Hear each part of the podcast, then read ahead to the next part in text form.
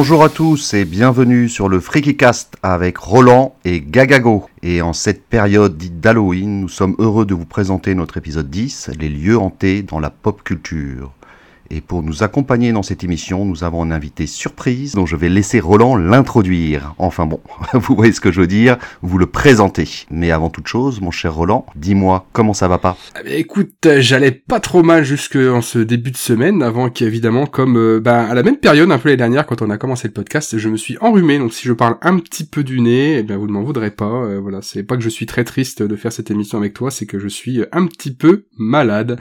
Voilà, et toi, dis-moi comment ça va pas, mon cher Gagago? Eh ben, moi, ça va pas très fort, comme tu t'en doutes. Hein. Euh, c'est mon premier jour de vacances et euh, pour enregistrer ce podcast, nous avons dû commencer très tôt et j'ai dû me lever très tôt, donc je n'ai pas pu faire de grasse matinée et je suis un peu écœuré de gâcher mon premier jour de vacances, mais je suis quand même bien content d'être avec toi et notre cher invité surprise. Alors, je précise, se lever tôt, il est à peu près 3 euh, heures de l'après-midi. Bien, oui, eh bien écoute, bonjour à tous. nous aujourd'hui, nous allons recevoir un invité un petit peu spécial pour cet épisode qu'il est aussi, puisque c'est le dernier épisode de la saison 1 du Cast. Et donc nous avons invité eh bien un, invité un petit peu particulier puisque c'est un petit peu euh, le parrain de notre émission et c'est notamment sur le Discord d'un podcast qu'il anime que nous avons fait connaissance toi et moi Gagago. Et eh oui. Et c'est également ces précieux conseils qui nous ont bien aidés quand on a lancé le Cast. Alors cet invité, euh, il aime les films des années 80, mais il aime pas les films sur les années 80. Il a un gros problème de physionomie puisqu'il lui arrive de confondre Daniel Craig et Alex Lutz. C'est un amoureux de la pop culture, puisque, en plus de co-animer le podcast MangaCast et d'être chroniqueur sur le mochi, il est également le cofondateur du podcast sur la pop culture Cellulorama. Thunder Geek, comment ça va pas? Bah écoute, ça va pas du tout, parce que je parle avec vous deux et uniquement vous deux, et ça me fait euh, très bizarre du coup. oui, c'est vrai qu'on a plutôt l'habitude de parler euh, en bande sur le Discord de, MangaCast. Ouais, sur le vocal. Hein. tout à fait. Bah mais je vous remercie de m'avoir invité. Après un an, je me suis demandé, mais qui il fallait que je suce pour apparaître dans l'émission? Et je sais que eh ben, On a cherché la bonne thématique. voilà, on a longtemps traîné. Euh, on voulait aussi euh, parfaire un petit peu notre technique euh, pour que tu arrives sur une émission où là où on est à peu près rodé, on tient à peu près euh, le ah fil, on, on sait un peu vers quoi on va, donc on s'est dit c'est le bon moment pour ce dernier épisode de la saison 1. Espérons. Alors la, la technique j'entends, mais la, la thématique, je, je sais pas pourquoi vous avez pensé à moi sur cette thématique-là en particulier, quoi. Ah c'est parce que c'est le dernier épisode de la saison, c'est surtout ça, c'est pour clôturer en beauté euh, cette année de, de joie et de bonne humeur. Ah oui d'accord, ça aurait pu être n'importe quoi dans la pop culture. Mais avant de continuer Roland, est-ce que tu peux nous rappeler quand même le principe de l'émission Eh bien oui, euh, le principe du Freaky Cast. Alors à chaque émission, nous sélectionnons pour vous un thème que nous explorons au travers d'œuvres de pop culture. Alors nos titres ne sont pas forcément les plus connus ni les meilleurs, euh, vous allez pouvoir le voir tout à l'heure, mais en tout cas c'est notre sélection. Bienvenue sur le Freaky Cast.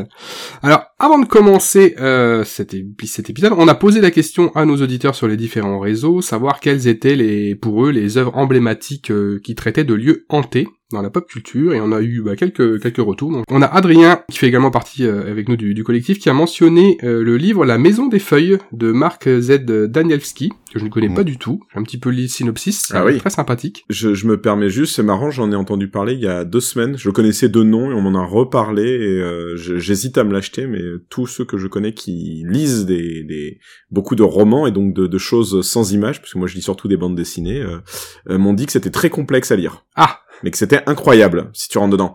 Et complexe pas dans le sens que l'écriture est complexe, mais dans le sens que il y a tout un jeu sur la mise en forme des pages. Oh. T'as des pages où il va y avoir qu'un seul mot, il y a des pages où les mots vont former un labyrinthe, ce genre de ah. choses en fait. Sympathique. Et j'ai été lire un petit peu le sino euh, avant l'émission, j'avoue que ouais, je suis je suis tenté aussi. À voir, à faire à voir. Euh, ensuite, on a les copains de Manga Café euh, qui nous ont cité euh, La Maison des Poupées, ainsi que Cat's Diary. Ah oui. Et les épisodes mm. spécial Halloween des Simpsons, qui a priori les ont beaucoup marqués. Ah. On a également notre fidèle auditeur Arthur, fidèle parmi les fidèles, qui nous a cité Poltergeist, le téléfilm Ça, L'Exorciste, bon même là si on est plus dans la possession d'être que de lieu, et la saga Amityville. Il a souvent le nez fin, ce cher Arthur, mm. et vous allez voir que ça ne sera pas démenti encore une fois. Et enfin, on a Renault sur notre Discord qui nous a balancé euh, les films House 2, L'Orphelinat, Darkwater et euh, les séries Lock and Key et American Horror Story. Oui, très sympa. Euh, Moi je trouve que c'est une très belle sélection. Et moi j'ai un très bon souvenir aussi de House 2. Euh, je pense que c'est un des premiers films d'horreur que j'ai regardé quand j'étais petit et j'en ai encore quelques quelques souvenirs en, tête. Moi je sais pas si vous avez quelque chose à, à, à me dire sur cette sélection. Donc Thunder, t'as déjà commencé avec le roman euh, Non, elle est très, euh, elle me semble très bien. Je vois que personne ne cite euh, Shining, ça me euh, m'attriste beaucoup. Ah. Mais bon. Non, on en a déjà parlé dans une autre émission, c'est pour C'est ça. vrai. Sur l'alcool, là. Oui, oui, bien sûr. Euh, et puis on aura peut-être l'occasion d'en parler également euh, dans cette émission. Nous verrons, nous verrons. Avant de taper dans les, les, les œuvres que nous avons sélectionnées, est-ce que vous avez vous, à titre personnel, eu euh, affaire à des lieux soit euh, hantés ou dits hantés, ou même euh, des, des lieux faussement hantés, euh, comme on peut en voir euh, dans les parcs d'attractions ou choses qui vous ont marqué, euh, sur lesquelles vous vouliez euh, peut-être euh, revenir de deux de minutes ou pas, Thunder? Moi, j'ai une anecdote, mais elle ne me concerne pas moi, elle concerne une ex à moi qui m'avait raconté ça. Bon, j'ai- pas jamais trop cru, mais au vu de la thématique, je me dis que ça s'y prête de la raconter.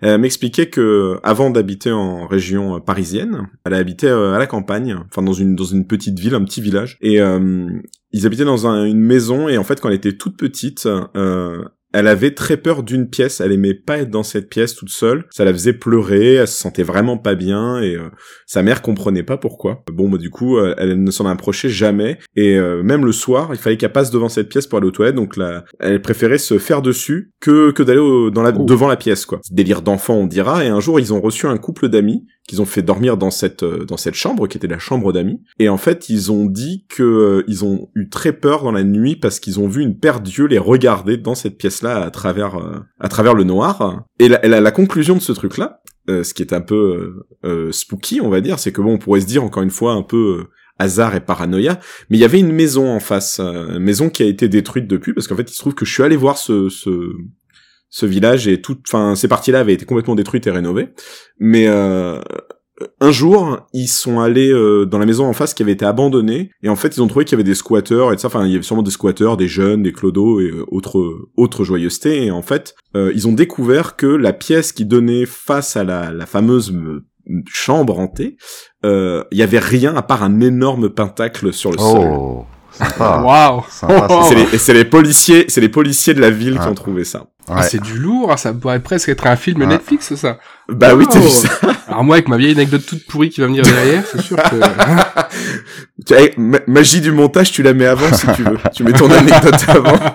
moi, j'ai une petite anecdote. euh, Alors moi, je... bon, on en a déjà parlé dans, dans l'émission, mais j'habite pas très loin du, du parc d'attractions de Nigloland, Le parc des Nigauds. euh, qui a maintenant une, Oui. une, une vingtaine d'années. Non, Nigloland. Alors Nigloland, c'est les hérissons, parce que les Niglos sont les les hérissons en langue euh, tzigane. Et donc, dans ce parc d'attractions, il y avait euh, l'attraction probablement la plus pourrie de tout le parc, mais euh, dans laquelle on passait toujours, c'était le château hanté. Donc c'était un petit château hanté dans lequel il y avait absolument rien d'effrayant, c'est juste un petit parcours que tu par que tu faisais à pied en te tenant la main à une rampe pour pas tomber parce que c'était super casse-gueule, il faisait nuit. Et il y avait deux trois automates à la con, machin. Alors c'était toujours tout pourri, mais c'était le passage un petit peu euh, obligé pour dire j'ai fait toutes les attractions du parc. Et un jour, bah, j'ai vraiment flippé dans ce château parce que euh, je, je me suis retrouvé nez à avec quelque chose qui m'a fait plutôt peur, au moins une petite dizaine de secondes. Et je pensais que ça faisait partie de l'attraction, mais en fait pas du tout. Donc j'étais assez jeune, je précise. En fait, je me suis retrouvé nez à nez avec un, autre visiteur du parc, mais qui était un punk avec une coupe de punk, une crête sur la tête. Je n'avais jamais vu ça de ma vie et j'ai flippé. Oh je m'en mais qu'est-ce que c'est que ce truc dans mon château hanté quoi. Voilà, donc c'est bah, effectivement c'est beaucoup plus léger euh, que ton histoire. Alors moi c'est une histoire vraie par contre, je peux le dire. Ah bah alors moi c'est une histoire vraie dans le sens que euh, mon ex compagne m'avait raconté ça, sa mère m'avait raconté ça avec leurs deux points de vue en fait, le point de vue de l'enfant qui se souvient avoir euh, flippé sans comprendre pourquoi et celle de l'adulte on va dire un peu rationnel qui se rappelle avoir vu sa fille paniquer et ses amis dire euh, qu'ils ont passé une très mauvaise nuit, qu'ils ont vu des yeux dans la nuit les regarder. Donc Ah, et peut-être que ton punk il Sympathique. existait pas non plus, t'as regardé s'il y avait un pentacle au sol ou pas euh pas de patacle au sale, mais, mais après il est parti faire d'autres attractions. Donc. il était il existait vraiment. Bon et toi, euh, Gagago, as-tu une anecdote un peu plus pourrie que la mienne pour euh, clore et... Alors euh, non, pas spécialement. Alors à savoir quand même que je suis quelqu'un euh, qui croit totalement dans ces genres d'histoires. Euh, la- les expériences les plus terribles à raconter, c'est celles qu'on refuse de raconter, et ce qui est mon cas. Donc euh, je ne vais parler. sachez que dans ma vie, euh, oui, j'ai eu euh, des expériences. euh, vraies ou fausses ou issues de, diffère- de diverses drogues ou alcool ou breuvages Ah. variés, j'en sais rien du tout. Mais euh, oui, oui, je, je, je crois en ça. Je connais des gens qui croient en ça, sans en faire une parano ou quoi que ce soit. Hein. Et euh, je, ayant pas mal voyagé aussi euh, dans certains pays, bah, c'est les fantômes, bah, ils existent. Hein, ils sont, on leur met des, des encens, on fait des prières euh, pour pour qu'ils nous accompagnent euh, dans, dans, dans la vie, en fait, de tous les jours. Donc je suis, euh, je crois totalement à la possibilité, en tout cas, euh, de l'existence des esprits. Et euh, c'est pour vous dire que en préparant cette émission, j'ai eu quand même un petit peu de mal. Alors, j'ai vu beaucoup de films d'horreur à l'époque, euh, quoi, de fantômes avec ma femme. Euh, mais là, en les relançant tout seul, parce que en, en général, je regarde mes films tard le soir euh, pour pour préparer l'émission, j'ai eu quand même, euh, voilà, j'ai pas, j'ai, j'ai- ça m'a fait flipper en fait. j'ai pas voulu en regarder plus que ça, et donc j'ai fait des, des, une sélection un petit peu différente des deux titres que j'ai choisis pour vous. petit. Très bien. Mais écoute, merci. Euh, Peut-être euh, qu'un jour, euh, n'ayant un petit peu picolé, tu nous raconteras euh, ces aventures. Oui, c'est possible. Bien. Sûrement, avec, avec Allez, nous allons rentrer dans le vif euh, du sujet et nous allons laisser notre invité commencer en nous présentant son premier titre. Et oh, grande surprise, Thunder Geek va nous parler d'un manga. Alors oui, oui, oui, euh, puisque euh, quand il a fallu répartir un peu de quoi on allait parler, on s'est dit il faudrait quand même parler d'une bande dessinée ou d'un manga. Moi, je m'étais dit mais je vois pas trop de mangas euh, de maisons hantées. euh. Il y en a plein des mangas d'horreur et des mangas, mais disons qu'on le trouverait plus dans des euh, dans des petites intrigues euh, en one shot quoi, ou des chapitres. Et euh, je m'étais dit mais je crois pas qu'il y ait de vraies séries de maisons hantées dont la thématique reste la maison hantée du début à la fin. Euh, après, on a dit non mais c'est pas forcément la maison, ça peut être les lieux. Et donc, euh, de, un titre est venu assez vite. euh, C'est un titre en plus qui est assez actuel, donc comme ça, ça va donner un petit peu de fraîcheur dans la Oui. naphtaline des recos en général de ce que vous faites ici. Il s'agit d'un manga euh, mis en scène par un duo d'artistes qui s'appelle Aida Hiro, et ce manga, bon, je pense qu'au au titre de l'auteur, enfin au nom de l'auteur, les gens ont compris de quoi il parlait. C'est le manga euh, Toilet Bound Anako-kun, que euh, qu'on pourrait traduire en français par euh, Anako-kun, le- le- l'en- l'enchaîner aux toilettes. Mais euh, non, ce n'est pas une une perverse SM, vous allez voir. euh, c'est plus complexe que ça. Désolé, Gaga. Ouais. Enchaîné aux toilettes, c'est pour être quelqu'un qui a la diarrhée également, mais non, ça n'a rien à voir. Et oui. C'est du vécu, euh, ça, Roland? Euh, oui, mais je ne vous le raconterai pas aujourd'hui.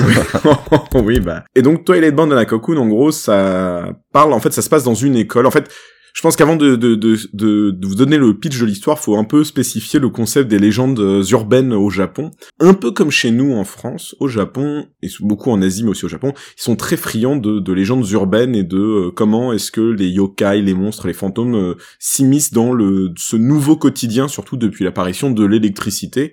C'était déjà des thématiques qui, euh, sans, sans faire peur, étaient présentes dans des films comme bah, dans Totoro. Le le Oui. père des petites en parle en disant que les esprits commencent à partir et euh, c'est assez connu aussi que le euh, Gegege no Kitaro, euh, l'auteur de Gegege no Kitaro, j'ai un, un horrible trou de mémoire, mais en fait il a, avec cette série, donc Kitaro le repoussant, il a remis au goût du jour les, les, les yokai qui est en train de disparaître un peu du, de l'esprit des japonais avec bah, l'apparition de toute la modernité. Et donc, euh, dans les légendes urbaines euh, japonaises, comme c'est un pays où il y a beaucoup, beaucoup de tremblements de terre, le mobilier urbain se rénove constamment, donc c'est un peu compliqué de Ah, d'ancrer forcément des, des, des légendes dans des lieux hantés, dans des maisons hantées, à part dans des vieilles maisons, des vieux manoirs, ou alors euh, dans des lieux où la mort est vraiment omniprésente, comme les hôpitaux ou les cimetières. Euh, mais il y a un lieu qui reste globalement, euh, et qui est assez stable et qui compte beaucoup dans l'esprit des jeunes japonais et japonaises, c'est l'école. Et donc, euh, il y a une euh, série de légendes urbaines euh, qui existent à chaque fois dans les écoles. Il y a des récurrences, il y a des choses qui changent en fonction des régions, euh, il y a toujours un truc lié à des salles. Par exemple, euh, une légende urbaine récurrente, ce serait que dans le, le mannequin d'anatomie de la salle de sciences, donc euh, vous savez, ce qu'on Mhm. appelle un écorché chez nous, euh, bougerait pendant la nuit, en fait. Et si on vient à l'école pendant la nuit, on le, on le verrait euh, se déplacer. Donc euh, voilà, il y a ce genre de choses. Et la légende, je pense peut-être qui est la, la, la plus connue, en tout cas, qui a le plus de, de d'écho euh, à travers euh, la, la, culture populaire euh, japonaise, c'est la légende de Anako euh, Anako-san, Anako-chan, c'est en fait euh, la légende d'une une jeune fille qui serait cachée dans euh, les toilettes des filles, la troisième toilette des de la troisième toilette des, des, des- des toilettes pour filles. Et en gros, euh, si on toque à la porte de ces toilettes, Dans Harry Potter. oui, Mimi Géniard, ça pourrait être une Anako-san, effectivement. pensais, la. Mm, mm. la, la dame blanche aussi, en fait, l'équivalent français chez nous, ce serait la dame blanche, en fait, parce que du coup, c'est un test de courage. Et en fait, on dit, euh, t'es pas capable d'a- d'aller frapper aux toilettes, à la porte, il faut frapper trois fois euh, à la porte des toilettes, donc euh, toc toc toc, demander si Anako-san est là. Et euh, si elle est si elle est là et qu'elle répond oui, euh, eh bien il- en gros il y a une chance sur deux qu'on meurt et ou alors il faut faire attention et vite s'enfuir. Enfin voilà il y a y a plein plein plein plein de légendes euh, qui, qui traîne autour. Il vaut mieux pas frapper quoi. Du ouais, coup. mais c'est un test de courage, donc tu frappes. C'est comme la dame blanche, tu sais, où on te dit qu'il faut dire, euh, faut dire dame blanche, dame blanche, dame blanche. Oui, bah voilà. Tu et sinon tu et tu meurs. Donc euh, voilà, c'est c'est une légende assez connue au Japon. Euh, globalement, tous les écoliers connaissent Hanako-san, comme nous en France, on connaît un peu tous la, la Dame Blanche. Et donc, euh, Aida Hiro, ils sont partis de ce, ce principe des légendes urbaines pour créer leur manga euh, euh, Board Hanako-kun, euh, Jibaku Shonen Hanako-kun, tout simplement. euh. Et donc, ça raconte dans une académie, euh, l'académie Kamome, on dit qu'il y aurait euh, sept mystères dans l'école, donc sept légendes urbaines qui, qui gouverneraient, dirigeraient le monde des esprits, mais euh, encore faut-il y croire. Et l'une de ces légendes, le, mystère numéro 7, c'est la légende de euh, Hanako-san, donc des toilettes, donc la petite fille décédée, comme on parlait plus tôt. On suit en fait une, une jeune fille qui s'appelle Néné, qui elle décide d'aller voir Hanako, puisqu'il paraîtrait que Hanako pourrait peut-être réaliser les vœux. Et alors là, euh, grande surprise, double surprise pour euh, Néné. Un, Hanako-san existe, et en plus de ça, Hanako-san n'est pas une fille, c'est un euh, jeune garçon, qui se fait donc appeler Hanako-kun Quelle chance. et euh, qui est habillé avec un, un uniforme euh, un peu ancien de, de, de des années 40-60 euh, japonais. Globalement, il va Néné en fait, elle veut que un garçon qu'elle aime euh, soit amoureux d'elle. Il dit ben je, je peux faire en sorte de faire ça, t'inquiète. Il se moque un peu d'elle, il tourne autour du pot et tout ça et en fait, il lui fait comprendre que euh, les vœux ont des conséquences et que est-ce qu'elle veut vraiment euh, être aimée euh, pour euh, par euh, par magie et non pas pour ce qu'elle est quoi. Et elle comprend qu'elle a peut-être euh, enfin que, peut-être elle va trop loin mais euh, c'est trop tard. Elle décide de, franchir le pas et elle utilise un artefact magique une écaille de sirène. Euh, donc manque de bol une sirène va venir la manger. Je résume le chapitre 1 très vite hein, parce que là je vois que je traîne beaucoup. Mais en gros euh, Anako va la sauver. Pour ça il va manger une autre écaille et en fait se lier à elle. Et donc euh, Néné est maintenant euh, de facto liée à Anako et euh, en attendant de trouver un moyen de, de se débarrasser de cette malédiction, elle devient l'assistante de Anako qui en plus d'être le gardien des toilettes des filles euh, serait le gardien des mystères de l'école et s'assurerait du bon fonctionnement de la du monde de l'au-delà dans l'école en fait et faire en sorte que euh, les esprits ne ne- n'aillent pas plus loin dans les dans les maléfices et malversations que ce que leur légende doit raconter. Hmm. Donc c'est un manga dit shonen, donc c'est un manga pour jeunes garçons à la base, même si ça plaît autant aux jeunes garçons qu'aux jeunes femmes. Publié par l'éditeur Square Enix dans le magazine le Monthly G Fantasy, donc c'est un magazine mensuel, donc c'est un chapitre par mois. La première chose qui frappe, je pense, quand on, au vu du pitch, quand on voit le, le graphisme, c'est que c'est quand même tout mignon, tout joli, euh, tout choupi. C'est vrai. Vraiment des formes très rondes. euh, C'est des lycéens, mais ils ont des, des tronches d'enfants, hein, globalement, on va pas se mentir. Enfin, c'est des collégiens. Mais ils ont quand même l'air d'avoir 6-8 ans, hein, visuellement, au début. Et pourtant, je pense que c'est un manga euh, qui mérite le coup d'être lu. Parce que... sous couvert de d'être dans l'air du temps, donc euh, vraiment cette euh, ce graphisme très péchu et très euh, dynamique, euh, c'est un manga que je trouve plutôt bien fait, plutôt bien écrit, qui euh, ne fait jamais vraiment très peur bien sûr, mais mais qui joue vraiment de de, de ce qu'on appelle vraiment la ouais la, la légende urbaine, la fantaisie urbaine, pour provoquer en fait un manga qui va mélanger euh, de la comédie, de la romance, du mystère, un peu d'action, du drame. Ça parle vraiment de la mort. Euh, Anako, il explique qu'avant il était humain, et on découvre très vite que s'il est devenu ce qu'il est, c'est parce qu'il a, il a tué quelqu'un. Il a tué un autre élève en fait au couteau. Euh, et donc c'est pour ça qu'il possède d'ailleurs deux couteaux euh, comme arme, et que du coup cette fonction de mystère serait peut-être une punition plus qu'un un vrai statut en fait. Au demeurant du, du, du plan visuel, moi ce que j'aime vraiment bien avec Anako, c'est sa mise en case, que l'animé a essayé de retranscrire de manière intéressante. Alors il y a une mise en case qui se rapproche justement de titres un peu qui jouent sur l'ésotérisme. Donc je pense à euh, Xolic des Clamps, donc XXXolic, Olic, Crossolic, appelez ça comme vous voulez, ou euh, la série euh, de romans qui a été euh, adaptée en manga, en animé de Bakemonogatari. Euh, Il y a un côté qui fait penser un peu désuet dans cette mise en case où plutôt que de faire souvent ça se perd un peu avec les tomes plus récents parce qu'ils ils sont partis dans quelque chose de plus action. Mais au début, il y avait ce côté où les cases euh, s'effaçaient un peu les unes les autres et donc il y avait une composition de planches qui était euh, plutôt intéressante, plutôt harmonieuse et on, avait l'impression de, de glisser en fait. On voyait pas forcément une démarcation de cases très nette tout le temps. Les auteurs euh, et autrices aimaient bien euh, justement euh, jouer sur cette atmosphère un peu euh, Un peu fantomatique. Ouais, il y a, ouais, un peu fantomatique, un peu délétère. Il y a un côté un peu naphtaline. euh, Ça rappelle un peu les certains euh, romans, certains mangas euh, qui se passent à l'époque Taisho aussi pour ceux qui connaissent un petit peu ce, genre de récit. Donc, euh, et du coup, ce qui est intéressant quand on s'intéresse aux mystères et aux légendes urbaines, c'est que Hanako en fait prend des mystères existants et en crée aussi de nouveaux. Et c'est pas un c'est pas une injure de faire ça parce qu'au Japon, il y a plein de mystères et de légendes urbaines et en fait chaque école a un peu ses mystères. Anako, c'est un peu un, symbole au, Japon, mais euh, en fonction, euh, enfin, il va, il va pas y avoir le mystère de la classe de musique s'il y a pas de classe de musique. Faut, faut être sérieux. Donc en fait, ils adaptent aussi les mystères en fonction, quoi. Mm. Mais dans les mystères un peu récurrents, il y a quand même cette idée souvent que euh, au demeurant qu'on va mourir, il y a le fait qu'on va se perdre dans une dimension parallèle, il y a le fait qu'on va euh, découvrir un, un, étage caché dans l'école, qu'on pourra pas forcément redescendre, que quelque chose va bouger.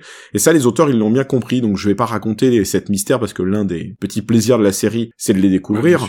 Mais entre autres, il y a un mystère lié aux escaliers qui apparaît très vite, où euh, c'est un mystère assez récurrent, ça pour le coup, qui existe vraiment, qui serait que il n'y a pas de trois quatrième étage au Japon, mais si on marche sur la quatrième marche de l'escalier du troisième étage, on arriverait à un quatrième étage fantomatique, et on ne pourrait plus jamais en sortir. Ou bien, il y a beaucoup de choses avec les miroirs. Il y a, si on se regarde dans un miroir à certaines heures précises, euh, notre reflet sort du miroir et nous attrape et nous emporte. Voilà. Euh, ça, Nako joue de ça. Donc, euh, c'est un truc qui est régulièrement. Et donc, voilà, c'est un titre très japonais, pour le coup, parce que vraiment, ça traite vraiment de la culture des yokai et, à tous les niveaux. de l'exorcisme, euh, voilà, de, des monstres, des des baquets, des bakémonos et ce genre de choses. Euh, ça reste tout mignon en termes de graphisme, mais euh, je trouve que c'est une porte d'entrée intéressante quand on, s'intéresse un peu à l'occulte en général et on veut un truc pas trop forcément flippant qu'on peut qu'on peut lire peut-être avec aussi des peut-être pas des enfants mais des des préados je dirais. Ce genre de choses, ça ça se lit bien quoi, plutôt que de leur montrer un film d'horreur comme Ring qui est peut-être un peu plus flippant. Ok. Donc voilà. Merci. On n'a pas lu nous ce, ce titre. Par contre, on a été euh, regarder un petit peu l'animé pour voir un petit peu à, quoi ça ressemblait. Alors, ce qu'il faut savoir, c'est comment c'est sorti, moi qui suis quand même plutôt euh, euh, qui dit beaucoup de trucs un peu chelous, je me suis dit tiens, un démon qui hante euh, les toilettes euh, des jeunes filles dans un collège, ça peut complètement être ma cam. Donc j'ai failli me laisser tenter. Et j'avoue que bah, ce que tu disais tout à l'heure, hein, le dessin un petit peu de choupi, etc., fait que je n'avais jamais sauté le pas en disant non, ce truc-là, je pense que ça va pas être pour moi, ça va pas être ma cam. Et, et je pense que oui, je pense que globalement j'ai bien fait de pas y aller. L'animé est très sympa de ce que j'ai vu. Je trouve que c'est plutôt bien animé. Euh, je l'ai bon, je l'ai vu en, version japonaise sous-titrée. J'ai trouvé que les, les, les voix rendaient très bien. Je pense que l'atmosphère, je pense, est assez fidèle entre le entre le manga et, l'animé, d'après ce que j'ai de ce que tu m'avais dit. par contre, euh, quand tu m'en parles, ça me donne plus l'envie euh, de, de m'y frotter dans le sens où effectivement je pense que euh, si t'as pas les clés, si t'as pas un peu la connaissance de tout ce folklore autour de l'histoire, ben tu passes certainement à côté d'énormément de énormément de choses.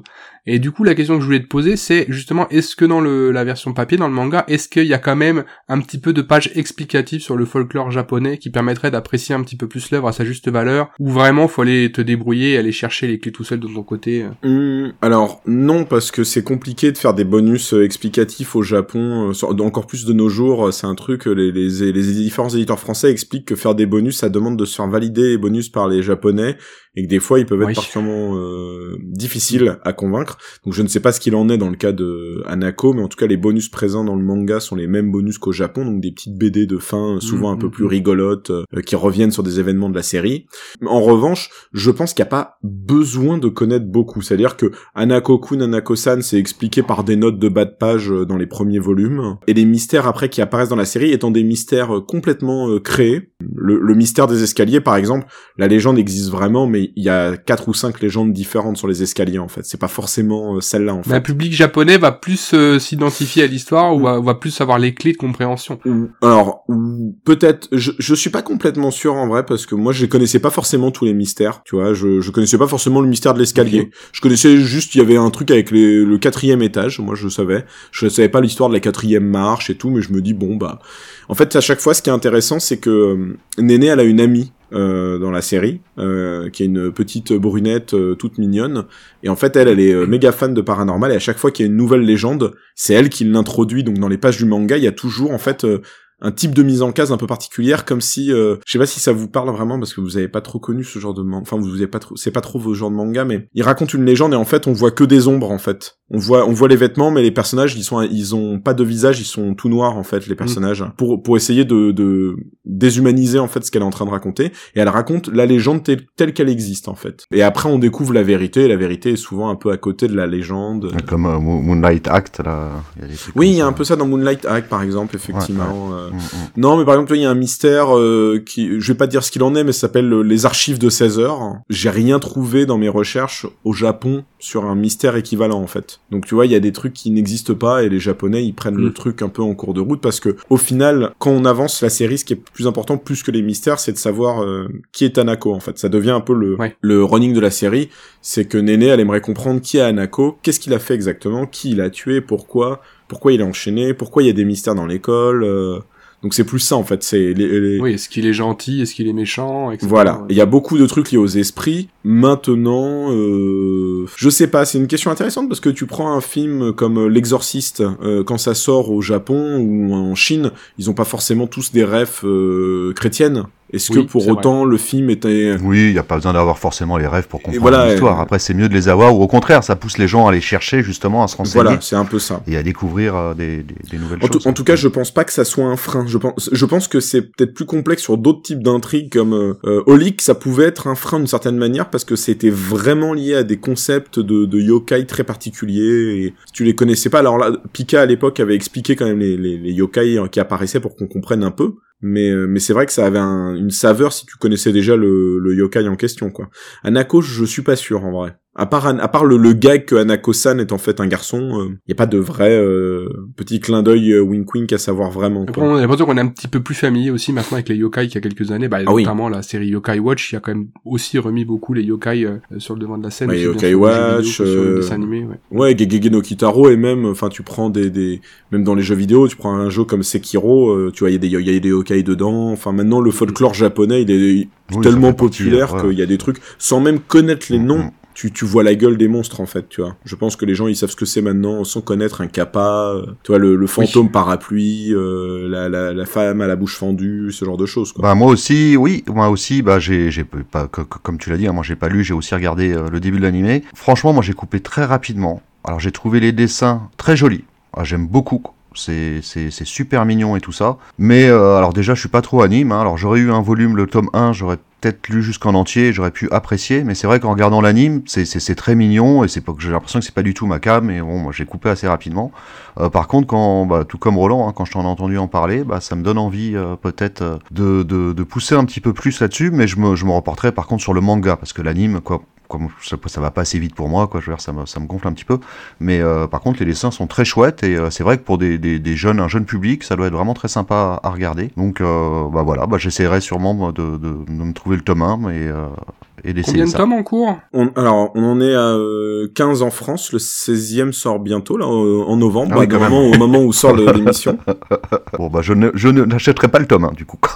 on, on, en est à 20 au Japon, à peu ah près. Ouais, ouais, c'est toujours, ouais, toujours, en hein, toujours. Hein. Mais bon, ça veut dire que ça marche et que ça plaît, donc c'est plutôt une bonne chose. Euh, le manga marche très bien, il plaît très bien. L'animé, je sais pas à quel point il a marché parce que je crois qu'il n'y a pas eu de saison 2, donc après, est-ce que c'est parce qu'ils attendent aussi? Comme c'est mensuel, ça met plus de temps à sortir, donc peut-être qu'ils attendent aussi, c'est possible. En tout cas, c'est le studio Lerche qui s'est occupé de l'adaptation animée. Effectivement, c'est très soigné hein, ce qu'ils ont fait. Ouais, c'est très beau. Euh. Ouais, Les couleurs, les détails et tout ça. Euh, cet été, Pika avait sorti l'artbook de Hanako euh, qui s'est vendu euh, comme des petits pains au moment de Japan ah Expo. Euh, il était en rupture de stock un peu partout. J'ai vu qu'il y avait des collecteurs aussi. J'ai vu ça d'ailleurs chez mon libraire avec pas mal de, ouais. ah bah. de jeux de cartes, des. Du coup, quoi. Il y a tout le temps des collecteurs. Il y a tout le oui, temps oui, oui, oui, ah. Bien. Bah écoute, j'espère qu'on va avoir donné l'envie à nos auditeurs de découvrir ce manga. Allez-y, si c'est votre cam, c'est le petit garçon qui vit dans les toilettes. merci à toi, Thunder. Merci. De rien, merci à vous. Et nous allons passer à ce cher Gagago qui eh va nous parler d'un livre. Alors d'un livre ou plutôt d'un recueil de nouvelles. Ah. C'est euh, c'est le recueil de nouvelles d'un personnage. Hein. En fait, c'est un personnage qui a quand même pas mal bercé mon adolescence et aussi euh, l'adolescence de mes parents et de mes grands-parents. Effectivement, ça sent un euh, tout le monde l'a lu dans ma famille. Voilà.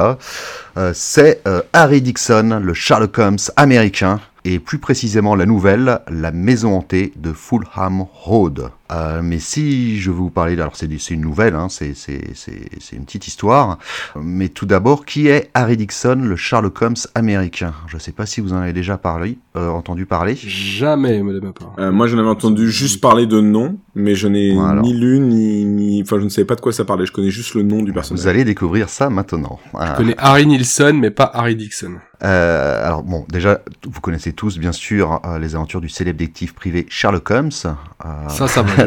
donc le premier roman de Sherlock Holmes, bah, il est sorti en 1887 et il est écrit bien sûr par Sir Arthur Conan Doyle. mais il faut savoir que peu de temps après, bon, c'est devenu assez rapidement populaire Sherlock Holmes et, et, et dès la fin du 19e siècle, en Allemagne, est apparu des romans populaires sous forme de fascicules à grand succès et qui reprenait euh, justement les aventures de Sherlock Holmes, euh, mais écrits par des inconnus et, sans droit d'auteur bien entendu. Hein. Ces fascicules avaient quand même une particularité, euh, c'est que il y avait des couvertures magnifiques qui étaient dessinées par le peintre allemand Alfred Roloff. Ces, couvertures étaient très attrayantes et fit très bien fonctionner ces petits fascicules où il y a eu quand même un grand nombre. Hein. Il, y en a eu, des, centaines avec plusieurs personnages en plus. Ah, ça me fait un petit peu penser au, VHS de, de films à la con où t'as des super couverture euh, pleine de pleine de couleurs et de détails. Voilà, souvent le film n'est pas à la hauteur de la jaquette. Donc là, c'est un peu la même chose. C'est un peu la même chose. Il faut savoir que quand même à l'époque, hein, il n'y avait pas de télé, il n'y avait pas ça. C'était un petit peu euh, les séries Netflix euh, de, de, basse qualité, donc qui étaient qui, étaient populaires. Hein. Les gens ils achetaient ça et c'était leurs petites aventures. Ça sortait très rapidement. Tu avais des, des, tomes qui sortaient toutes les semaines. Bon, c'était c'était l'écriture rapide. Et bon, bah, ces, ces, ces, journaux là, bah, quoi, c'est fascicules. Hein. C'était des fascicules. C'est quand même devenu des objets de collection maintenant hein, qui sont assez recherchés. Euh, j'aimerais bien en avoir. J'ai les reproductions, mais j'ai pas les originaux. C'est quand même assez ancien, 120 ans. C'est pas parce que tu dis que c'était paru en Allemagne, mais c'est aussi sorti en France ou quand tu dis les originaux, donc c'est les originaux allemands. Voilà, ça sortait en Allemagne et ça fonctionnait très bien. Et justement, tu as un éditeur hollandais, Henri Nelissen, euh, qui a acheté les droits pour euh, les droits de ces fascicules pour les traduire et les, les, faire publier en Hollande et en Belgique. Alors ça veut dire qu'il y a un mec qui a acheté les droits de trucs qui ont été pompés et écrits sans droit.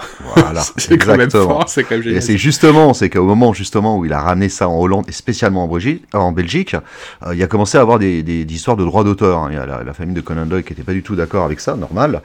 Et le nom de Sherlock Holmes a été retiré de ses fascicules et euh, pour être, on n'avait plus que le titre de l'histoire hein, euh, qui était qui était dessus. Et c'est s'est transformé rapidement en Harry Dixon, le Sherlock Holmes américain. Ah parce que les donc les, les premiers fascicules sortaient vraiment sous le nom de Sherlock Holmes. Sous le nom de Sherlock Holmes, comme les aventures de Sherlock Holmes, et c'est devenu Harry Dixon, le Sherlock Holmes américain.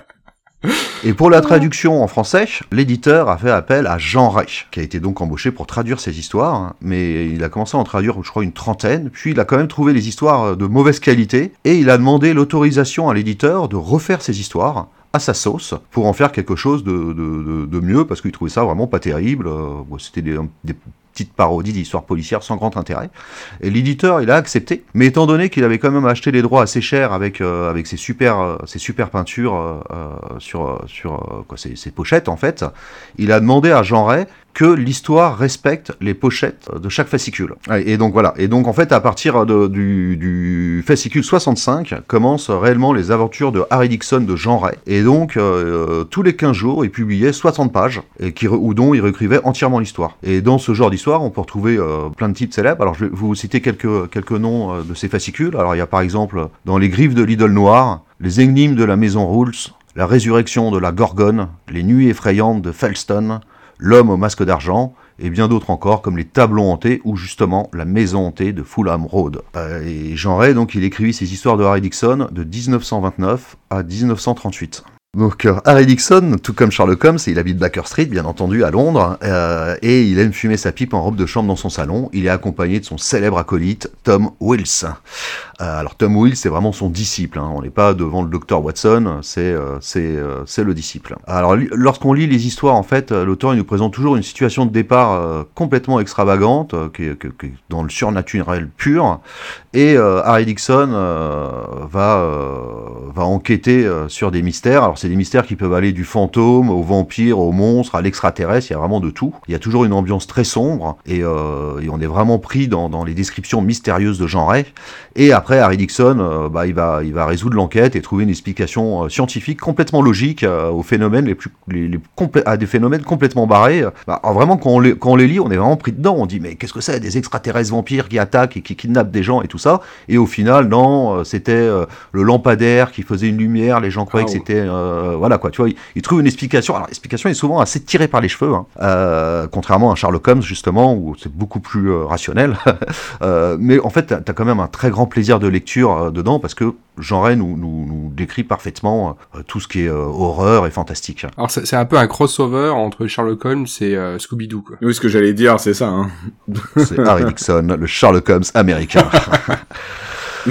Alors on va se retrouver. Alors ce qui est génial, c'est que, que justement, comme l'éditeur lui demandait de, de, respecter exactement la couverture, Jean Ray va mettre en scène l'histoire pour qu'on se retrouve exactement à la description de la couverture. Donc il met tout en scène et on se retrouve dans, il décrit exactement la scène qu'il y a sur la couverture, comme ça l'éditeur est content, et après la résolution de l'enquête. Donc on est tout le temps un petit peu sur la même base. je vous mm. partagerai après sur les réseaux sociaux hein, euh, des, des, exemples de couverture, il y en a des, plus ou moins bien. Euh, mais avant, de continuer et de vous parler de la nouvelle en elle-même, je vais vous dire quand même qui est ce genre dont je vous parle depuis tout à l'heure.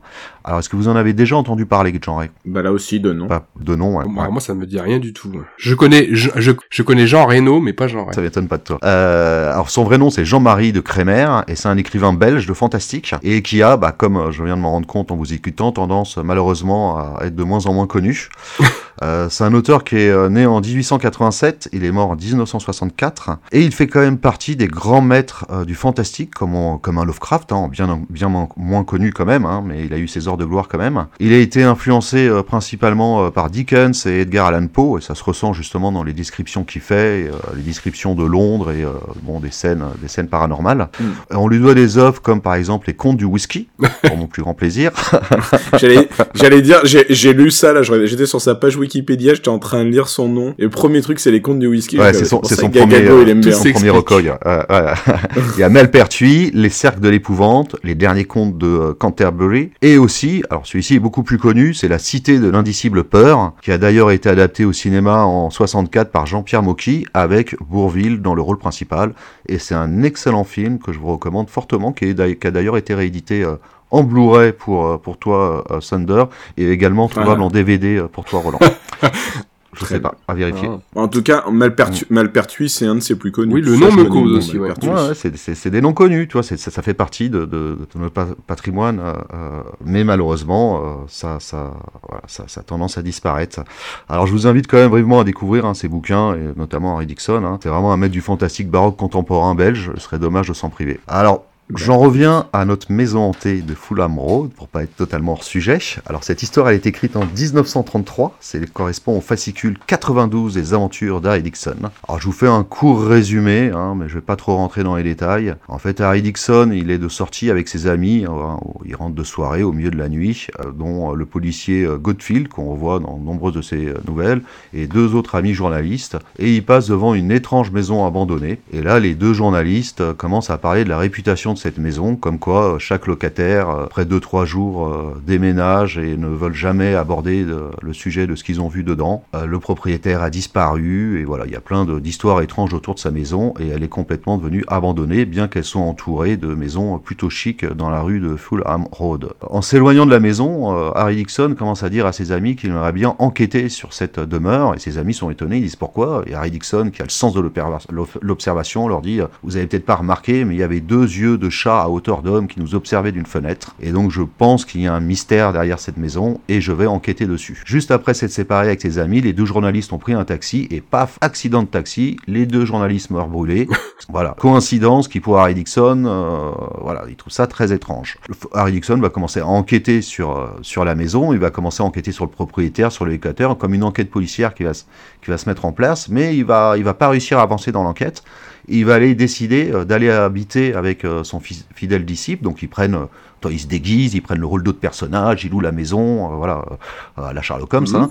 et ils passent huit jours et nuits dans la maison à, chercher partout pourquoi ce serait hanté, quels étaient ses yeux, qu'est-ce qu'il y a d'étrange dans cette maison. Et ils ne trouvent rien du tout. Jusqu'où arrive la huitième nuit où là, Harry Dixon dit a abandonné euh, la possibilité de trouver une, raison rationnelle à ce mystère, et euh, il décide de veiller toute la nuit, et au milieu de la nuit, il entend son disciple hurler, il se précipite pour le voir, et là ils sont pris tous les deux d'une peur panique, ils sont à la limite de s'effondrer sur le sol, ils voient des choses...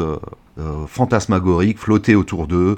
Et des sortes de, bonhommes rampés dans le sol dans une horreur totalement improbable qui se dissipe petit à petit. Wow. Et alors euh, commence le myst euh, commence vraiment à avoir un vrai mystère dans cette maison. Euh, je vais pas en, je vais pas vous en, vous en dire plus, mais il faut savoir que dans cette aventure vous allez découvrir un docteur atteint de nyctalope, Ah, euh, donc euh, qui peut euh, qui ne voit pas euh, le jour, mais qui ne peut voir que la nuit. personne pour faire la blague euh, du Ah, donjon ouais. Ah, mince. On, on reste, Euh, on reste poli. On l'avait tous en tête, on l'avait tous en tête. Sauf Gagago qui ne connaît pas le donjon. Ah là là, non, Gegago. Donc vous allez découvrir aussi une prison accueillie les pires des criminels, avec bien sûr leurs petites histoires euh, personnelles. Euh, vous allez voir aussi une potion qui vient de Sibérie ou encore un magnifique émeraude. Tous ces petits détails, je pense que vous pouvez déjà avoir une idée de la résolution de l'enquête. Pas du tout.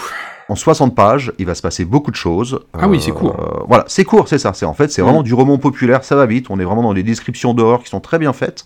Et après une résolution, et ça va très vite. Et il se passe plein de choses. Il faut tenir euh, en haleine le lecteur de l'époque, euh, comme une série Netflix. Et, euh, et donc, on a une solution logique à la fin. Waouh. Mais bon, pour vous dire, pour les fantômes et tout ça qui apparaissent, la notion d'une potion venant de Sibérie peut vous mettre la puce à l'oreille. Mais bon, euh, voilà, la manière dont, dont est amenée l'histoire, on se croirait vraiment euh, dans, quelque chose de hanté, quoi. Et après, il y a une solution logique qui trouve toujours, souvent tirée par les cheveux. Dans celle-ci, ça va, hein, ça passe encore. Euh, mais bon, c'est très sympa. En tout cas, moi, je vous recommande fortement de lire les aventures de Harry Dixon. À chaque fois, ces 60 pages, bah, elles se lisent très vite. Hein. Il y a beaucoup de descriptions, de dialogues. Tout se vaut pas. Il y a des histoires exceptionnelles, d'autres qui sont bien moins bonnes. Il y a aussi des histoires très gore. Alors moi, je me souviens toujours d'une où on, a, où on apprend une ancienne technique de torture chinoise, Mmh. où il y a un personnage qui est accroché à un poteau et euh, le méchant va lui découper la tête en 24 heures en lui laissant que les veines reliées euh, du corps à la tête pour le garder Ah en vie le plus longtemps possible. Euh, moi, bon, ça- moi, J'ai lu ça il y a 30 ans, j'en suis encore un petit peu chamboulé.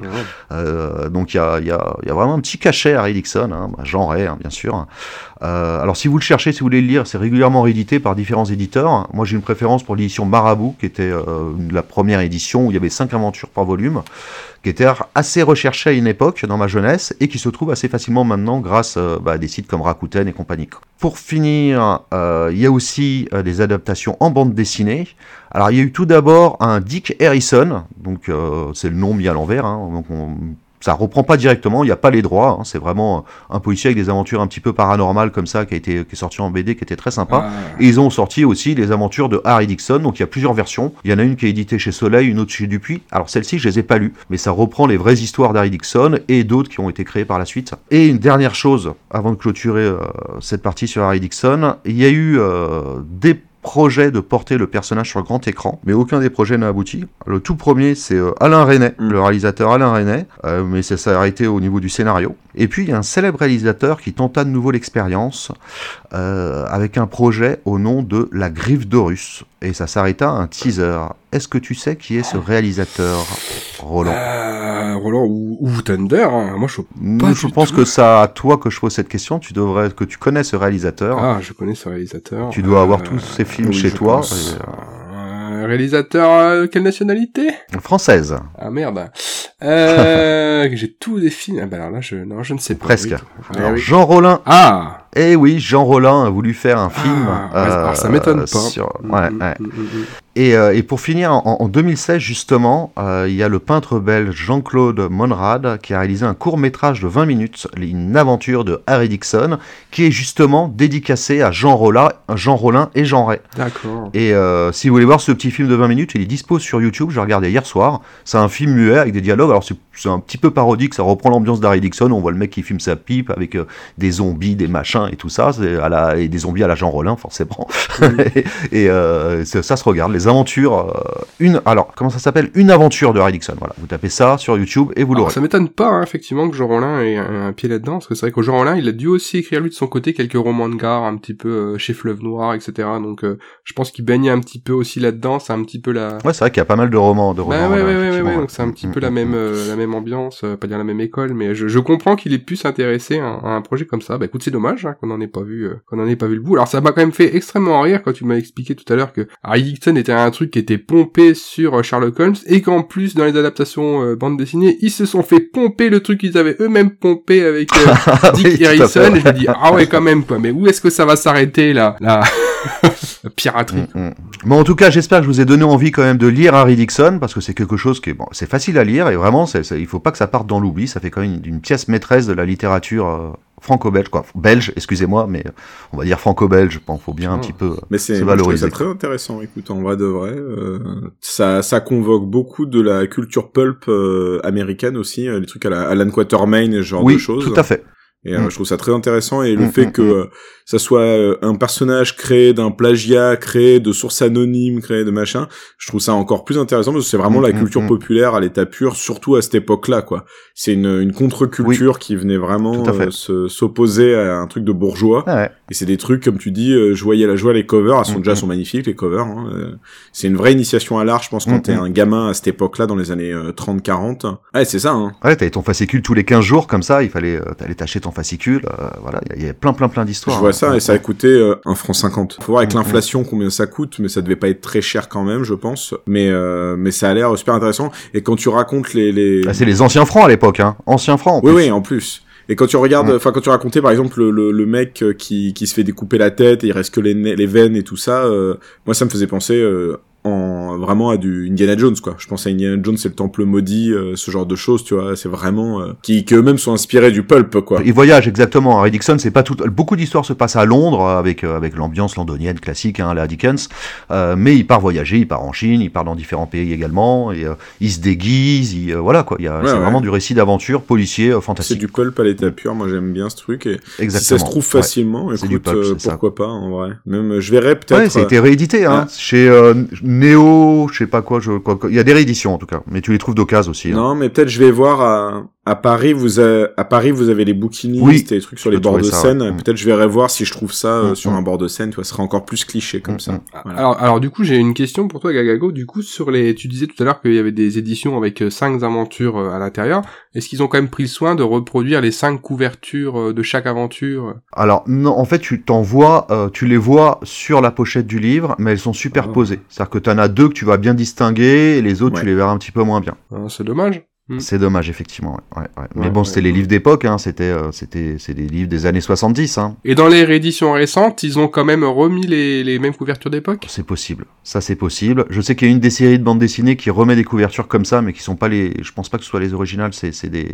Ils ont refait, euh, mais ils sont partis sur le même principe. Mais sur les, les nouvelles éditions, on doit, tu dois voir ça. Ils ont dû, ils ont dû faire ça. Mais après, on peut voir ces, ces images-là sont sur Internet. C'est-à-dire qu'il y a quand même des, des, des sites de, de fans qui ont, qui ont repris chaque pochette avec le titre en face et tout ça. Donc tu peux toutes les retrouver euh, sur Internet. Content de vous avoir fait découvrir quelque chose. Bah ça va être ton tour, mon cher Roland, et tu veux nous parler d'un film ou d'une... Euh, non, pas du non, tout. voilà, d'une maison. Pour cette émission, moi j'ai décidé de vous parler de la Rolls-Royce des maisons hantées, euh, celle euh, que l'on reconnaît au premier coup d'œil tellement elle est devenue un objet de pop culture. Alors moi je me voyais pas faire un épisode sur les lieux hantés sans vous parler de la plus célèbre d'entre elles. Évidemment, je veux parler de la célèbre maison hantée du 112 à Ocean Avenue dans la petite ville d'Amityville. Euh, car oui, Amityville, euh, avant d'être le nom que l'on donne à cette maison rendue célèbre notamment par le cinéma, est une petite ville du Long Island dans euh, l'état de New York. Petite ville de moins de 10 000 habitants, et pourtant c'est une petite ville qui est devenue extrêmement célèbre. Donc l'histoire commence euh, grosso modo en 1928, date à laquelle a été édifiée cette magnifique maison euh, au style colonial hollandais. Alors le style colonial hollandais, c'est-à-dire c'était une bâtisse avec euh, des mansardes, des avant-toits évasés, et c'est une belle construction de quatre étages avec des dépendances à côté de la maison. Alors il y a un hangar à bateau, alors qui devait peut-être pas être là à l'époque, mais voilà, actuellement il y a un à bateau, il y a une piscine, enfin bref, c'est vraiment une belle bâtisse. Et en 1965, on a la famille euh, de Féo qui a fait l'acquisition de, cette maison. Alors bon, il n'y a rien à, signaler euh, jusqu'à cette date. Et euh, le mercredi 13 novembre 1974, on a le, le- fils aîné de la famille de Féo, Ronald de Féo Jr., qui prend une carbine et qui s'amuse à tuer ses parents et ses quatre frères et sœurs, euh, âgés euh, de 9 à, à 18 ans pour, euh, pour la fratrie. Et donc tout ça, le carnage se passe dans la fameuse maison familiale au 112 Ocean Avenue. Donc le gaillard, il est rapidement appréhendé, va au tribunal et il est condamné à la bagatelle de six peines de prison à vie, car oui, c'est comme ça aux États-Unis, on cumule les peines. Alors la ligne de défense euh, du gaillard était qu'il avait entendu euh, des voix dans sa tête, mais euh, bon, ça n'a pas suffi à le faire acquitter puisqu'il va passer sa vie derrière les barreaux et il est mort bah, plutôt récemment, hein. il est décédé en 2021, donc il est resté toute sa vie en prison. Et, euh, et, du coup, lorsque ben il part en, prison, la maison du coup se retrouve vide puisque toute la famille a été tuée. Et euh, donc il part en prison en 1975 et la maison est mise en vente. Et là, on a une agence immobilière qui se retrouve avec ce bien à vendre. Bonne chance, euh, mon gars. L'agence immobilière faire peindre la façade de la maison. C'était une maison avec une façade super foncée, donc il, la repeigne en blanc, un blanc pétant, pour rendre la maison un petit peu plus accueillante. Et euh, alors il y a quand même un truc qui est, qui est, intéressant euh, dans, le, le, travail d'agent immobilier aux États-Unis, c'est que si en France il y a aucune obligation euh, en la matière. Aux États-Unis, puis dans pas mal de pays anglo-saxons, les agences immobilières, elles ont l'obligation de prévenir les futurs acheteurs du passif de la maison. C'est pour ça que quand la famille Lutz a acheté la maison, donc pour un montant d'environ 80 000 dollars, une bonne affaire à première vue, elle était complètement au courant du passif de la bâtisse. Alors, petite euh, aparté Thunder, et je voudrais clarifier tout de suite la situation. Quand je parle de la famille Lutz, il n'y a aucun lien de parenté avec Alex Lutz. Ça m'a fait extrêmement rire quand j'ai quand j'ai vu le nom de la famille. Je me suis dit ah moi aussi j'ai beaucoup rigolé. Et voilà. Et donc la petite famille donc n'est pas composée d'Alex Lutz, mais de George Lutz, le, le, chef de la famille, enfin le, le père, et de sa nouvelle femme, Kathleen, et de leurs trois enfants qui sont issus euh, du premier mariage de, de Kathleen. Donc ce n'est pas le père biologique que les enfants. Donc les enfants, c'est Daniel, Christopher et Melissa. Et euh, il se trouve que la famille ne restera finalement que 28 jours dans cette maison, puisqu'ils ont été poussés à la fuir à la suite de phénomènes complètement paranormaux. Et donc, parmi cette liste de phénomènes, et là, Gagago, Dommage. J'avais marqué, j'avais marqué des invasions de mouches et il m'a marqué des invasions de bites. forcément, je n'allais pas lire. Voilà. j'ai cru que t'allais ah, ah. dire ça bêtement. Ah, c'est tellement euh, beauf de France. Ça. Bon, voilà. Donc, euh, bah, la maison se retrouvait subitement euh, envahie de mouches. Il y avait des bruits étranges récurrents à 3h15 du matin. Et bon, c'est pas un horaire anodin puisqu'il s'agit de l'heure à laquelle aurait, enfin, a eu lieu le, le massacre de la famille de Féo. Euh, il y a des nuits qui passaient interminables, le père de famille avait des insomnies, euh, il y avait des étranges, il y aurait une étrange gelée verte qui suintait des murs, la maison était constamment froide, impossible à, chauffer euh, malgré une chaudière qui tournait à plein régime, et puis bon des choses un petit peu plus étranges comme des esprits de femmes qui venaient toucher Kathleen, la mère de famille dans la cuisine, une espèce de fenêtre à guillotine qui se serait refermée sur les doigts d'un des enfants de la famille, Mm. Comme quoi, les bonnes fenêtres, c'est important. euh, des bruits étranges dans la chambre des enfants, le chien de la famille qui arrête pas d'aboyer euh, pour tout et n'importe quoi, et la petite dernière euh, de la famille qui voit le fantôme d'un petit garçon et qui parle avec un ami imaginaire, Jody, un cochon aux yeux rouges. Et, et puis ah oui, le truc euh, aussi, une fanfare qui joue euh, dans la nuit, dans le salon et qui déplace les meubles pour faire de la place. une espèce de fanfare automatique. Bref, vous aurez compris, une maison barre direct. sympathique. Ah, mais ils ont tenu 28 jours. Alors la famille, euh, après ça, elle se réfugie dans la maison de la mère de Kathleen et elle ne reviendra jamais y habiter. Alors du coup, l'histoire commence à faire un petit peu de bruit et euh, il y a la chaîne locale Channel 5 qui décide euh, de consacrer une émission euh, au phénomène. Et donc la famille retourne sur place avec un couple de médiums experts en paranormal. Alors il y a rien qui s'est passé d'extraordinaire pendant les émissions ou quand les médiums étaient dans la maison. Euh, donc il euh, y a rien de y a rien eu de notifié pendant pendant ces émissions. Euh, mais bon les médiums avaient l'air de dire que pour eux il y avait bel et bien une présence maléfique voire plusieurs dans, dans cette bâtisse. Bon à la suite de tout ça les Lutz bah, ils ont perdu la maison car ils payaient pas la banque et donc bah, elle a été revendue. Euh, et George, il s'est associé euh, par la suite à un écrivain et scénariste de cinéma, Jay Hanson, qui écrit un livre sur les événements de la maison d'Amityville et au passage qui négocie euh, des droits en cas d'adaptation du roman sur le grand écran. Et donc en 1977 sort Amityville The Amityville Horror, a True Story, donc l'horreur d'Amityville, une histoire vraie pour les non-anglophones. Donc ça c'est le livre qui sort en 1977. Alors Jay Hanson, euh, l'auteur du livre, il a, il a vraiment le sens de l'affaire, des affaires, il a bien senti le coup venir.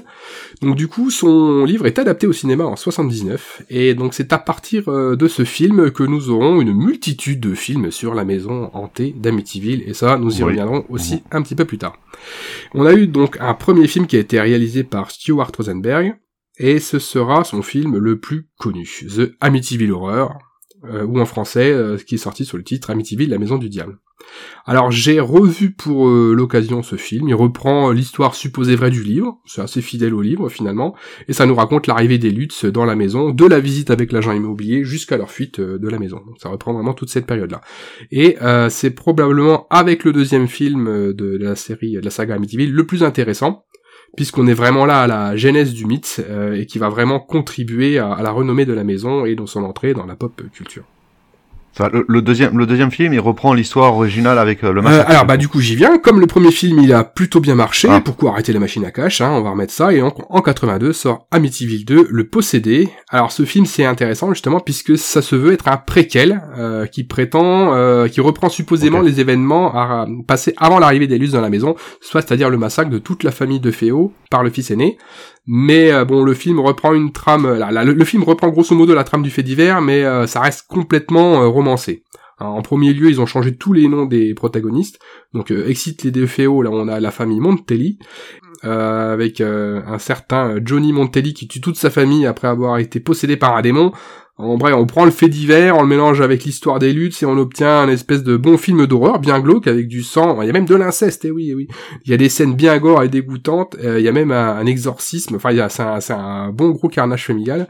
Ah, donc c'est moi j'ai bien aimé les deux films, mais voilà, c'est vraiment très très très romancé, et ben c'est aussi ce qui a contribué à la, légende de, de, la maison, etc. Voilà, je m'arrête là pour les films, puisque ben il y a eu énormément de films qui ont surfé sur le nom. On a eu huit films dits euh, officiels, entre guillemets, entre 79 et 96. Et on a eu une deuxième vague de films euh, après le remake du premier Amityville en 2005. Ouais, en fait, t'en as même un peu plus que ça, en fait, il me semble, parce que t'as as huit films officiels dans le sens effectivement avec une numérotation, comme tu dis, et encore dans ces films, il y en a, c'est même des téléfilms directement, voire des directs ou DVD, enfin des directs ou VHS à l'époque. T'as eu le remake de 2005 dont tu parles, effectivement. À partir de là, la boîte qui possède les droits des films, elle en a encore sorti deux ou trois, parce que je crois qu'au final, sur la série officielle, il y a 11 ou 12 films. Et en plus de ça, effectivement, t'as le marché indépendant euh, bisseux qui en a sorti une dizaine d'autres random, euh, mais eux, ils sont effectivement euh, non canon, si on doit parler de, de canon de, dans, dans cette dans cette série de films basés sur un fait divers random. C'est ouais ouais tout à fait tout à fait. Oui donc ce que je disais donc à partir de 2005 il y a eu une deuxième vague de, de films dits officiels et effectivement alors je les ai pas j'ai volontairement pas mis le nom parce qu'à un moment donné on sait plus trop ce qui est officiel et ce qui est officieux mais ouais voilà quand tu dis 10 11 films on en, on en est à peu près là. Alors bon, il est vrai que euh, elle a pas volé sa, sa réputation, hein, la Big Coca. Rien que visuellement, la maison d'Amityville, euh, alors on la connaît bien dans les films avec la façade bien particulière, avec les fenêtres en quart de rond, et euh, sur le pignon et la cheminée au centre du pignon, on a vraiment l'impression que c'est un, vitra un vitrage, un visage menaçant euh, grâce à ses caractéristiques, et ça a vraiment contribué à la faire entrer dans la, dans la légende, surtout en faire une des maisons les plus facilement reconnaissables de, de la pop culture. Mm. Voilà, et pour conclure, sur Amityville, à l'époque, j'avais pas encore vu les films, et j'étais même pas né moi quand euh, le, premier film est sorti. Cependant, comme tout le monde, j'avais entendu parler euh, bah, d'Amityville, et j'ai redécouvert cette histoire grâce à un financement participatif qui avait été organisé à l'époque euh, par l'éditeur Backfilm, qui proposait une version restaurée des trois premiers opus, et qui incluait également le documentaire My Amityville Horror, qui interroge plusieurs protagonistes de l'époque, notamment Daniel, l'un des enfants de Kathleen, qui était dans la maison, celui qui s'était fait coincer les doigts euh, dans la fenêtre, et le, documentaire présente aussi des journalistes de l'époque de Channel 5, et euh, on va retrouver euh, une des célèbres médiums qui est entrée dans la maison. Et donc dans ce coffret c'était très sympathique parce qu'il y avait pas mal de goodies vachement sympas et il y avait une réédition du numéro spécial sur Amityville du fanzine de David Didlow Vidéotopsie. Et il y a quelques temps, j'ai eu la chance de le rencontrer, il me l'a gentiment dédicacé d'ailleurs. Euh, et on vous mettra un lien vers la vidéo YouTube euh, dans, les crédits de l'émission où David raconte son souvenir sur le mythe d'Amityville à Ciné Forever à vidéo, Ciné Forever vidéo. Et c'est très sympa, donc je vous invite à, regarder cette vidéo quand euh, si vous avez un petit moment. Et puis voilà, bah le reste j'ai découvert en préparant cette émission, notamment le livre de Jay Hanson que j'ai pu trouver case. Alors j'ai trouvé dans une édition euh, françoisie à un prix plutôt raisonnable parce qu'il est pas facile à, trouver. Euh, j'ai déniché donc une ancienne édition de 1980. Le livre est plus vieux que moi pour vous dire. Alors moi j'adore presque le, côté solennel, une espèce de couverture noire cartonnée. J'avais presque l'impression de tenir un, livre satanique quand j'ai ouvert mon paquet.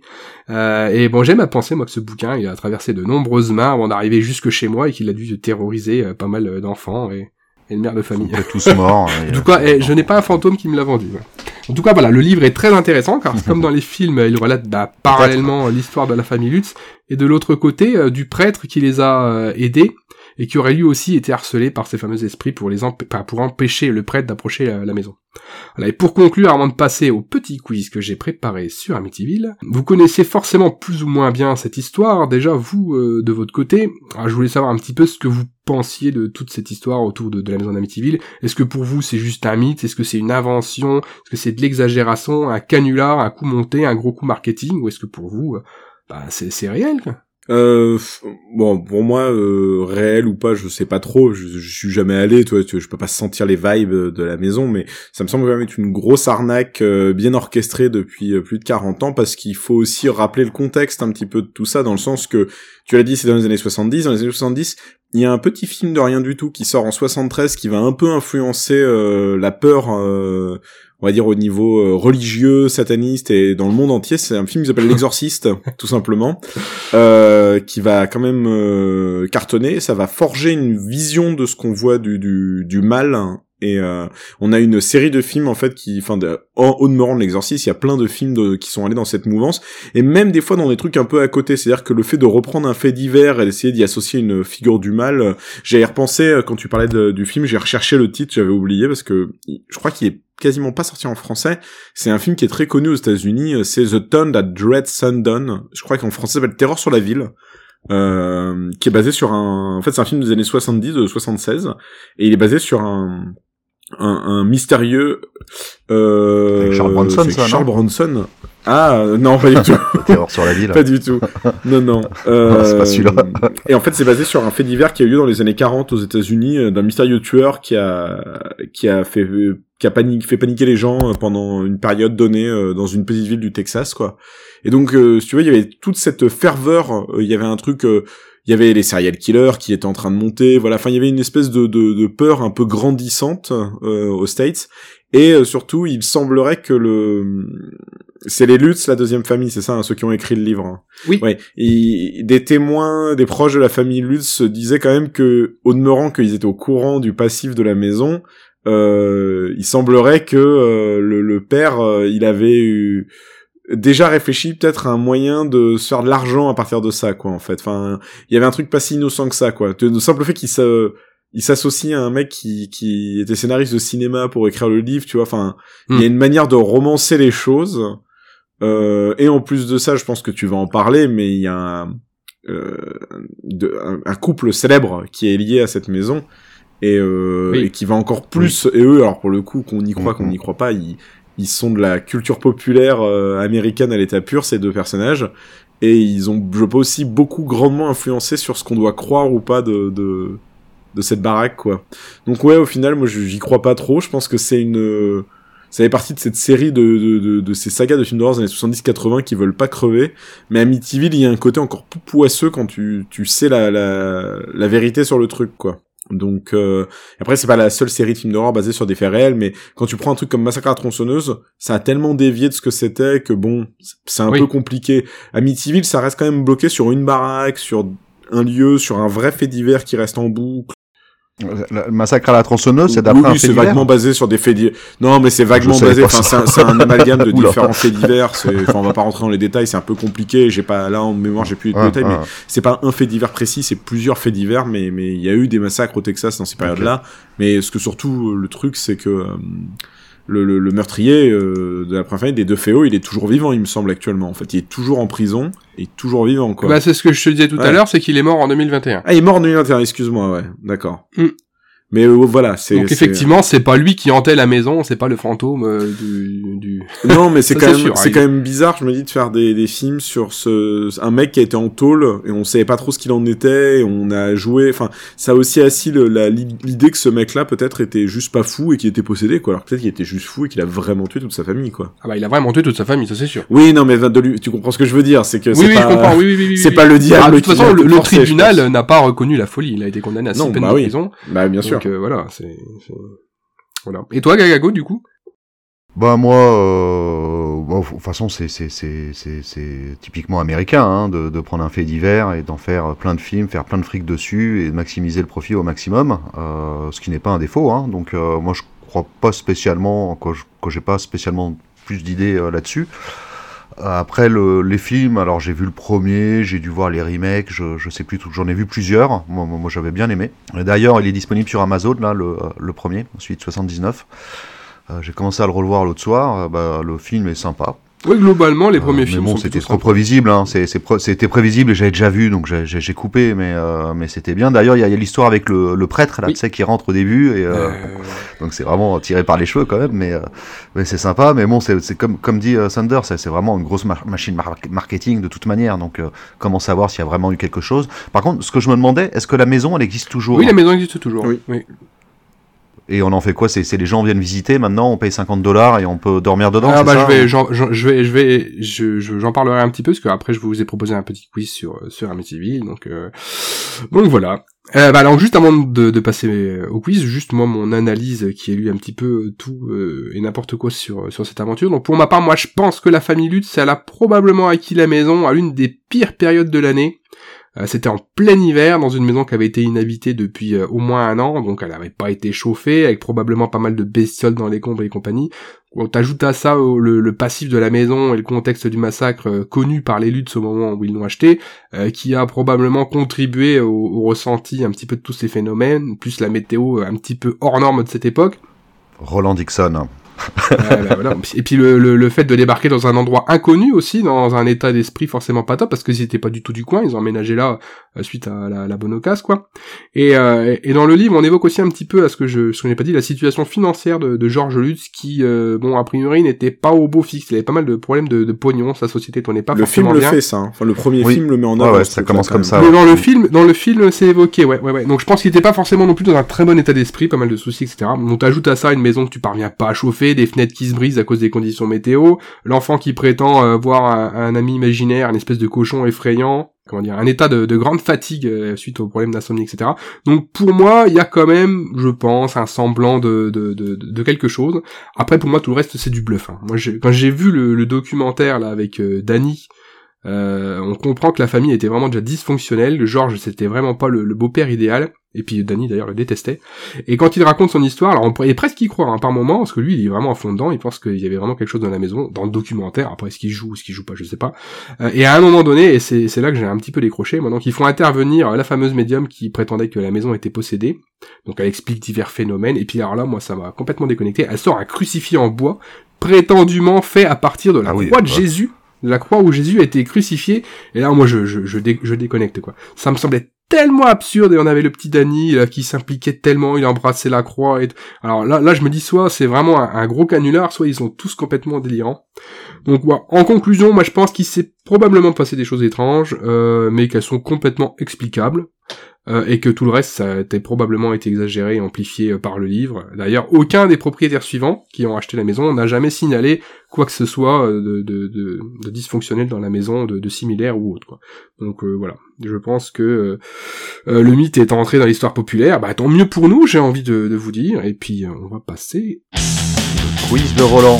Allez. Que je vous ai fait pareil sur Amityville. Alors, je précise, euh, quiz pour euh, pour Thunder. Et puis s'il n'y a pas la réponse, bien sûr, euh, mm. Gagago, comme tu n'as pas vu les questions, tu pourras également donner ta réponse. Alors, première question. Alors j'ai expliqué tout à l'heure, hein, quand Chanel 5 est venu dans la maison pour faire un reportage, il y a eu un couple de fameux médiums qui est venu dans cette maison. Alors j'ai omis volontairement le nom dans mon récit, euh, car c'était pas ce qui importait, mais euh, bon, Thunder, tu as déjà à moitié vendu la mèche, mais sais-tu qui étaient donc les deux fameux médiums euh, venus ah bah, tu, vois, j'ai fait exprès de ne pas le dire, je me suis dit au cas où, c'est les, c'est les simplement, c'est le couple des Warren hein, qui ont rendu, sont rendu célèbres à, partir de la série de films Conjuring. Oh yeah Eh bien, tout à fait, c'est ça, c'est ça. Donc, si vous êtes un adepte, un adepte des films d'horreur, bah ouais, forcément, vous connaissez forcément ce nom, Ed et Lorraine Warren. Euh, puisque comme tu l'as dit, ben, ça fait partie maintenant du, du folklore du cinéma, puisqu'ils ont euh, effectivement, il y a eu les films Conjuring et Annabelle qui sont euh, supposément des, des, cas que eux ont eu à traiter en tant que, que médium. D'ailleurs, anecdote, je sais pas si, j'espère que c'est pas dans votre quiz, bah, mais dans Conjuring 2, il parle de l'affaire d'Amity, et normalement, il ne devrait pas avoir les droits de le faire parce que euh, cinématographiquement, les droits d'Amityville appartiennent à une société et que c'est pas, je crois que c'est Warner qui a les droits de, de Conjuring. Mais, mais, mais, mais, mais, les Warren ayant officié sur Amityville, ça fait partie de leur dossier. Ah. Et les Warner, en fait, ils ont les droits sur tous les dossiers Warren. Donc, en fait, c'est une espèce de jurisprudence qui fait qu'ils avaient le droit d'en parler à cause de ça, en fait. Et ils n'ont pas été embêtés une seule seconde, en fait. Eh ben, merci pour l'anecdote. Non, non, j'ai- j'avais pas du tout prévu d'en parler, donc euh, Bah voilà. merci bien. Euh, alors ensuite, deuxième question, bonne réponse hein, pour celle-ci. Alors, après la, la saisie de, de la maison euh, par la banque, le nouveau propriétaire de la maison, euh, les Cromarty, ont tenté d'éloigner les curieux justement qui venaient un petit peu rôder autour de cette maison qui avait qui était devenue bah, célèbre. Alors, est-ce que tu sais par quelle euh, habile manière ils ont essayé de détourner l'attention de, de, de- des visiteurs sur leur maison Ah, je dirais, je vais pas essayer de trouver une réponse loufoque, je dirais un truc un peu simple. Euh, je dirais qu'ils ont changé le numéro ou ils ont fait croire que c'était la maison d'à côté. Oh yeah! Euh, Bien bien joué. oui, c'est une bonne réponse. Ils ont changé l'adresse de la maison. Tout à fait. Donc maintenant, Ah. elle est située au 108 euh, Ocean Avenue.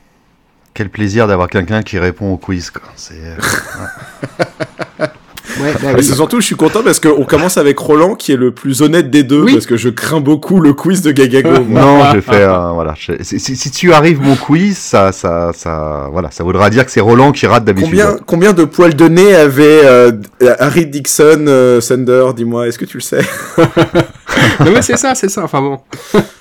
donc bonne réponse, effectivement. Donc ils ont ils ont changé là, ils ont tenté de changer l'adresse. Donc l'adresse est, vraiment changée, mais euh, bon euh, euh, derrière il y a eu il y a eu les films et tout ça, donc ça n'a pas vraiment eu l'effet escompté malheureusement pour eux. Et il y a eu bah, une deuxième tentative. Ils ont fait une deuxième deuxième petite chose sur cette maison pour essayer de qu'elle soit plus anonyme. Est-ce que tu as une petite idée du coup? Euh, Je dirais, ou bien ils l'ont repeint, ou bien, euh, comme tu parlais des fenêtres, euh, effectivement, qui sont très euh, marquantes, ils ont peut-être essayé de les enlever ou de les changer. Oh Eh yeah! c'est exactement ça. Ils ont remplacé les fameuses fenêtres garde-rond par des fenêtres rectangulaires. Oh là là. beaucoup plus classique.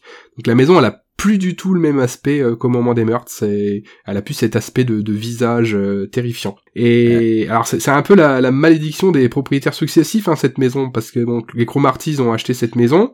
Euh, Il y avait déjà des curieux qui venaient qui venaient le voir à la sortie du livre, mais forcément derrière quand il y a eu euh, quand il y a eu les films, ça a été ça a été pire en pire quoi.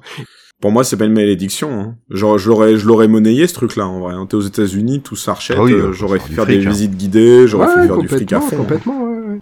Faire payer les gens pour dormir dedans. Il y a eu une action en justice contre les Lutz, parce qu'en fait, au moment où ils ont acheté euh, la maison, le livre était pas encore sorti. hein. Donc ils ont estimé Mhm. que euh, les Lutz étaient responsables de tout le barouf autour de la maison, parce qu'eux, ils demandaient juste à être tranquilles.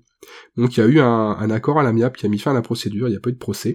Mais, euh, mais voilà, ça a été compliqué, et ça a été tellement compliqué qu'au bout de dix ans, ils ont fini par jeter l'éponge et ils ont revendu la maison.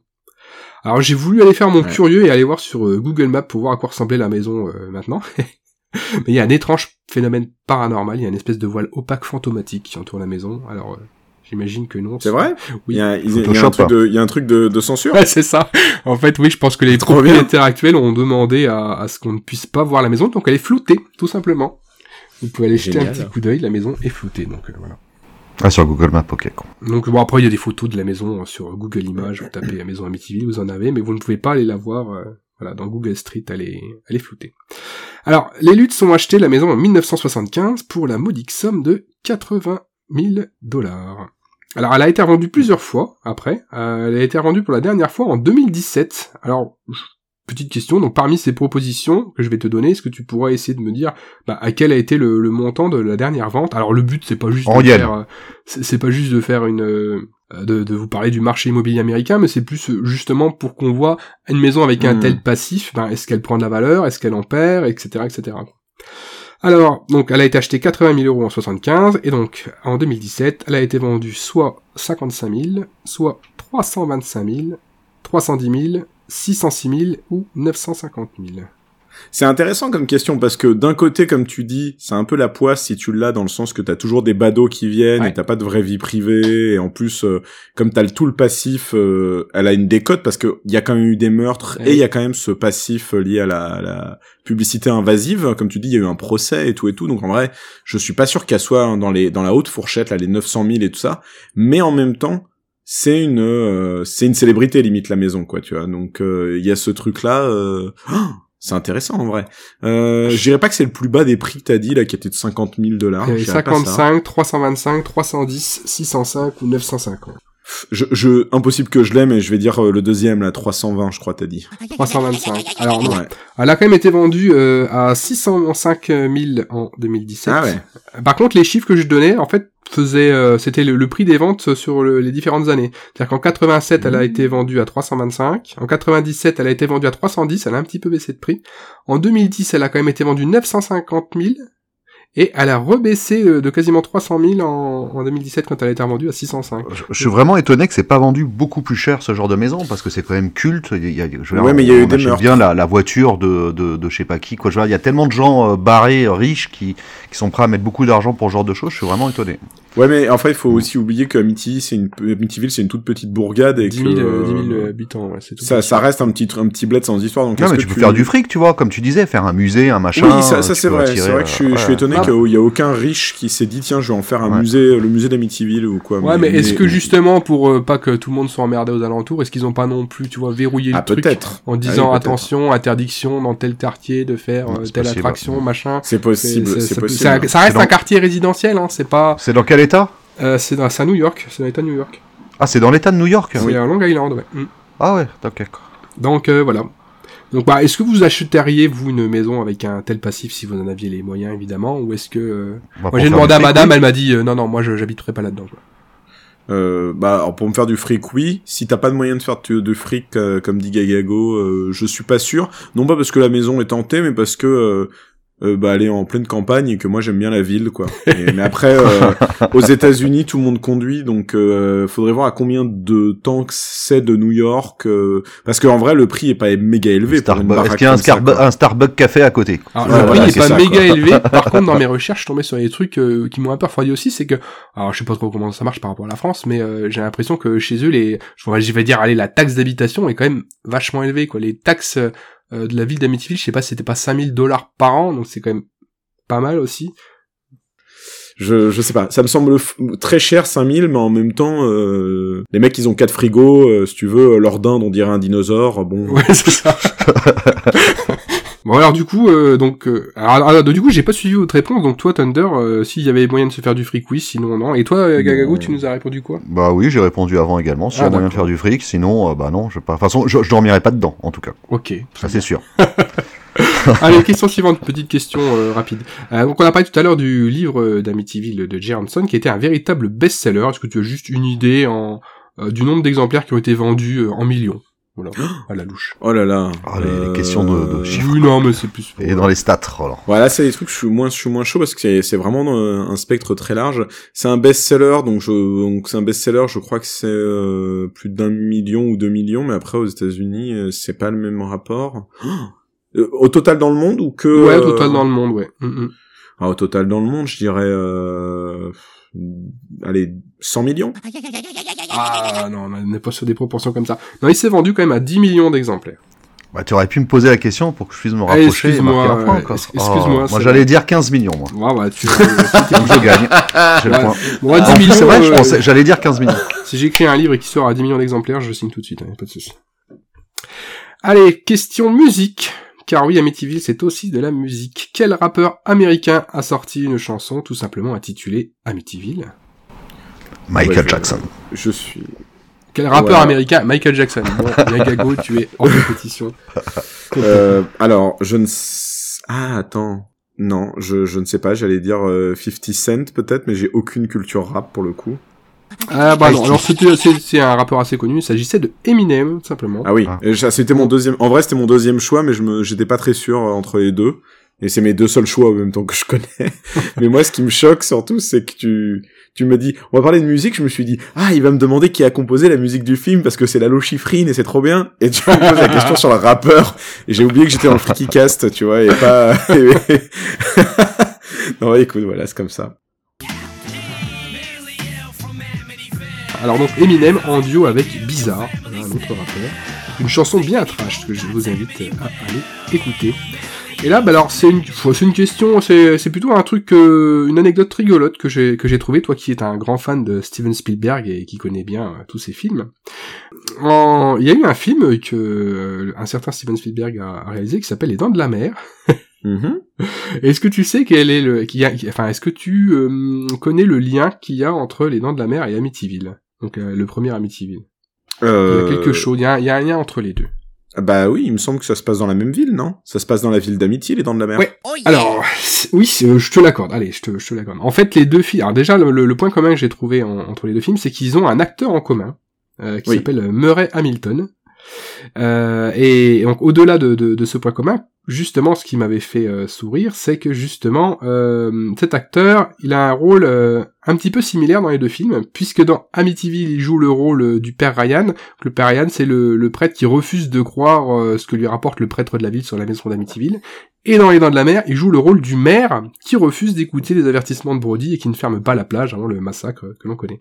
Et là, donc justement, comme tu disais, où c'est très drôle, c'est que, euh, eh bien, il est le maire de la ville d'Amity Beach, qui est une ville fictive inventée pour le film. Donc c'est pas Amityville, mais Ouais, donc même- j'avais pas, j'avais pas raison, mais mais moi le point commun, effectivement, c'est que ça se passait à Amity, je me souvenais, les Dents de la Mer. euh, Ami- euh, les Dents de la Mer, c'est avant Amityville.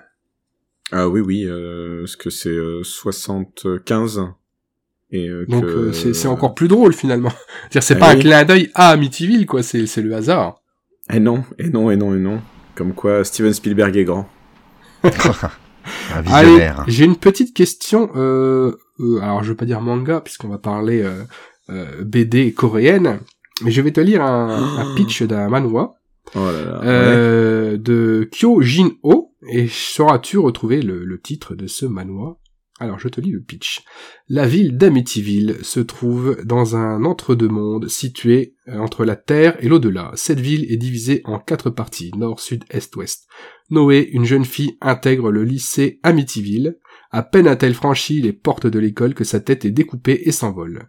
Noah possède le pouvoir d'être une mirror image. Cette mésaventure lui permet de faire la connaissance de Jack Frost, le plus célèbre des sorciers du lycée. Celui-ci va lui jouer des tours de sorcier pendables. Alors, est-ce que tu connais Oh. le titre de ce Non. coréen? Pas du tout. Je vais me permettre de juger, ça a l'air mais ultra pourri. Alors, Alors, Gagago, tu as une pitch. idée Je te pose la question quand même. Alors, aucune idée. Alors, vraiment aucune. Eh bien, ça, ça, ça s'appelle simplement Jack Frost. Ok. Oh là là. Alors malheureusement ou heureusement, euh, cette BD en 11 tomes a vu sa publication stoppée au bout de deux, Oh, car c'était sorti, c'était sorti aux éditions Oh Camille, non. au, au Ah feu, bah oui, au feu édition Ah, Camille, voilà. Alors moi j'ai été voir un peu à quoi ça ressemblait, honnêtement, ça avait pas l'air si pourri que ça. Ah bah ça, ça m'étonne pas. C'est typiquement Takam, ce genre de manga. À noter quand même que l'auteur euh, qui a fait les dessins, a fait les dessins d'une autre série qui est sortie chez Kiyun. Est-ce que tu sais de quelle série il s'agit? Genre Kojino? Euh, ah bah euh, alors euh, c'est un coréen donc ça serait dans les manois de, de chez Kiyun donc c'est euh, c'est quoi déjà? Il y a c'est pas merde non c'est euh, Non, c'est bâtard c'est bâtard et l'autre série je sais plus non c'est pas ça? Ah, C'est Evil Eater. Evil Eater d'accord pas du tout Inconnu. Ok. Bon, je ne connaissais pas non plus avant la préparation de cette émission, soyons francs. Question suivante. Euh, Sais-tu si c'est la véritable maison d'Amityville qui a servi au tournage du premier film? Ah euh, il me semble que non il me semble que c'est une réplique Oh yeah! euh, Bonne réponse. Il n'a pas été possible de tourner dans la véritable maison, Ouais. et la production a dû se débrouiller pour trouver une maison dans le même style colonial que la maison d'Amityville, et ils ont tourné à Tom River, dans le New Jersey. Euh, mais comme la maison n'avait pas la même façade, ils ont été obligés de reconstruire la fameuse façade avec euh, avec les fenêtres en, en œil là pour les besoins du film. Et le, le lieu a également servi de tournage pour euh, deux autres films de la série Amityville. Les proprios eux ils ont dû sortir du pognon ils ont dû être heureux Euh, alors la maison s'est revendue extrêmement Ouais. cher aussi euh, par la suite, Euh, mais c'est pareil, hein, il y a des gens qui viennent un petit peu en pèlerinage dans cette maison-là. Alors probablement moins que sur euh, le lieu d'Amityville, mais comme ce lieu est c'est un lieu de tournage connu, il y en a qui aiment bien aussi faire un petit peu ces, ces pèlerinages de, de lieux de tournage. Effectivement, euh, il y a aussi un petit peu de nuisance de ce côté-là, mais euh, j'imagine qu'effectivement ça leur a rapporté quand même euh, aux propriétaires de, de l'époque un paquet de pognon. Allez, plus que deux questions, et après je repasse la main euh, en 1987 sortait le jeu vidéo Peur sur Amityville, un jeu euh, disquette sur Amstrad. Sais-tu quel pays a développé ce jeu? Euh, je crois de mémoire que c'est un jeu français Oh yeah! Bonne réponse, formidable. Tout à fait, c'est un jeu. On, on faisait pas mal de jeux à Eh cette bien, c'est un jeu euh, indépendant qui a été euh, à l'époque fait par un français, un jeune français d'une quinzaine d'années, Serge Payer, qui a programmé tout ça chez lui avec un, un de ses copains d'école qui l'a aidé pour euh, pour les graphismes, et euh, il a vendu le, le jeu à Ubisoft. C'est finalement sorti chez Ubisoft. Ok. C'est ce qui se faisait beaucoup à l'époque. Hein. Il y avait beaucoup de jeunes qui développaient leurs jeux et qui après les proposaient à des boîtes comme Ubisoft. Et à l'époque, Ubisoft était plutôt un diffuseur, distributeur de, de jeux qu'un vrai euh, développeur complète, complètement développeur. Quoi. Mm. Et alors j'ai découvert hein, l'histoire sur euh, un, un reportage vidéo qui avait été fait pour le site jeuxvideo.com. Je vous invite à aller le voir, on mettra le lien dans la description parce que c'est vraiment génial. C'est-à-dire que le, la personne qui a fait le reportage, dont j'ai pas noté le nom malheureusement, a retrouvé le réalisateur du jeu euh, 30 ou 40 ans bien. après et a été l'interviewer et il était comme un gosse euh, à, à reparler de son jeu. Il trouvait tellement improbable que quelqu'un vienne le de trouver euh, si longtemps après pour lui parler de, de, de ce truc-là qu'il a fait quand il avait 15 ans. Et donc du coup il raconte toute la genèse du, du jeu et c'est super intéressant. Donc moi je vous invite vraiment, euh, me suis basé euh, sur cette vidéo pour préparer cette question et je vous invite vraiment à aller voir cette vidéo dont on vous mettra le lien en description. Je sais ce que c'est la vidéo. Enfin, je, je sais pourquoi je le savais. C'est Edouard, c'est un youtubeur ça. très connu. Moi, j'aime beaucoup ce qu'il fait. Euh, allez voir son émission Rétro Découverte sur euh, sur YouTube. Et effectivement, ça fait partie de sa période où il bossait sur jeuxvideo.com. Et en fait, c'est un des petits plaisirs d'Edouard, c'est d'aller sur les vieux jeux comme ça, c'est d'aller retrouver les développeurs euh, qui sont français de ces jeux-là. Il l'a fait avec euh, Little Big Adventure, par exemple aussi. euh. Super intéressant, effectivement. Je me disais bien, mais d'où je- d'où je sais cette Moi ça info m'a donné envie de voir plus je de me, je me suis vraiment dit, mais d'où je connais cette info? Parce que alors là, c'est incroyable que je savais ce truc-là. Bah voilà, ça venait de là. Merci Edouard. On a, on a la même source. Alors moi, je suis pas infaillible, mais en tout cas, j'ai pas trouvé d'autres jeux vidéo sortis sur euh, le thème d'Amityville. Alors après, est-ce que c'est des, des questions de, de droit, j'imagine? Parce que Ouais, j'imagine déjà que le petit français qui a bricolé ça dans son coin, il avait pas forcément les droits non plus pour le faire. Donc à mon avis, aujourd'hui, ça serait plutôt impossible. Ben, je pense qu'il y a ça, mais le fait aussi qu'il n'y ait pas de personnage iconique à part la maison, en fait. Un, un jeu, il faut quand même pouvoir euh, ou avoir un antagoniste un peu un- impactant ou un personnage impactant, tu vois. Un Freddy, ouais, un mais Jason, Silent Hill, un par exemple, enfin, c'est, c'est, tu vois, pour moi, je- j'avais un peu ça en tête. Non, on pourrait faire tout simplement un jeu vidéo Amityville qui se passe dans Amityville, ça se vend quoi, c'est ça quoi. C'est que c'est vrai que c'est étonnant qu'il n'y ait pas plus de Euh, licences. Je hein. suis pas sûr en vrai. Enfin, je suis pas complètement Mm. sûr pour pour un jeu vidéo. Et Amityville euh, et euh, Silent Hill, il y a quand même des des personnages cultes dans Silent Hill. Il y a des monstres cultes. Oui. Ah oui, allez, une dernière question. C'est, c'est, c'est la ma préférée. C'est voilà. Alors, j'ai été taper Oula. Amityville dans mon appli de gestion de films et je suis tombé sur quelques pépites. Donc tu l'évoquais un petit peu tout à l'heure. Alors je vais te donner des titres et tu vas me dire si ce sont des films Ah là là, j'en étais entre sûr. de grosses guillemets, hein, euh, si ce sont des, des vrais titres ou si ce sont des titres que j'ai inventés pour la question. J'en étais sûr. Allez. J'ai- En plus, je les ai vus, je l'ai vu la liste, je m'étais dit, garde-la dans un coin de ta tête, il y a moyen qu'il te fasse une question Ouais, de merde incroyable. comme ça, quoi. Allez, premier. Amityville Cops. Euh, je crois qu'il existe pas, celui-là. Il existe. Ah là là. Amityville Gas Chamber. Non, lui, il existe pas. Mamma Il existe. Oh là là. Il existe. En fait, je- Amityville je Gas Chamber. Ah, c'est Je t'avoue que je dis qu'il existe pas parce que j'ai pas envie de croire que ça existe. C'est surtout ça. Dans ma tête, je- les deux fois, je me suis dit, putain, ça existe, mais, mais je peux pas croire que ça existe. Je veux pas croire. Mon curé à Amityville. Non, ça, non, ça existe pas. Oh yeah. Non, celui-ci, effectivement, il, il sort de mon. Celui-là, j'aurais préféré plus le voir que Amityville Gas Chamber. Jurassic Amityville Park. Non, ça n'existe pas. Oh yeah. Ça n'existe pas. Amityville Death Toilette. Je crois qu'il existe celui-là. Oh yeah. Il existe. Tout à fait. Amityville Christmas Vacation. Euh, oui, il existe. Oh Il yeah. existe. Amityville Pie. Non, il existe pas. Oh yeah. Il n'existe pas, effectivement. Amityville Poltergeist. Euh, il existe, lui. Oh yeah. Il existe. Ah, Amityville Vampire. Non, il n'existe pas, lui. Ah si, Il existe. Ah Si, là si. là. il existe. Amityville Bigfoot. Non, il n'existe pas. Il existe. Oh là là. Ah ouais. Amityville Nightmare Circus. Les plus improbables existent quoi, c'est ça. C'est ouf parce qu'à chaque fois, c'est une licence, c'est un, genre de film d'horreur à- à- encore différent. C'est-à-dire que là, ils ont mélangé Amityville avec les, les clowns, ça veut dire. Non, j'y crois pas, ça n'existe pas. Oh yeah. Non, il n'existe pas. Ça, c'est, c'est moi aussi. Amityville in Space.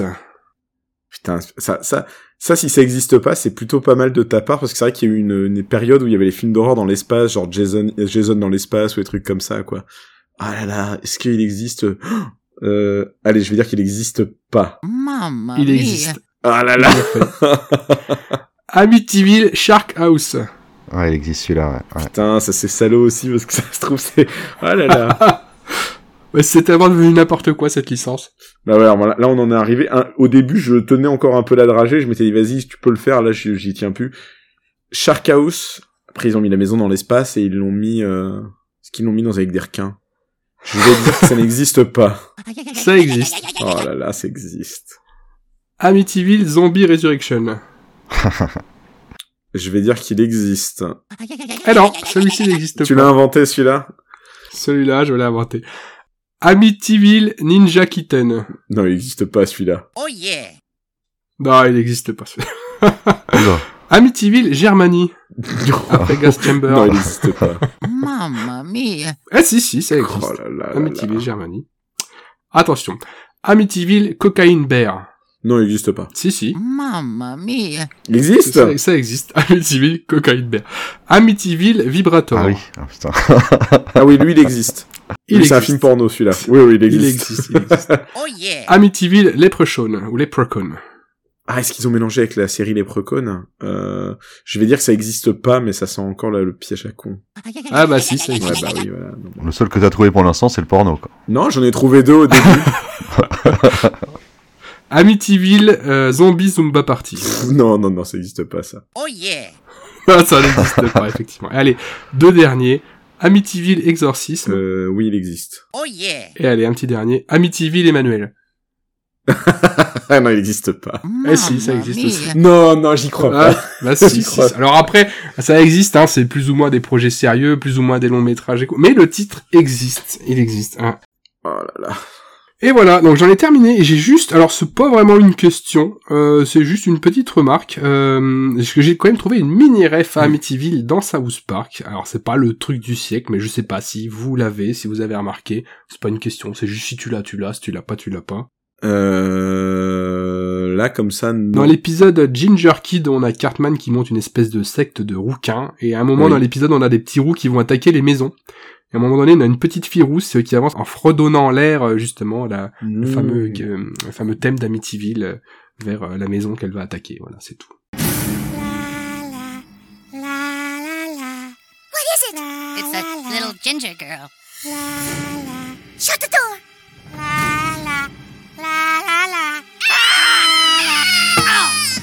Moi, ce qui m'a étonné, c'est que t'as pas, t'as pas parlé de la parodie la plus connue euh, d'Amityville euh, dans les années 2000. Ah, alors laquelle?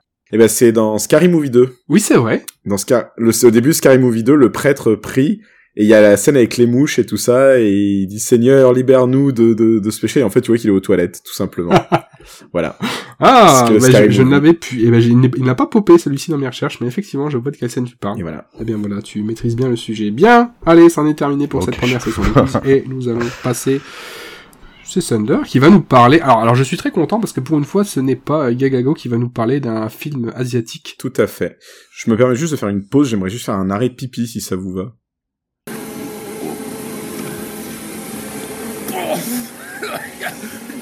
Mon âme de la mort. Ah, je vous ah, en prie, Seigneur. Aidez-moi à extraire ce démon. Ah. Dieu soit loué. Vous êtes bon, bienveillant et puissant. Ah. Ah, c'est cassoulet. Re... Euh, oui, donc c'est pas, euh, ouais, donc c'est pas, c'est pas coréen effectivement, c'est pas chinois non plus. Désolé euh, à toi, Gagago. Je Hong Kong, s'il te Euh, plaît, Hong Kong. C'est les Hongkongais, tout à fait. Euh, non, je vais vous parler d'un film japonais, euh, parce que quand on, on a fait notre brainstorming sur euh, de quoi on va parler euh, dans les, les lieux et les maisons hantées, euh, je me suis dit bah il y a quand même un film euh, un peu culte et un peu déviant et un peu freaky, un peu voilà tout ça, tout tout rentrait. C'est un film qui s'appelle tout simplement House, donc maison, euh, House euh, prononcé en japonais, euh, qui est un film de euh, Nobuhiko Obayashi, un réalisateur donc japonais. C'est un film de 77. C'est un film un peu euh, particulier sur énormément d'aspects. On va rentrer dans le, le fond du film, de ce que ça parle un petit peu après. Mais déjà, je pense qu'il faut contextualiser euh, qui est Obayashi et surtout euh, pourquoi est-ce qu'on n'a jamais entendu parler de ce film avant euh, bah maintenant parce qu'au moment où on parle le, Blu-ray et le DVD devraient sortir il y a eu une petite sortie au cinéma cet été d'ailleurs. Déjà, il faut savoir que euh, le, film en fait n'est pas sorti en France ni aux États-Unis et il a été connu par les, occidentaux un petit peu sous le manteau. Aux États-Unis, il a eu un grand, en fait, ce qu'on appelle vraiment un film culte à la manière des films comme Eraserhead. Euh, ou le Rocky Horror, c'est des films qui ont vraiment euh, connu un, culte auprès de son public et ça s'est fait vraiment beaucoup connaître grâce aux facultés américaines en fait. Donc à passer des copies pirates où on les avait fait des sous-titres maison et euh, les mecs ils étaient à moitié en train de fumer des pétards et tout, ils étaient tous défoncés et ils voyaient ce film un peu psyché et ils disaient mais qu'est-ce que c'est, c'est trop bien, c'est ouf. Donc le film a vraiment obtenu un statut assez culte euh, euh, aux States. En France, pareil, euh, quelques spécialistes le connaissaient parce qu'Obayashi avait un petit nom si on s'intéressait au cinéma japonais, mais il faut vraiment se remettre dans le contexte qu'à l'époque, euh, le Japon, c'est pas du tout la même euh, popularité que maintenant. Et donc, Obayashi, qui, qui est ce monsieur C'est un, c'est un fils de médecin en fait. Euh, il, il se passionne très tôt euh, pour pour le le- le- l'art en général, l'animation, le cinéma en particulier, mais pas que. Il adore le dessin, il adore le découpage. Enfin voilà, c'est un touche à tout. Euh, ses parents voudraient qu'il fasse médecine parce qu'il fait partie d'une vraiment d'une lignée de médecins et lui ça ne l'intéresse pas. Et donc en fait euh, après ses études il va se vraiment se lancer dans sa passion pour le cinéma. Il fait plusieurs courts métrages étudiants euh, il essaye un petit peu de, de percer et il va réussir à se faire un nom c'est dans le milieu de la pub en fait. Il va il va tourner euh, quasiment 3000 films publicitaires tout le long de sa carrière euh, qui a été très longue, hein, parce qu'il a continué à filmer jusqu'à sa mort en 2021. Euh, euh, D'ailleurs, dans, dans cette époque-là, dans ses premières années de pub, il a quand même tourné avec euh, les plus grands, parce qu'il a fait des pubs avec Charles Bronson ou Catherine Deneuve, par exemple, pour- dans les grandes personnalités. Euh, et donc, il tourne beaucoup de pubs. La pub, en plus, c'est un milieu où ça va très vite. Tu peux essayer à plein de styles, plein de genres. Tu peux vraiment expérimenter beaucoup de choses. Et retenez bien cette info, ça va un peu servir après pour pour House. Euh, et donc, dans les années 70, sort un petit film euh, aux États-Unis euh, qui va faire un petit succès qui s'appelle Les Dents de la Mer euh, d'un d'un petit monsieur qui s'appelle Steven Spielberg. Euh, et non, je ne fais et je ne fais pas un point Spielberg pour faire un point Spielberg. Ah. C'est vraiment une importance puisque Encore le là, succès du partout, film hein. fait que euh, les Japonais se disent bah il nous faut notre dans de la mer à nous en fait. Il faut qu'on fasse un truc. Donc les, les gars de la, c'est de la Toho, se disent bah faut faut un dans de la mer à nous. Donc ils, ils viennent voir Obayashi en lui demandant est-ce qu'il a un projet, est-ce qu'il a un concept, et Obayashi va creuser un concept, et en fait, il se dit c'est mon occasion de faire un film, donc faut pas que je me loupe, faut que je propose un blockbuster euh, qui va plaire aux japonais pendant l'été et tout et tout. Il va demander conseil, il se dit pour avoir les pré-ados et les ados, plutôt que je ne me demande à moi qui suis adulte, je vais plutôt demander à ma fille. Et donc il demande à sa fille qui est créditée comme co-scénariste du film d'ailleurs. C'est Si elle a génial, des ça. idées, donc sa fille elle lui raconte des trucs qu'elle imagine, des trucs euh, complètement barrés. euh, Excellent. elle dit oui, la maison elle mange des gens, euh, le piano il mange les gens. Il y a ton reflet, il sort du miroir, il t'attrape, et il y a la pastèque, tu vois une pastèque, et en fait ça devient une tête et tout, enfin des trucs un peu barrés. Et il va s'associer avec une scénariste, ils vont écrire ensemble, ils vont développer le projet. Ça plaît un peu à la taux qui clairement ne comprend pas trop, mais ils sont quand même assez sages parce qu'ils se disent euh, de toute façon c'est pas nous le, le, le cœur de cible, donc c'est pas très grave si on capte pas du moment que ça vend et que ça plaît aux jeunes, c'est un peu le principal. Mais en revanche, Obayashi, on lui dit, bah, euh, c'est pas toi qui vas réaliser, quoi. Donc, mais merci pour l'idée et tout et tout, tu seras crédité, tu seras scénariste, mais tu réalises pas. Et Obayashi, il veut vraiment le réaliser parce qu'il s'est vraiment beaucoup impliqué. En plus, comme j'ai dit, bah, sa fille elle a mis des idées. Voilà, ça devient très personnel. Donc, il a une idée. Euh, j'ai fait vraiment la version courte. Si vous voulez la version longue, euh, j'avais passé à Roland et Gagago un très bon euh, documentaire Mhm. de- du Ciné Club de Monsieur Bobine, qui est une excellente chaîne cinéma dont je fais toujours la pub dès que je vais quelque part, euh, qui ont fait un très bon épisode sur House. Et donc, ils expliquent un peu mieux que moi avec beaucoup d'images, mais en gros, Obayashi, pendant environ deux ans, il va faire une espèce de campagne marketing au Japon, il va en parler dans la radio, chaque fois qu'il est interrogé quelque part, il parle de house, il fait du bruit dessus, il fait développer des musiques, il commence à proposer un manga, enfin voilà, il met la pression, parce que le studio arrive pas à trouver un réalisateur qui serait intéressé pour faire le film, et donc en fait ça fout la pression de plus en plus au studio, parce que comme on est en train de hyper le public japonais, les jeunes japonais sur ce film qui n'existe pas encore, euh, bah ils se disent bon bah faut vraiment le tourner de plus en plus vite et donc ils cèdent ils disent vas-y Obayashi c'est toi qui vas le faire Mais c'est intéressant ce que tu dis, parce que pour le coup, on voit bien qu'il a, qu'il a bossé dans la pub et qu'il a vraiment un côté marketeur. ah bah clairement oui non mais ça se voit et euh, c'est c'est un mec qui a le sang qui a toujours eu le nez fin c'est un mec qui comprend clairement les choses et euh, si on devait le résumer moi je moi c'est mon ça c'est mon c'est ma tagline à moi. Je pense que Obayashi, c'est le mélange entre, euh, si on devait comparer à des réalisateurs américains, entre Sam Raimi et John Hughes, quoi. Donc euh, Sam Raimi pour le côté euh, expérimental, barré, euh, horreur, euh, cartoon, euh, qui va dans tous les sens, et John Hughes pour le côté récit adolescent, de passage à l'âge adulte, et, euh, et moi adolescent, euh, sur la tristesse, et pas que des trucs d'amour, hein. je parle vraiment pas de trucs de midinette, mais vraiment euh, des, des concepts de qu'est-ce que ça fait de, de, de passage de- à l'âge adulte, quoi. Et donc il va réaliser House. Et donc, de quoi ça nous parle ce film House que je, que je tease depuis maintenant 10 minutes? Eh bien, ça nous raconte l'histoire euh, dans un lycée d'une jeune fille euh, de, que nous connaîtrons seulement sous son nom. Alors, est-ce que c'est son nom, est-ce que c'est son pseudo? On sait pas. Tous les personnages, euh, les sept personnages principaux ont des noms, des pseudos comme les sept nains. Moi, je, je le vois comme ça. Je pense que c'est une référence à Blanche-Neige. Et donc, euh, notre héroïne s'appelle Ochale, ce qui veut dire euh, beauté, euh, belle jeune femme, élégante, parce qu'elle est, c'est une jolie, c'est une jolie adolescente. Et Ochale, elle est contente parce que son père, qui, est, qui va rentrer de voyage et ils vont partir ensemble en Italie pour les vacances et tout va aller bien. Seulement patatras, son père est rentré, il s'est marié en fait en secret et donc elle découvre qu'elle a une belle-mère et Ochale est vraiment très triste de ça. Donc euh, ne supportant pas le, rejet de, son père parce qu'elle pensait passer juste des vacances avec son père, euh, les dernières vacances de son adolescence, eh bien elle décide de d'écrire à sa tante en lui disant euh, ma tante ça fait longtemps que je ne t'ai vu est-ce que tu aimerais que nous pourrions passer te voir avec euh, mes amis? Et euh, la tante répond bah venez bien sûr pas de souci. Et donc euh, Ochale va partir avec ses amis. Donc elles sont au nombre comme j'ai dit de 7 je vais vous dire leurs noms ainsi que leurs spécificités parce que comme dans un RPG elles ont toutes leurs euh, caractéristiques. Il y a donc euh, celle qu'on appellera en français euh, prof qui est la plus intelligente qui a un savoir académique euh, et qui aime résoudre des problèmes. Il y a Mélodie qui, a, qui aime beaucoup la musique, elle aime beaucoup, elle joue du piano, elle est voilà, elle est très mélomane. On a Mac, euh, sûrement en référence à Big Mac, je pense, ou à McDo, qui aime beaucoup manger. bah c'est vrai, en même temps, c'est un peu ça, quoi. C'est vrai. On a Sweet, qui est euh, la plus gentille, la plus mignonne et qui est un peu tête en l'air, un peu idiote. Euh, nous avons euh, celle qui est un peu devenue la, la, la chouchou des, des- du public, qui est Kung Fu, qui est euh, qui est la sportive du groupe. Elle fait donc bah comme son dit, comme le nom son nom l'indique du Kung Fu, et elle a un thème à elle, elle a un thème musical qui est incroyable. Dès qu'elle apparaît, qu'elle fait une prise, elle a un super thème musical. Et on a euh, celle qu'on pourrait considérer un peu comme la, la deuxième personnage principal au début, en tout cas, euh, qui est Fanta, pour le diminutif de fantasy, euh, parce que elle est tout le temps en train de rêver, elle est tout le temps en train de se faire des idées, elle a tout le temps dans sa tête plein plein d'idées.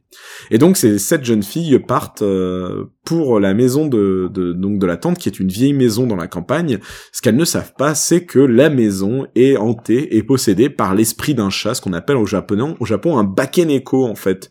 Donc c'est un chat fantôme. C'est, comme le yokai. C'est un yokai, un bakeneko, tout à fait. C'est un type de yokai. Et donc, euh, c'est le début des ennuis pour euh, nos sept euh, héroïnes euh, qui se retrouvent en fait bah, vraiment comme dans Evil Dead, euh, dans une maison avec euh, qui veut essayer de les manger, de les tuer, et avec des monstres partout, euh, sous le l'œil constant de la tante et de qui serait donc possédée ou un fantôme elle aussi, et donc de ce bakeneko. Donc voilà, euh, déjà sous ce pitch un peu barjot, vous vous dites ok mais euh, qu'est-ce qui pourrait avoir d'intéressant et pourquoi il serait dans le Freaky Cast? Et autant Anako on était encore dans un truc un peu euh, un peu à la mode, un peu voilà, euh, autant House on est sur du je pense du label Freaky Cast à 100%, c'est-à-dire qu'on est sur un film complètement psychédélique et hallucinogène tout le temps. Euh, Obayashi comme j'ai dit, a tourné énormément de clips et ça se voit. En fait, Obayashi ne prend aucune pincette avec son spectateur. Ça veut dire que plutôt que d'être académique dans sa manière de filmer, comme le feraient euh, bah, beaucoup de, réalisateurs dans le monde entier, c'est une technique où on va filmer de manière posée, calme, avec un certain type de cadrage. Obayashi, il s'en fiche, euh, donc il cadre très bien, il n'y a pas de souci, mais il va faire des plans sur plans, il va faire des effets de montage, il va faire des transitions euh, complètement barrées, il va... c'est, assez compliqué de vous le décrire en audio, ça doit se voir, hein, clairement, moi je pense. Si vous regardez la vidéo des bobines, vous aurez un petit aperçu de pas mal d'effets visuels de ce que le film peut proposer. Euh, mais il ne fait pas ça gratuitement. Il fait pas ça histoire de, de se donner un genre ou quoi. Tous les effets, ils ont une, une vraie, euh, une vraie recherche, une volonté recherchée en fait.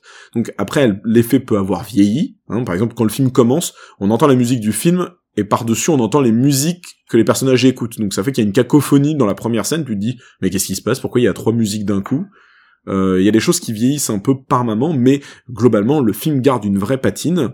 Et on a des trucs, par exemple. euh, euh, quand euh, Ochale découvre qu'elle a une belle-mère et qu'elle part sans sa chambre, quand elle ferme la porte, on entend un gros bam de tonnerre, euh, comme si la, la porte venait de, de tout fracasser, et euh, ça représente l'état de Ochale qui est complètement désemparé de découvrir que euh, son père s'est remarié sans le lui avoir dit, quoi. Euh, pareil, on a des effets des fois de, de pure folie visuelle, par exemple avec le chat qui danse, et c'est un effet de montage où il y a des retours en arrière, en avant, et on entend juste des miaou miaou miaou miaou miaou miaou, et ça fait une musique et voilà. En marchant sur les le piano, il marche sur les, Exactement. les notes du piano. ouais. Mm, mm. On a des et on a des trucs qui sont toujours à deux doigts de, de, de- du mauvais goût, mais qui restent pourtant très soft. Par exemple, euh, effectivement, euh, Mac euh, part avec une pastèque. euh, et la pastèque va devenir une tête qui va venir mordre les fesses de Fanta. Et quand Fanta l'explique aux autres, eh bien du coup, il ne la croit pas. Et ça, et c'est là que je trouve que c'est marrant parce que au demeurant que c'est Barjo, au demeurant que le film est complètement psychédélique dans tout ce que les années 70 pouvaient produire de plus fou, euh, le film est cohérent. Par exemple, c'est pas idiot que ça soit Fanta qui soit une des premières victimes, puisque comme j'ai dit, Fanta c'est fantasy, c'est celle qui est tout Ah, le temps. spoil. Ah. Non, mais enfin victime des fantômes, pas qu'elle meurt, pardon. Victime des fantômes. Ah. C'est la première à voir des choses, parce que comme elle est, elle, elle- elle est tout le temps en train de rêver, bah les autres la croient pas en fait. Donc ça, ça Hmm. prend plus de sens que ça soit Fanta qui soit une des premières agressées, parce que bah euh, tu, il y a plus de chances de croire euh, prof ou kung fu qui sont un peu plus sérieuses sur les bords que euh, Fanta qui est un peu présentée comme une une, une adolescente enfant encore un petit peu quoi. Donc euh, donc voilà, je ne vous spoilerai pas comment le film finit, je ne vous spoilerai pas ce qui arrive. Euh, juste que bah il a été restauré, il sort, euh, c'est euh, l'éditeur français qui réédite, c'est Potemkin, Potemkin. merci. Ouais, Potemkin qui sort. Euh, ouais. qui a fait, qui s'est, qui s'est basé sur les, les remasters euh, japonais. Le film a une très belle colo. Moi, moi j'aime beaucoup la, l'image du film est quand même très belle, quoi. Il y a des effets qui ont vieilli dans le sens que ce sont des effets d'une époque, mais ça fait pas moche. Ça fait jamais moche, moi je trouve. Ça marche toujours très bien. Les effets recherchés sont super. Euh, le film est pas très long, il fait 1h20 et en même temps il est très frénétique, donc euh, en, en 20 minutes t'as l'impression déjà d'avoir vu une heure de film tellement il se passe de choses. Et euh, je pourrais peut-être dire que la fin est un peu longuette à la limite si je devais un peu, euh, un petit peu voilà. un euh, petit peu, c'est vrai. parce qu'à la fin, on sait un peu ce qu'il en advient, il y a une conclusion qui dure 10 minutes, tu te dis, bon, euh, on pouvait aller plus vite, mais ce n'est rien par rapport à un autre film dont nous parlerons tout à l'heure, où là, il est vraiment très long, je trouve. Euh, Oh. euh, mais mais en tout cas spoil spoil. Euh, mais en tout cas voilà. House c'est euh, vraiment une œuvre à part. C'est une œuvre unique. C'est un chef-d'œuvre du cinéma japonais euh, euh, moderne hein, si vous voulez parce que effectivement et il est tellement populaire au Japon c'est des petits trucs à savoir c'est que le, le- la revue Kinema Jumpo qui est donc l'équivalent des cahiers du cinéma l'a quand même dans le classement des lecteurs enfin donc des des des, des, des auditeurs euh, il apparaît dans le top 100 des, des plus grands films japonais qu'il faut avoir vus en fait. Donc il a sa place parmi certains films de Mizoguchi, de Kurosawa ou même de euh, Miyazaki par exemple, hein, pour ne citer que euh, Hayao Miyazaki. J'en- J'entendais bien sûr. Mais voilà, donc euh, House, c'est un titre culte, c'est le titre qui a clairement lancé euh, Obayashi dans le dans le long métrage parce qu'après il va tourner pendant des années, il va avoir une trentaine de longs métrages à son actif. Et euh, si ça vous intéresse, je vous conseille une autre vidéo des Bobines qui explique très bien ce qu'il a fait à côté de House et pourquoi je parlais du côté de John Hughes parce que il vraiment il a toujours eu cette idée de manier euh, le surnaturel avec les, les, les problématiques adolescentes à tous les niveaux. Et il a traité de sujets des fois pas faciles. Euh, par exemple il a traité euh, lors d'un sujet euh, un peu banal et qui pourrait être limite un sujet de manga un peu grivois où un garçon un lycéen et une lycéenne changent de corps on pourrait croire qu'il va y avoir des blagues un peu salaces, et ben pas du tout. Il va en profiter pour traiter en fait le mal-être adolescent puisque euh, l'héroïne en fait ne, veut retrouver son corps de garçon, son corps de fille. Elle est prisonnière dans un corps de garçon et elle se sent pas heureux. Mais à l'inverse, le garçon, lui, qui euh, se sent tout le temps malheureux de ce qu'il est, se découvre en fait pour la première fois à travers un corps féminin en fait. Et se pose la question de est-ce qu'il va vouloir rendre le corps si le, c'est possible? Donc, vous voyez, il y a, vraiment Obayashi. Il a toujours traité euh, des sujets avec beaucoup de sérieux. Seulement, lui, il ne s'arrête pas du tout à ce que le, le classicisme du cinéma peut donner à la manière d'un Sam Raimi. Il se dit le cinéma, c'est l'effet de montage, c'est des effets de mise en scène, on peut accélérer la bande, l'arrêter, la rembobiner, on peut faire plein de choses. Il faut juste qu'on travaille ça, euh, la pellicule au corps. Et donc avec House, il le prouve et c'est un film qui ne fait pas très peur. Il ne faisait pas très très peur déjà à son époque. Hein. C'est un film qui a été détesté par la critique à sa sortie, mais adulé par le public à l'époque. Il y a eu une vraie house mania au Japon et c'est resté un film de cœur pour beaucoup de Japonais et beaucoup de spectateurs qui l'ont découvert dans les années 80. Voilà. C'était le premier film d'Obayashi? C'est son tout premier long métrage, ouais, Bah, tout à fait. C'est tout à son honneur, parce que c'est plutôt bien réussi pour un premier film. Euh, Bon, Après, c'est un pubard, hein, n'oubliez pas ce que je disais, il a quand même tourné dans, il a tourné énormément de pubs avant de faire House qui lui ont permis de se faire la main dessus, hein. Mm. Et, euh, c'est, c'est le cas de, par exemple, un David Fincher aussi, il avait commencé dans la pub avant de se lancer dans le cinéma. Donc ça aide beaucoup, finalement, de faire de la pub. Il y en a de plus en plus qui viennent de la pub maintenant dans, dans le milieu du Ah oui, cinéma. sûr. Ouais, toi tu l'as vu, c'est ça, Roland? Alors oui, pour répondre à ta question, alors je l'ai vu. Alors malheureusement, on est obligé de le voir un petit peu sous le manteau puisque effectivement le, le, le Blu-ray n'est encore pas ressorti. euh, Je crois qu'il sort début novembre, donc c'était un petit peu euh, un petit peu juste au 7 niveau du timing. Donc je l'ai vu en version euh, sous-titrée anglais. euh, mais bon, globalement j'ai j'ai compris l'intrigue. Bah, j'ai trouvé ça euh, bah, très intéressant. Alors effectivement, je trouve que c'est un film un petit peu expérimental dans le sens où il utilise vraiment euh, euh, pas mal d'effets euh, sur différentes scènes du film où j'ai vraiment l'impression que c'est il essaye un petit peu tout quoi. Parce que t'en Bah, il t'en penses, essaye, mais il essaye effectivement tout. il y a les- ces fameuses scènes d'aller-retour avec le char, on voit qu'il joue avec euh, avec euh, l'avance euh, recul, il y a des espèces de de- d'effets lumineux un peu là avec toute la scène du- Oui. du, piano euh, animé euh, un petit peu euh, psychédélique. il y a tous ces ces fonds aussi euh, peints. Oui, il y a Il y énormément, il y a énormément de décors peints, de matte painting. Effectivement, je voulais en parler parce que tu disais, il essaye tout, mais il fait pas n'importe quoi avec ça. C'est ça que je trouve intéressant, tu vois. C'est qu'il expérimente, Ah oui, il je dis pas que c'est raté, expérimente, mais effectivement c'est une il belle expérimente palette. énormément. Mais c'est incroyable. Au début, justement, quand, quand Ochare rentre voir son père, moi, je trouve ça magnifique. Avec la lumière rouge, le soleil couchant, il fait des effets de lumière euh, orange. Et sur le papier, ça devrait pas marcher, mais la manière dont il filme, la manière dont il cadre, il y a un côté, tu te dis, tu, tu te crois pas au Japon pendant deux secondes. Tu, tu, tu, enfin, tu changes de monde complètement. Ça joue avec les codes du manga, avec les codes de l'animation, euh, du cinéma national, international. Enfin, moi, je trouve ça impressionnant, quoi. Alors c'est un, c'est un pur produit Ah du ouais. Japon, hein, effectivement. On reconnaît bien. euh, de- D'ailleurs, je sais pas. Il me semble qu'à un moment donné dans le film, on voit un peu des planches Oui. typées manga. J'ai ça en tête. Oui, si oui, oui, pas de tout à bêtises. fait. Ou je, hein, c'est ça. Il y a des bruitages aussi. Là, t'entends les ching ching ching. T'as l'impression aussi par moment qu'on est dans un, un peu dans un animé avec des, des bruits un peu, des bruitages un petit peu chelous, euh, mais qui collent bien aussi à cette ambiance euh, 100% euh, euh, japonaise. Alors, je, film japonais, j'entends. Et puis sur les décors peints, alors moi, je, je sais pas pourquoi, ça m'avait tout de suite fait penser à, à l'île Panorama. Ah Je- oui, je- vois l'idée. j'ai j'ai pas beaucoup souvenir euh, de, euh, de, de, de décors peints comme ça au fond de film. De Maro, Euh, c'est ça Alors Maru, Oui. oui, Maruo qui a adapté euh, Rampo, euh, euh, voilà, mais à, à la, Ah oui, à la base ouais, le, le Rampo, roman de Rampo, ouais. donc Ouais, j'ai jamais vrai, pensé à ça Mhm. effectivement. Donc Après peut-être aussi qu'il y a euh, peut-être aussi des, des influences. En tout cas voilà, moi ça m'a évoqué ça. Et puis on, on en discutait un petit peu en, en, en, en off. Alors c'est rigolo parce qu'on parlait tout à l'heure de, de Scooby-Doo avec euh, avec Harry Dixon, mais là aussi il y a un côté un peu un peu Scooby-Dooesque. Ah bah oui. On a cette espèce d'équipe des, des, des sept filles euh, qui, qui essayent de résoudre les, les, les mystères et, et qui se courent un petit peu après. C'est très cartoon comme ambiance aussi. Euh, donc euh, voilà. Et puis euh, aussi, alors tu parlais de la musique. Ah oui, euh, oui. Sur la musique, c'est rigolo parce que il y, a le- il y a le thème qui revient tout au long, euh, tout au long du film, mais qui est aussi incorporé à l'histoire puisque ce thème est joué sur le piano euh, par les différents Tout protagonistes, etc. Donc Et que la, espèce la de- musique, elle est, elle est de faite par un, un groupe japonais qui s'appelle Godiego. Euh, et ils sont dans le film aussi. Ils apparaissent, ils sont crédités comme eux-mêmes. Godiego, ils jouent eux-mêmes et ils font la musique du film. Enfin, il y a un côté méta aussi à ce niveau-là, quoi. Donc c'est un film intéressant. Je ne veux pas dire que j'ai pas aimé le film, j'ai bien aimé. Voilà, globalement. J'aurais préféré le revoir plus, en, hein. en sous-titre français, ça aurait été un petit peu plus simple pour la compréhension, même si globalement euh, ça va, hein, je gère.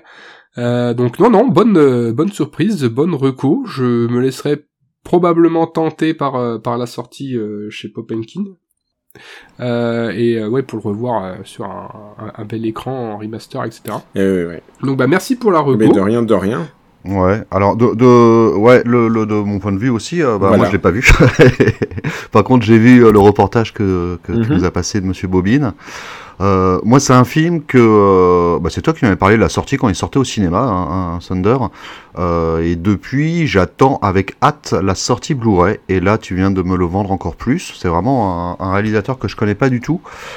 D'ailleurs, il y a un coffret Obayashi qui vient de sortir chez Spectrum Film, je sais pas si t'es au courant, Ah non, je sais pas au courant. avec deux films dedans. Alors il est sorti, je crois, le mois dernier, quelque chose Et comme ça, a donc quoi il est comme disponible actuellement. Tu sais ou pas? Alors c'est The Ahmed School Ouais. et The Girl Who Leaps euh, Through ah, Time. bah The Girl Who Lives From Time, c'est vrai que c'est celui que tu parlais, c'est ça? En fait, non, c'est un, c'est un des films les plus connus d'Obayashi, euh, même à l'international, puisqu'en fait, il est basé sur un, un roman, j'oublie toujours le nom, euh, mais en fait, ça a été réadapté par Mamoru Osoda dans euh, La Ah Traversée oui, le du temps. dessin, le- l'anime en là, le film Le- d'animation, le, c'est le ça? film d'animation La Traversée du temps Ok. est une autre adaptation de, de, de ce roman-là, en fait. Mais c'est Obayashi qui a signé la première version. Et pour les plus euh, férus de manga, Obayashi, il a signé aussi l'adaptation de L'école emportée. Ah, voilà, de Umezu. D'accord. Euh. J'aurais peut-être dû vous dire ça qu'il à vous deux film. dès le début, ça vous aurait Ah peut-être... bah, euh, Donc euh, en, en animé ou en film? Non, non, en film, en film, En en film. live. version Obayashi, il a signé l'adaptation live de. euh, Tu l'as vu? film. Non, je ne l'ai pas vu. J'ai vu très peu de films d'Obayashi, puisqu'il y a quasiment rien qui est Bah, Il sorti y avait en rien, France je crois, de avant, avant la Ah, sortie de quasi- House. quasi- je- quasiment, trouvé. moi, je crois qu'il y a eu quelques films vite fait, mais, mais Ouais. rien de. Mais Mm. tu sais, des trucs de festival, des trucs sous le manteau. euh, Ouais. Des trucs Ouais, comme pas, ça. pas en, pas en Blu-ray. euh. Non, non, non, non, non, non, non. Rien en Blu-ray. Mais là, là, ce Blu-ray Spectrum, il a l'air très bien. En plus, il y a pas mal de suppléments, je crois, dedans. Et, en tout cas, moi, je vais me le prendre euh, quand j'en aurai les moyens. Je crois qu'il est vendu 30 euros. La traversée du temps, donc la, la- The Girl Who Conquer Time ou euh, The Girl Ouais. Who Sleep Time, c'est euh, Ou Yusutaka Tsutsui ouais, qui a écrit euh, le roman. Et euh, c'était, bah, entre autres, il a aussi écrit un autre roman, je boucle comme ça, euh, qui est assez connu, euh, qui est Paprika, qui a été adapté par Satoshi Kon. D'accord. Voilà. Ok. Je savais pas que c'était un roman avant. C'est un, c'est un, si c'est un romancier euh, effectivement euh, très très très euh, populaire au Japon. euh, c'est et très important et encore vivant hein, d'ailleurs. Donc euh, donc voilà, mais euh, Obayashi, je le je recommande vraiment à House. Et euh, bah du coup, je, je vais euh, me prendre aussi, je pense, je vais essayer de trouver des sous pour me prendre le coffret dont tu viens de parler chez Spectrum parce que Oui, alors c'est ça le Freaky Cast. Hein. C'est c'est des recos à gogo Ouais. et des sous qui C'est partent. des recours. Et donc House qui va sortir chez Potemkin le 7 novembre, donc très bientôt en Blu-ray avec aussi plein de bonus, c'est ce Tout que à vu. fait, tout à fait. Mais vraiment, vous, vous lisez les pitchs de ces films, c'est super intéressant. À chaque fois, il y a toujours. Là, j'ai vu, il y a un film qui s'appelle Futari, ce qui veut dire euh, deux. Enfin, C'est comme si on comptait deux personnes en, Jap- en japonais, et ça raconte l'histoire de, de deux sœurs. Il y en a une qui est parfaite en tout, et l'autre qui rate un peu tout. Et celle qui est parfaite en tout va avoir un accident de la route, et c'est la petite, c'est, bah, l'héroïne qui est la celle qui rate tout le voit, et elle est traumatisée de ça. En plus de ça, bah, la famille est détruite parce que la mère, bah, elle, elle aimait forcément celle qui réussit tout, elle aime pas trop celle qui rate tout. et un soir, la, celle qui rate tout va, va, va se faire agresser sexuellement par quelqu'un. Et en fait, elle voit le fantôme de sa sœur qui lui pointe un caillou qu'elle peut prendre pour frapper quelqu'un. Et en fait, à partir de là, la grande sœur va veiller euh, sur la petite sœur et lui expliquer comment réussir sa vie, quoi. Hmm. Donc, vous voyez, Ouais, c'est à, travers à le sympa, ouais. fantastique, Mm, mm. ça, ça parle de comment est-ce qu'on développe un, un, un adolescent pour en faire un adulte. En fait, c'est tout le temps des trucs Mhm. comme ça. Il y en a un où c'est, euh, un, je finis sur ça parce que les pitchs je les trouve fous, mais vous verrez la vidéo des bobines, il en parle très bien. Mais c'est euh, un garçon, il est mal dans sa peau et en fait, il va se retrouver nez à nez avec un fantôme qui est un esprit qui est en fait l'esprit de sa mère quand elle avait son âge en fait. Donc il voit sa mère qui a une quarantaine d'années et il y a une adolescente qui, joue le même personnage à 15 ans qui a que lui qui voit au début puis elle apparaît et en fait il, doit cacher le fait que c'est sa mère jeune en fait.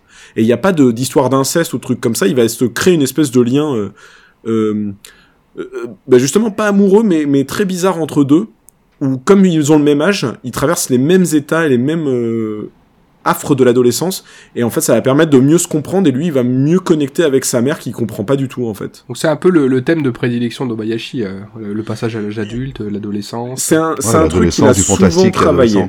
C'est un truc qu'il a souvent travaillé. Il aimait beaucoup travailler. Je l'ai pas dit, mais House, euh, quasiment euh, toutes les filles étaient pas connues à l'époque, où elles avaient très peu joué, euh, très peu, très peu fait de rôle. Il y en a une, euh, celle qui jouait Fanta, elle fait un peu de doublage. Euh, L'un des grands rôles à la limite, c'est la tante qui était jouée, j'avais noté par euh, Yoko euh, Minamida, qui a joué entre autres euh, dans Les Amants crucifiés ou l'impératrice Wong Kuei-fei de Mizoguchi ou dans Désir volé ou Cochon et cuirassé de Shohei euh, Imamori. Enfin, euh, le- le- oui, c'est un vrai titre, Cochon et cuirassé. Ah, Donc voilà, non mais euh, ouais, exactement. Cochon et cuirassé from Amityville. Euh, non mais voilà, Obayashi c'est vraiment un réalisateur, je pense, qui est important pour le, cinéma mondial et japonais et qu'on connaît que trop peu. Donc je suis content que House ça sorte, que les films euh, chez Spectrum euh, dont vient de parler Gagago vont sortir. Et je conseille si les pitchs vous ont plu de de- d'essayer de, foncer dessus parce que ça vaut vraiment le coup et que son style est pas tout le temps aussi barré que dans House. hein. En vrai de vrai, euh, House c'est vraiment une porte d'entrée un peu fracassante, mais des fois il a été un peu plus calme, un peu plus sage. euh, et voilà. Ah, J'ai lu les résumés des deux de Spectrum, ça a l'air bien barré aussi. Je me souviens plus ce que c'est, mais euh, bah, ils y sont sur le site. Hein, vous pouvez Bah, la, regarder, la- la traversée du bien- temps, c'est assez barré. connu. C'est une fille qui découvre que quand elle, euh, elle glisse et qu'elle tombe dans les escaliers ou quand elle saute des escaliers, elle remonte le temps. Et donc, euh, elle va essayer Ouais, de se servir de ce euh, pouvoir euh, pour euh, pour arranger sa vie, mais euh, peut-être que les choses ne sont pas aussi simples. Et alors moi j'espère vraiment que à la suite de tous ces films-là, on aura l'école emportée vraiment qui va sortir chez nous parce que déjà moi j'ai adoré euh, le, le manga d'origine de Umez Ah et, euh, ah et en plus euh, là c'est- c'est typiquement ces sujets quoi parce que là c'est pareil là c'est des enfants qui Eh se retrouvent livrés à eux-mêmes euh, qui doivent devenir adultes euh, quasiment du jour au lendemain euh, sans sans sans adultes à- livrés à eux-mêmes donc je pense Moi, c'est j'avais, j'avais, j'ai pas vu le film. J'ai pas vu le film, mais j'ai vu des images et euh, tu, tu reconnais bien l'aspect d'Obayashi, quoi. Tu vois les, les fonds peints un peu, euh, tu sais, euh, apocalyptiques avec Mhm. le ciel noir avec des nuages de fou et tout. Enfin, ouais, bien sûr, bien sûr, bien sûr. donc ben j'ai hâte si un jour on a la chance d'avoir ça je sauterai dessus tout de suite et bien Voilà, j'ai beaucoup, j'ai beaucoup parlé, mais c'est vraiment, je pense qu'il fallait euh, vraiment euh, étaler qui est Obayashi en plus de House. nous l'as bien vendu C'est bien vendu, Obayashi, grosse reco, donc validé par le Frikicast. Et, et alors là, on va, on va donc attaquer bah, sur un deuxième film. On va enchaîner sur euh, le film qu'a choisi euh, Oui. Gagago, qui visiblement a paru assez long à, à notre ami Thunder. Et qui est pourtant un excellent film. Je vais vous parler de Elvira et le château hanté. Alors. Elvira, Bon, je mute mon micro pour ne pas dire de méchanceté pendant 10 minutes. alors le Elvira et le château hanté, c'est donc le second film mettant en scène le personnage d'Elvira dans son propre rôle. Alors c'est un film qui est sorti en 2001, un film de Sam Irvine. Alors euh, Sam Irvine pour moi c'est un parfait inconnu. hein. Il a réalisé des films comme Aliens Gone Wild ou Escort Girl en classe d'affaires. Celui-ci il a l'air sympa.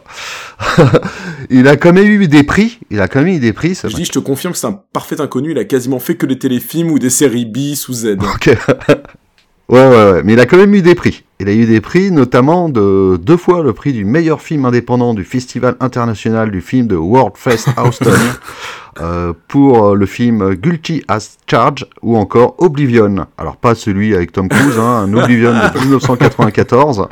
Euh, alors j'ai lu le, le, le Sino, ça a l'air très sympa ce film.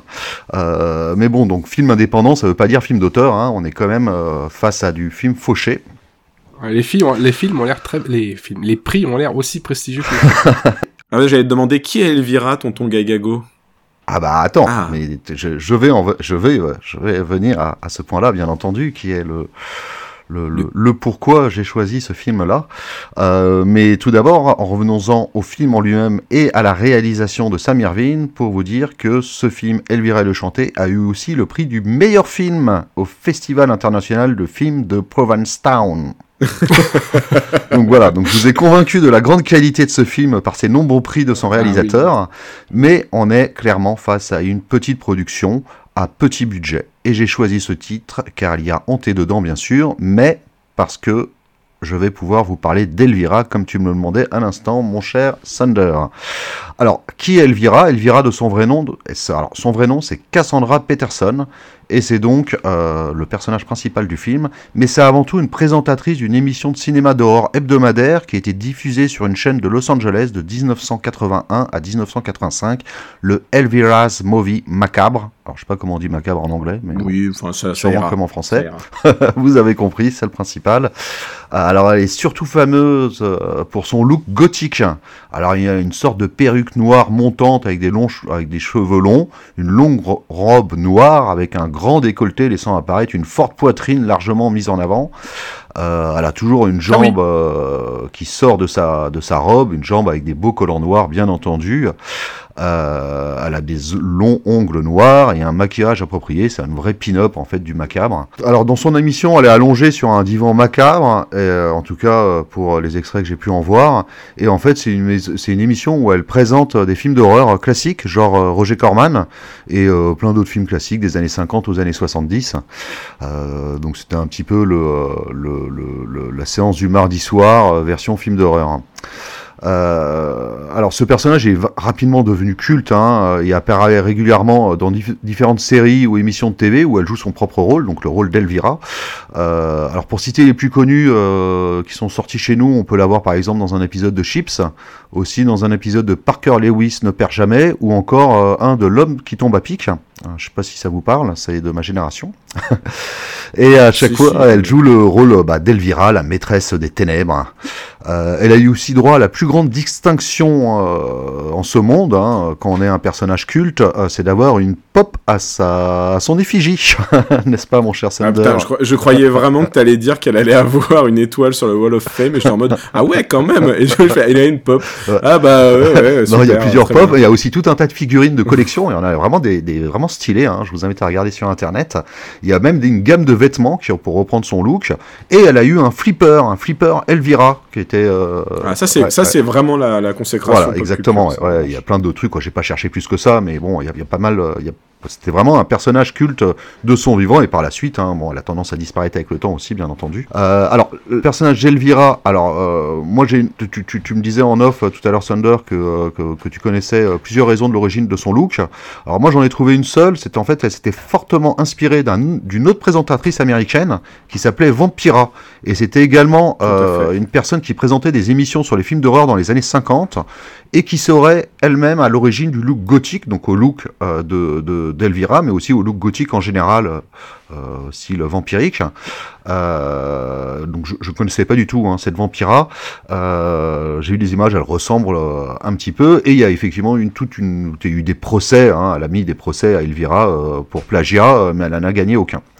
Euh, et toi, c'est- quoi les, les- deux autres origines du look d'Elvira que, tu connais? Effe- effectivement, tu as, as raison, c'est Vampira qui en plus Vampira était connue parce que comme tu comme on disait avec Roland, elle s'est Vampira elle a eu un dernier sursaut de gloire avec Ed Wood parce qu'Ed Wood il a fait revenir Ouais, plein de stars euh, qu'il aimait lui avant et dont elle. Ah, en je fait. savais pas. Ouais. Donc Ah. euh, elle joue dans plan 9 from Outer Space D'accord, c'est elle l'espèce de nana un peu gothique euh, chelou. Et les deux looks, c'est que son look en elle-même, et alors c'est ce qu'elle dit, c'est ce que Cassandra Peterson. Peterson dit, euh, c'est que le maquillage serait basé sur un maquillage euh, de, de kabuki, donc le théâtre japonais. Elle se serait inspirée du, du ka- Oh. maquillage kabuki pour faire le look de son de son perso.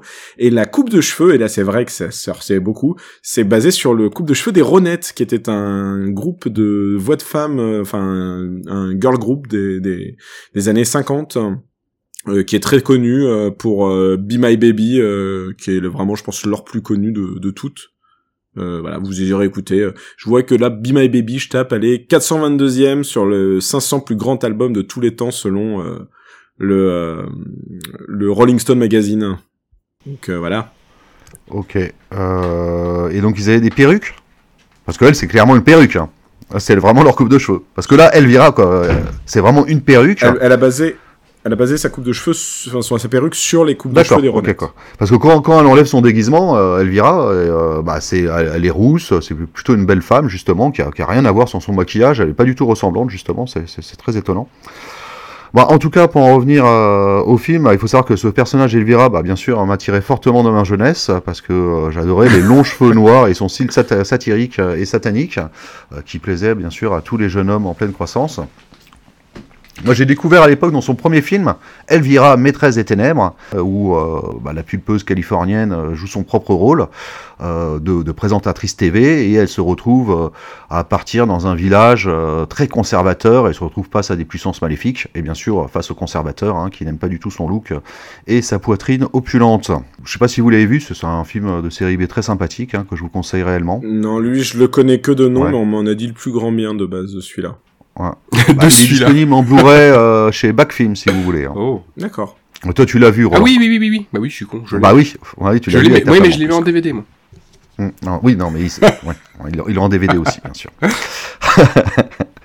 Euh, à L'actrice, elle a aussi joué dans d'autres rôles, hein, des rôles où elle joue pas Elvira. Euh, elle apparaît par exemple en personnage secondaire dans Alan Quaterman et les Mines d'or perdues, Mmh. et dans d'autres films que je connais pas spécialement. Euh, alors, revenons-en à ce cher film de château hanté.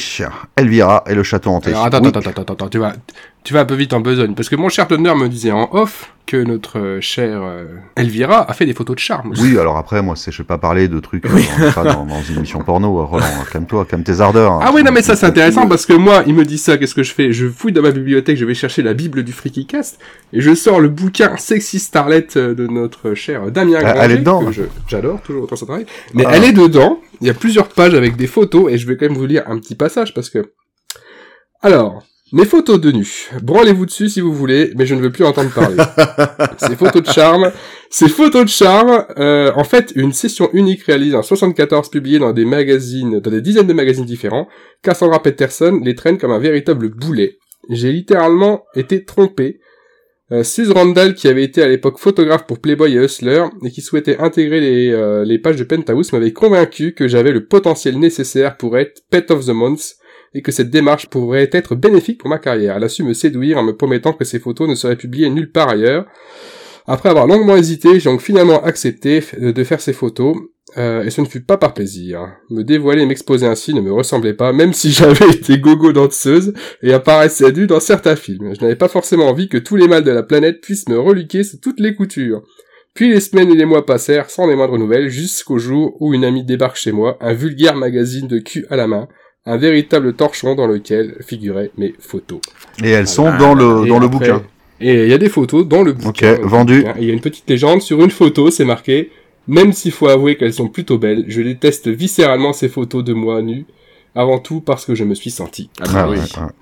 Voilà, parenthèse terminée, merci Mm, Thunder. Mais de rien. Écoute, toujours là pour rappeler la Donc déviance. une raison de plus pour euh, vous voilà pour euh, pour pour regarder les films d'Elvira, euh, notamment de celui que dont je vais vous parler, Elvira et le château hanté. Donc avec la superbe euh, Elvira. Alors euh, de quoi ça parle? Bah ça c'est une histoire qui se passe en 1851.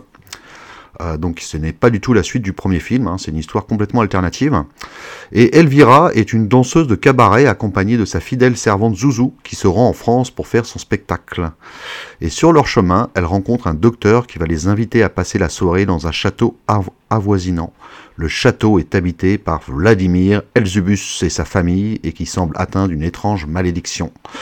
Et dès le début de l'histoire, le docteur préviendra Elvira que ce château est hanté. Elvira va aussi découvrir rapidement sa ressemblance avec la défunte femme de Vladimir, Elura. Alors je vais pas en dire plus sur l'intrigue, l'intérêt du film n'étant pas là. Il y a un intérêt. Ah, alors, euh, oui, euh, alors clairement, on est face à un budget limité. Je suis entièrement d'accord. C'est un film qui a été tourné en, en Roumanie, Mm. mais c'est quand même euh, un film qui est une parodie de films d'horreur et notamment du cycle d'Edgar Allan Poe du réalisateur Roger Corman. Et on, il y aura plein de références par rapport à ces films euh, dans celui-ci. Au casting, à part Elvira, on peut citer uniquement euh, Richard O'Brien, euh, qui est quand même l'auteur de la pièce de théâtre The Rocky Horror Show, euh, qui a été adapté après au cinéma euh, avec le film The Rocky Horror Picture Show. Mhm. Et d'ailleurs, il joue aussi dedans, il joue le rôle de Riff Raff, euh, qui est le serviteur du docteur Frank N. Furter. Euh, et dans le film donc de coup de Elvira, il joue euh, Vladimir. Alors euh, attention, ce film c'est un vrai délire. hein. Les acteurs ils surjouent leur personnage. Ça peut paraître hilarant à certains moments. Il y a plein de références à plein de films. Alors je connais pas assez les films de Roger Corman pour pour tous les citer et voir tous les petits clins d'œil qu'il y a dans le film. Et on peut, par exemple, à un moment, il y a une femme qui est emmurée, comme dans la chute de la maison Hucher. Il y a aussi le pendule géant qui va découper un perso, comme dans la nouvelle Ah oui. d'Ed- d'Edgar Allan Poe, Le puits et le pendule. Alors, il y a peut-être un film avec, je sais pas. Oui. Euh, on voit aussi la Chambre des tortures du film de même nom hein, de Roger Corman. Euh, noter aussi une ref à Shining, euh, très rapide au début du film, dès les premières minutes du film, hein, avec euh, le, le tenancier euh, de, du bar qui passe sa tête à travers la porte pour se faire payer par Elvira qui est sans le sou. Oui, c'est vrai. Et euh, à noter aussi comme référence euh, bah, le nom original du film qui s'appelle Elvira on the Haunted Hill, euh, sûrement en hommage au film House of the Haunted Hill avec Vincent Price. Ah. Vincent Price qui est d'abord d'ailleurs l'acteur euh, de La Chambre des Tortures et, euh, et de La Chute de la Maison Huchère de Roger Corman. Hein. Et il y a d'ailleurs à la fin du film une dédicace du film qui dit remerciement ou en hommage à, En hommage, à Vincent ouais, Price. Tout à fait. Alors on est vraiment face à un film hommage très généreux, encore une fois petit budget bien entendu. Euh, les cinéphiles, euh, fans des films d'époque, devraient pouvoir y trouver plein d'autres rêves que j'ai pas réussi à trouver. Quand Elvira, bon, elle a quand même 50 ans au moment du film, Oui. donc elle est plus toute jeune, ça se voit, ça se ressent, mais elle s'amuse quand même avec son âge, elle s'éclate complètement, elle va même nous proposer une danse de, de franche cancan à un moment donné, qui a rien à faire dans le film, mais qui est, qui est rigolote, on va dire, entre guillemets. Bah, sa servante est Euh, française. Hein, voilà. Euh, on a le droit aux blagues potaches, hein, je dors, genre euh, je tombe, euh, tu me retiens avec tes mains, ça tu touches ma poitrine sans faire exprès. Euh, Alors ça peut paraître un peu lourdingue par moment euh, pour les plus coincés d'entre nous, euh, n'est-ce pas Sander Mais c'est jamais vulgaire. Euh, alors, euh, euh, c'est jamais vulgaire, disons.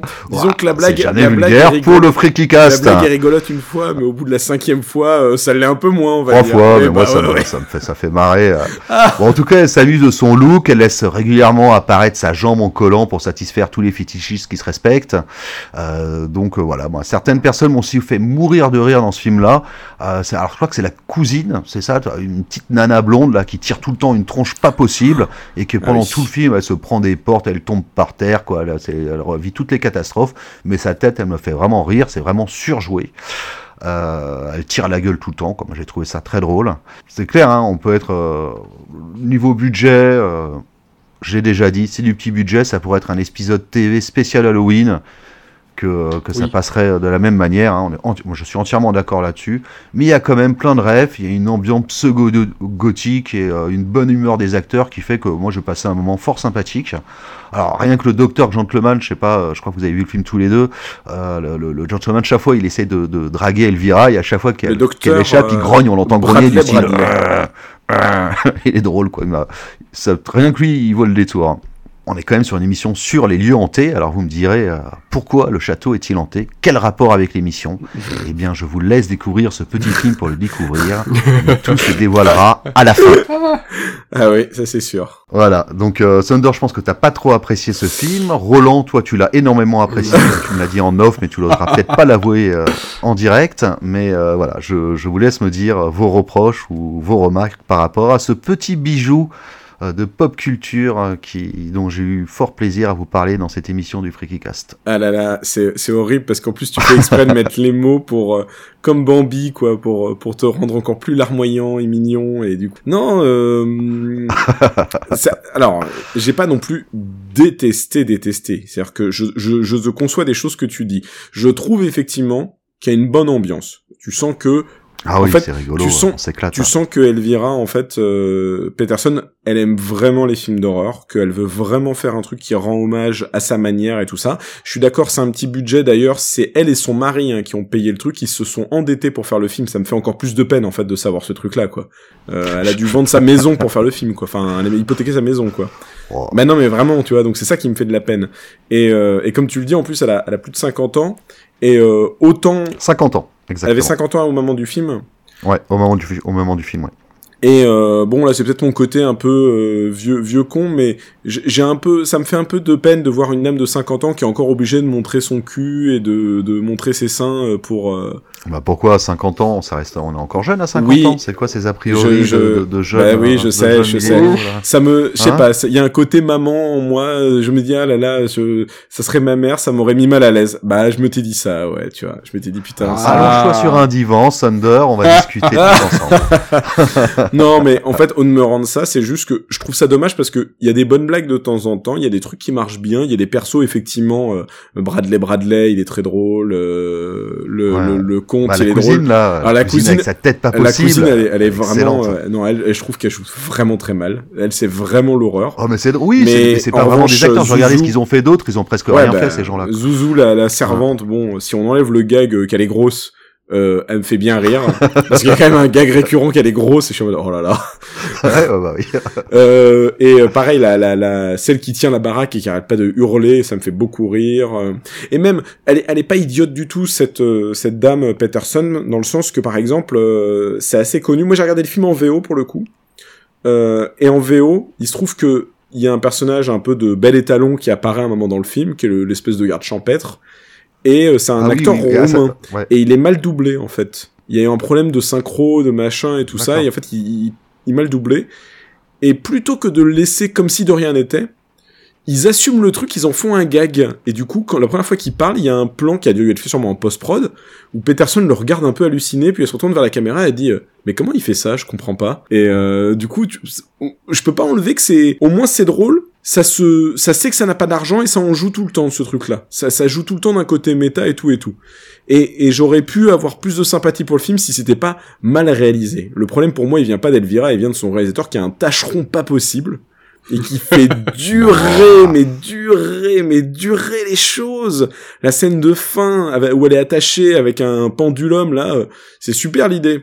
Ça dure euh, trois minutes. Il y, a, il y a un moment, il y a une minute trente où elle fait à l'aide, l'aide, et il, se passe rien.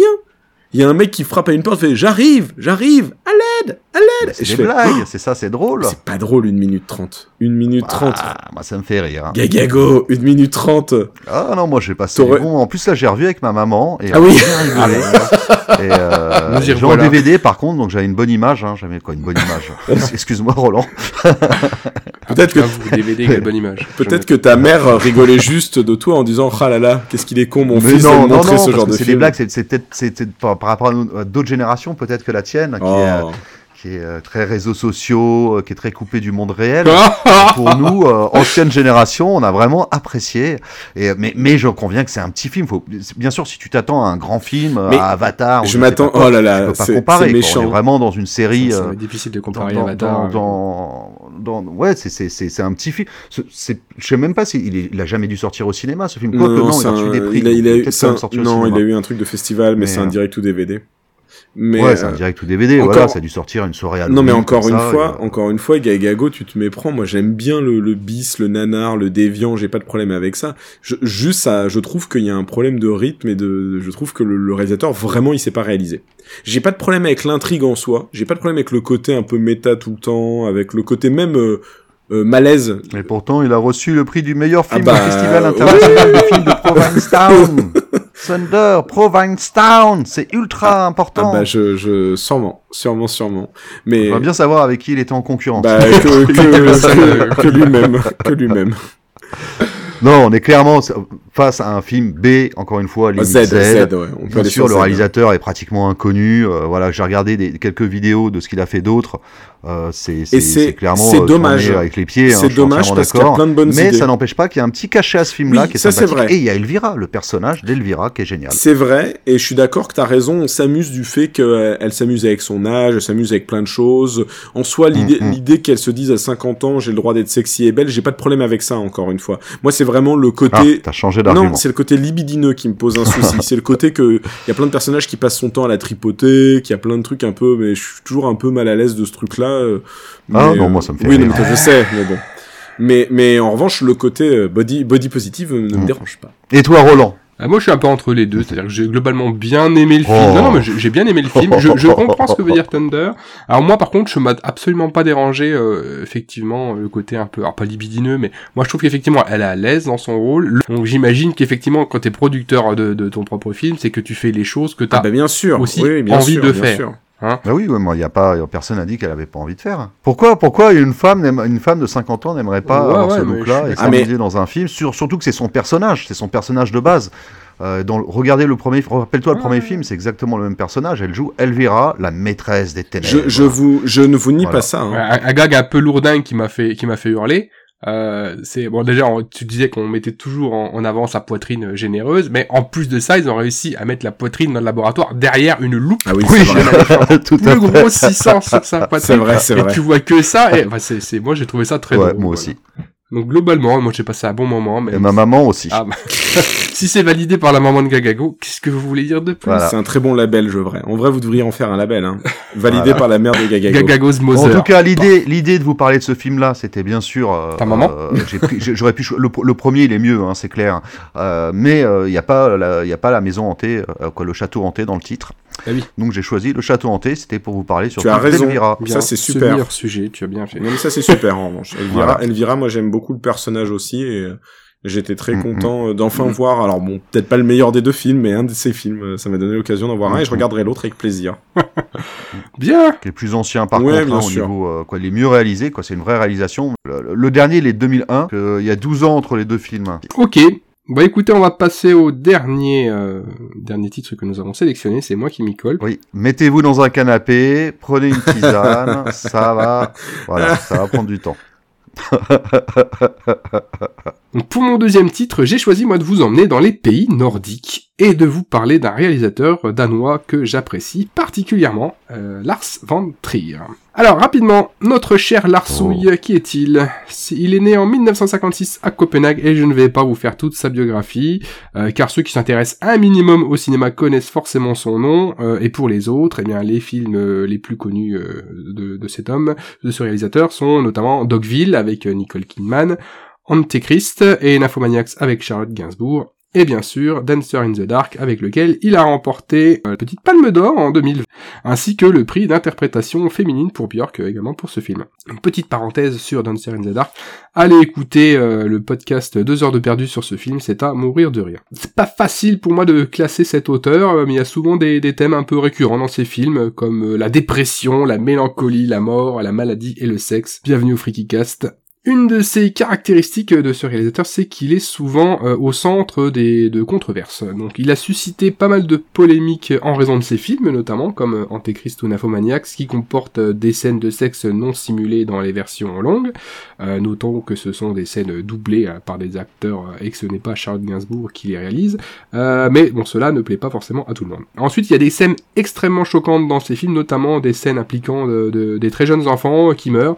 Moi, je me souviens d'une scène qui m'a particulièrement euh, dégoûté. hein, pourtant, il en faut hein, pour me dégoûter, mais il y a une scène euh, sur un avortement d'un infomaniax qui m'a fait vraiment détourner les yeux. Et euh, même si j'ai vu vraiment de nombreuses scènes choquantes dans les films, bah celle-ci m'a particulièrement moi marqué. Euh, en résumé, Lars von Trier c'est un artiste controversé, donc en raison euh, de son travail, mais pas que, euh, parce qu'il a fait des déclarations polémiques, comme une blague extrêmement maladroite lors du festival de Cannes où il était en compétition avec son film Mélancolia, où il a déclaré comprendre Hitler, tout en condamnant les actions de, de l'homme. Ce qui a entraîné une, une vague de malaise général. Il, y a eu des, il y a eu des tentatives de rétro-pédalage, il a essayé de s'expliquer, euh, mais bon, euh, bref, il est devenu persona non grata euh, sur la croisette en plein festival, ça a été bon, du jamais vu quoi. Et en 2017, bah, patatras, alors que le mouvement MeToo est à son apogée, il y a Björk qui accuse le réalisateur de comportements douteux envers euh, des actrices, allégation que le réalisateur a nié en bloc. Bref. Si on ajoute à cela la sortie récente du réalisateur assez déconcertante et complètement lunaire, où face caméra il explique qu'il souffre de la maladie de Parkinson, en plus de ses problèmes d'alcoolisme, euh, et où dans lequel il mentionne qu'il cherche une nouvelle muse pour ses films et plus si affinité, en laissant son adresse mail pour les candidatures. En somme, c'est un personnage aussi talentueux que controversé. Lars von en plus d'être un réalisateur, c'est le cofondateur de la société de production Zentropa, euh, qui a produit de nombreux films de Lars von Trier, mais pas que. Euh, il a également, enfin c'est une boîte qui a également réalisé pas mal de films de réalisateurs nordiques hein, principalement. Euh, et euh, c'est également une société qui a été connue pour avoir réalisé quelques films pornographiques dits pour femmes. Alors, ça pourrait sembler anecdotique. Mais je voulais quand même en parler parce qu'en France, par exemple, il est possible de trouver des films X en DVD portant la mention produit par Lars von Trier, ce qui est quand même assez rare pour un réalisateur classique, reconnaissons-le. Tu les as? J'en ai Ah, voilà. voilà. Ah. Et euh, côté cinéma, eh bien Lars von Trier est également connu pour être l'un des cofondateurs du Dogme 95. Donc je vais pas entrer dans les détails, mais je voulais juste euh, le mentionner car l'œuvre que je vais vous présenter est quand même affectée par certains aspects de, de ce dogme. Alors le dogme, le dogme 95, c'est un manifeste qui a été rédigé en 1995 par Lars von et son compatriote Thomas Winterberg, et qui consiste en gros dans un ensemble de 10 règles que les réalisateurs doivent respecter pour revendiquer l'appartenance au dogme, et pour que leur film soit estampillé Dogme 95. Donc le but, le but de, ce dogme était de revenir à un cinéma plus d'auteur, plus rigoureux, loin des films américains bourrés d'effets spéciaux et d'artifices en tout genre. Donc le dogme, ça vise vraiment à rendre les films plus réalistes, naturels, poignants, à. Parmi les, les, les règles du dogme, je, vous vais pas tous vous les citer, mais je vous en citer trois qui me paraissent être les plus euh, intéressantes et les plus pertinentes. Euh, donc il y a une des règles qui dit que le tournage doit se dérouler sur place sans apporter d'accessoires euh, ou de décors, sauf si l'accessoire est présent sur place. Il y a une autre règle qui dit que le son doit être enregistré en même temps que l'image, et inversement, aucune musique ne doit être utilisée à moins qu'elle ne soit jouée pendant le tournage de la scène. Et enfin, euh, le film doit être euh, en couleur, euh, le film doit être en couleur, donc pas de film en noir et blanc, et aucun éclairage spécial n'est autorisé. Si la lumière est insuffisante, la scène doit être coupée, euh, ou une simple lampe doit être attachée à la Ça caméra. donne un côté réaliste après. hein. C'est des anti-house, là, le film, du coup. Ah oui, bah, bah, tu, bah, là, tu prends un house. Bah, par exemple, clairement là sur sur House, euh, voilà, quand la musique est jouée sur le piano, ça, ça passerait, mais il y aurait pas la, il y aurait pas la musique derrière. euh.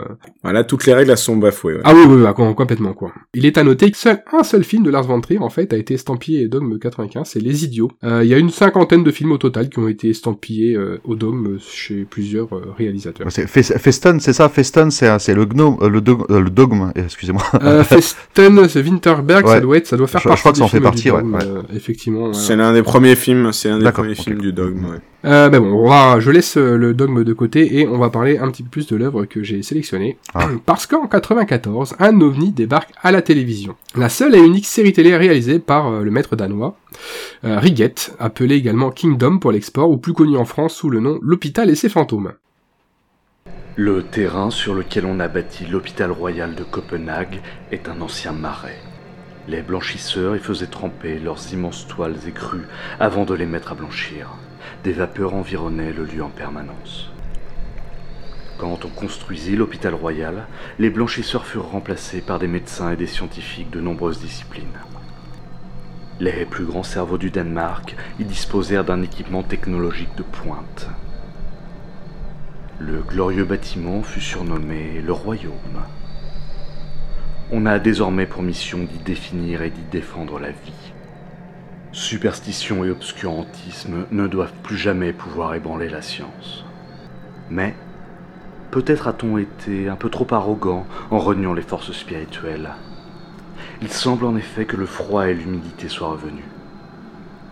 Aucun être vivant ne le sait pour le moment, mais la porte du royaume commence à se fissurer.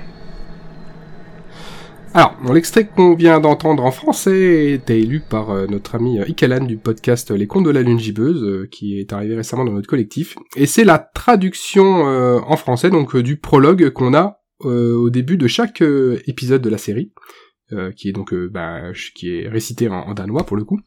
Alors, en France, c'est sur Arte hein, qu'on a pu découvrir euh, cette pépite. Toute l'histoire euh, se déroule euh, dans l'hôpital royal de Copenhague, également appelé tout simplement le Royaume. Alors l'intrigue principale qui va nous occuper toute la première saison va tourner autour euh, d'une vieille femme, Sigrid Druse, qui est médium à ses heures perdues et qui passe son temps à essayer de se faire admettre dans les différents services de l'hôpital où son fils travaille en tant qu'infirmier.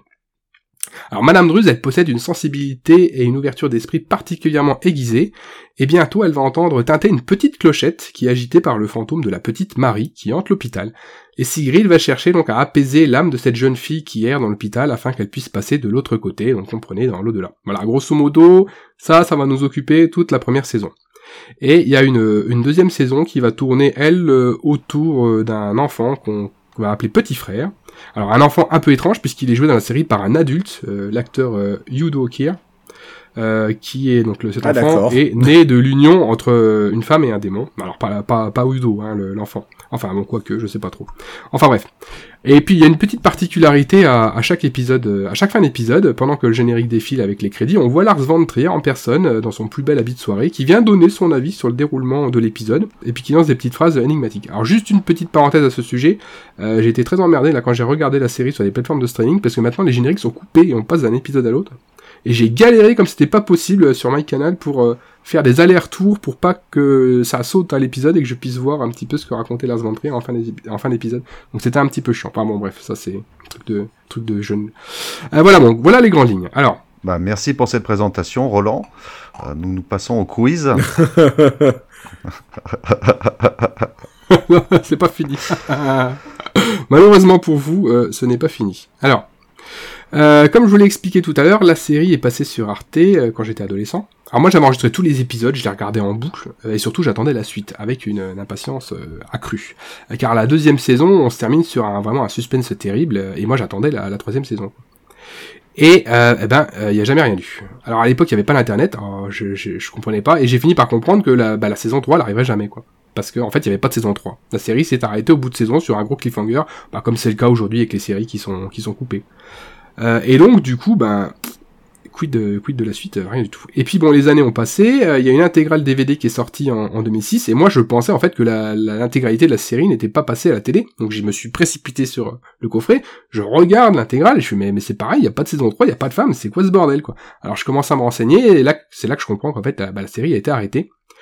Alors il faut savoir qu'en que la première saison sort en 94 et euh, la deuxième en 97. Et là, il y a un imprévu, c'est qu'il y a un des acteurs principaux, euh, un pilier de la série, euh, l'acteur Ernest Hugo Jarrega, qui est décédé en 98. Et en 2000, c'est euh, au tour de l'actrice Kirsten Rolf qui joue Madame Drust qui, meurt, parce que c'est des personnes assez âgées. Et bah du coup, Lars von Trier était bien embêté. Alors quoi faire? Remplacer les acteurs? Bah il était pas trop chaud pour remplacer les acteurs. Puis bon, bah clairement, ça a signé la fin de la série. Et puis en 2004, il y a eu un petit miracle. euh, il y a eu une, enfin la série a été, euh, les droits de la série ont été acquis par euh, Stephen King, qui a proposé sa propre version de l'hôpital ses fantômes, parce que la série avait quand même un statut déjà un petit peu culte. Et du coup, il a sorti bah, sa version américaine, il a fait un remake, un, remake américain, qui s'appelait Kingdom Hospital. Kingdom Voilà. Hospital. Ok, Ah ouais, ok, je d'accord. Voilà, le... Mais c'est ça que c'est ça que je connais Voilà. moi. Et donc en Ok. 2004 sort la série Kingdom Hospital. Donc il reprend la, trame prin- la trame principale de la saison 1. Donc bon, l'action elle est délocalisée aux États-Unis. On retrouve une femme hypochondriaque, Madame Sally Druse, qui va devoir aider la petite Marie avec sa clochette. Alors juste deux mots sur le remake. Personnellement, moi je le trouve intéressant. Il y a vraiment la patte euh, Stephen King et qui inclut d'ailleurs des, des éléments nouveaux, comme la présence d'une divinité qui apparaît sous forme d'un fourmilier qui est absolument pas dans le dans la série d'origine. Et puis une petite anecdote, une petite anecdote intéressante. Donc en, en 99, Stephen King est fauché par une camionnette euh, lorsqu'il fait son jogging. Il y a l'article de la mort et à l'article de la mort. Il a plusieurs fractures. Bon, il va s'en sortir. Et dans un dans un des épisodes des remakes, justement, ça reprend euh, dans une très grande exactitude les circonstances de l'accident de Stephen King, euh, puisque c'est un des personnages qui est envoyé à l'hôpital suite à un accident qui s'est passé exactement dans les mêmes circonstances. Mais c'est Stephen King qui a, qui a réalisé, là, ou il a seulement écrit? Oh bah Stephen King a adapté. acheté les droits, il a réalisé. Alors pff, Il a acheté les droits et il a écrit une Ouais, partie de l'histoire, je crois de mémoire. Enfin, c'est, c'était marqué Stephen Ouais, King d'accord, Present ok, c'est le euh, Kingdom. Hospital, quoi. Ouais. Moi, je me rappelle à la Euh, télé. oui, alors la série elle est pas au niveau de l'original, mais bon pour moi il y a quand même une bonne ambiance, il y a des scènes assez sympas, euh, il y a des bons acteurs, etc. Bon ça va se terminer au bout d'une seule saison de, de 13 épisodes, mais il y a une conclusion qui, euh, qui, voilà, qui est acceptable, etc. Et puis surtout il y a euh, pour moi euh, une superbe, euh, un superbe thème musical. Euh, que j'adore et qui euh, d'ailleurs m'accompagne euh, en tant que sonnerie de réveil depuis des années. Donc je vous mettrai un petit un petit extrait musical du thème que j'aime beaucoup qui est une chanson qui est chantée par Ivy. Voilà, donc c'est tout pour le remake américain, je, je veux pas en dire plus, c'est pas ce qui nous intéresse. Donc l'histoire aurait pu s'arrêter là finalement, et il y a quelques années par contre je suis tombé sur un article qui disait que Lars von travaillait sur une troisième saison pour terminer sa série culte. C'est un truc qu'il avait laissé dans un coin de sa tête, mais euh, il, il a pas voulu lâcher le morceau quoi. Alors bon, j'y ai pas trop cru quoi, j'ai rangé ça dans un coin de ma tête en disant bon on verra bien ce que ça donne, et puis un coup, euh, je tombe sur un article de Mad Movie qui dit que euh, ben ça y est, la série va sortir, et donc je- c'est cool quoi. Et puis en fait, je me suis aperçu cet été que bah, la troisième saison avait été tournée, elle était sortie, qu'elle était même disponible Oui. sur euh, MyCanal.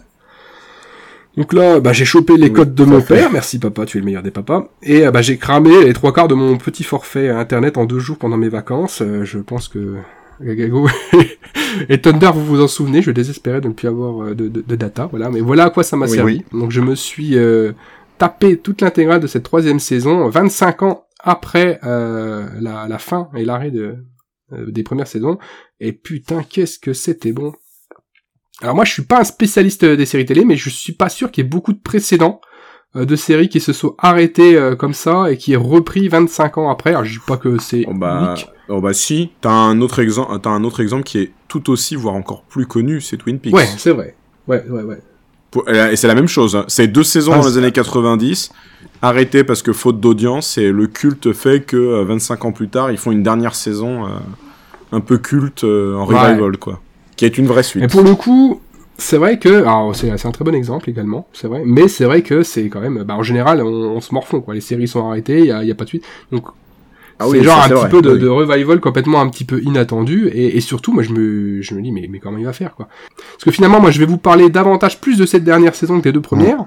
Euh, parce que pour moi le, le, le processus de, de reprise est, est super intéressant Et euh, si Lars avait déjà du mal à l'idée de reprendre sa série après le décès de ses deux acteurs principaux, moi j'étais super curieux de savoir comment il allait revenir sur la série 25 ans après, sachant que bah depuis en plus euh, il y a eu d'autres décès dans le, dans le casting d'origine, euh, et comment il va faire pour euh, revenir sur cette euh, l'histoire qu'il a laissée en, en suspens pendant 25 ans quoi.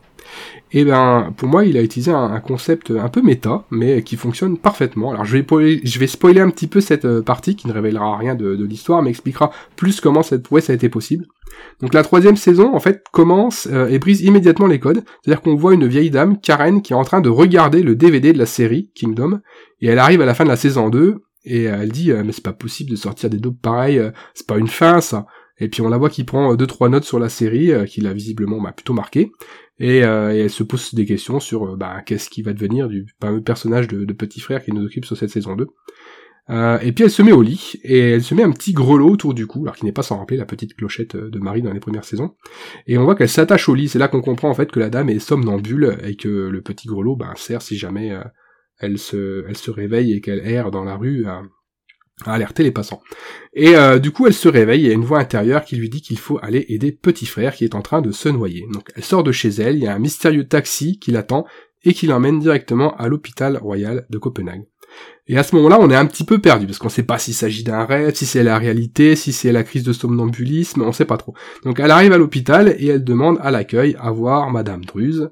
Et là, la réceptionniste lui dit, mais Madame Druse n'existe pas, c'est un personnage inventé dans la série de ce taré de Lars von Trier, et c'est la série qui a ruiné la réputation de l'hôpital. Mmh. Donc pas dégonflé, Karen, elle va se balader un petit peu dans les sous-sols de l'hôpital avant de faire un malaise et de tomber inanimée, et ce qui va lui permettre eh ben, de rentrer euh, en tant que patiente dans l'hôpital pour pouvoir continuer son enquête. Voilà pour les grandes lignes. Merci de ce Alors, spoil de la saison 3, Roland. Non, non, je, je spoil pas, je, je- je remets, le, je remets euh, un petit peu sur les, les rails euh, la saison.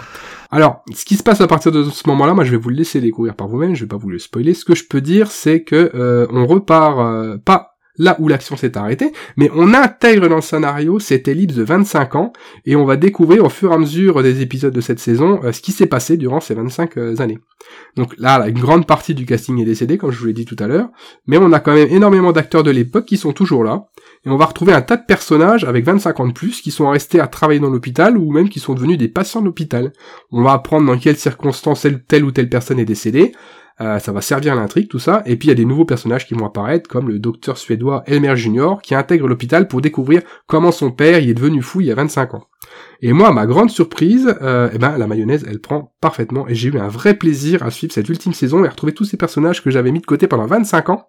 Et la fin est très intéressante, alors je vais pas vous la spoiler, euh, mais c'est quand même vachement courageux et couillu de finir comme ça.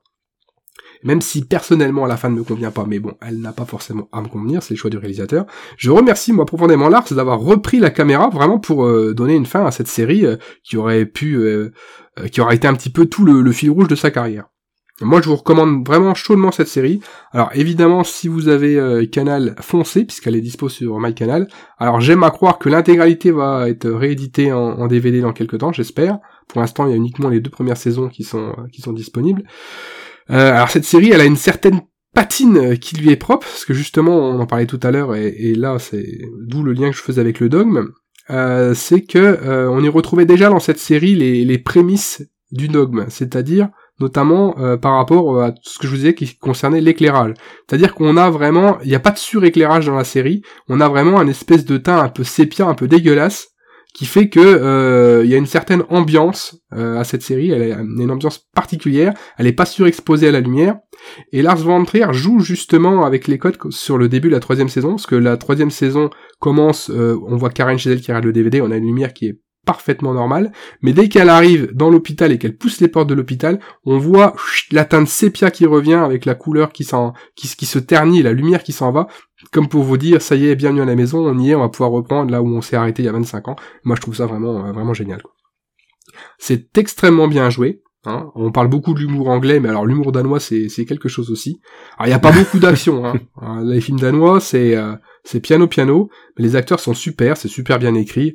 Euh, l'acteur Ernest Hugo Jarger, là, qui est mort en 98 et qui interprétait le neurochirurgien Elmer Stig, un éminent docteur suédois venu travailler au Danemark. C'est- c'est- cet acteur était extrêmement bon. Le personnage était extrêmement chauvin, à la limite du racisme anti-danois, ce qui faisait que cet homme était euh, méprisant et méprisable. Mais c'était un personnage qui était extrêmement drôle et qui portait vraiment toute la série. Donc je pense que quand il est décédé, ça a vraiment. C'est pour ça aussi, que je pense que ça a mis un, pied sur le frein parce que c'était vraiment lui qui portait la série. Et moi, j'ai vraiment pris un, plaisir fou à, à découvrir le fils du personnage, donc qui intègre la troisième série et qui a un comportement qui reprend exactement le, le comportement de son Donc on n'est pas perdu, on est vraiment comme à la maison. Et ensuite, euh, juste quelques petits points. Donc c'est assez rare pour être souligné. La série emploie de véritables acteurs atteints de trisomie 21.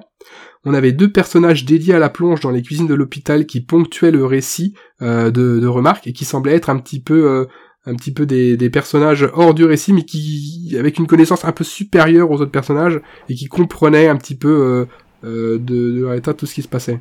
Oh bah ouais, dans- dès le début on les voit là. Ouais. Moi j'ai commencé à regarder la série. Et dès le début on les voit et c'est eux qui, qui bah, ils savent qu'il y a un, qu'il y a un Ouais, esprit dans et l'hôpital. on a et ça y aussi sur la troisième saison. et Il y a, bon, comme c'est ça, plus eux, ouais. mais euh, il, y a, il y a un acteur aussi euh, qui est atteint de, de, de... euh, qui est handicapé, qui, qui reprend ce rôle-là. Alors bon, je vais pas vous faire tout le casting. Alors je vais juste citer un dernier acteur, euh, un dernier un acteur que j'adore, bah c'est Yudo Kier. Euh, alors je vais pas beaucoup développer parce que j'aimerais bien qu'on reparle de cet acteur sur d'autres thématiques. Euh, Juste vous dire que c'est un acteur euh, euh, récurrent des séries B et qu'il est également connu euh, pour avoir fait sa carrière en jouant des rôles de vampires, notamment dans Blade et ou les films de, de Morrissey. Et c'est un acteur fétiche que Lars von Trier a énormément fait Dracula. jouer euh, dans ses films. hein. C'est une vraie gueule de cinéma. Il a un faciès particulier, il a des yeux bleus. Il a joué euh, dans les trois saisons de, de, de, de l'hôpital et ses fantômes. C'est vraiment c'est un acteur que tu m'as fait découvrir et si vous le connaissez pas, je vous le conseille. Euh, bah voilà, moi j'adore le voir dans les films maintenant depuis que tu me l'as fait découvrir. Il est vraiment excellent. Et, et en fait, à part lui et euh, William Dafoe qui rejoint le casting pour la troisième saison, il n'y a pas vraiment de star internationale dans le casting. hein. C'est pour ainsi dire tous des inconnus. Alors des inconnus euh, chez nous, par contre, euh, il y en a beaucoup de, des acteurs qui sont des stars dans, les pays nordiques, mais chez nous, c'est vraiment, euh, c'est pas le casting qui va faire le job.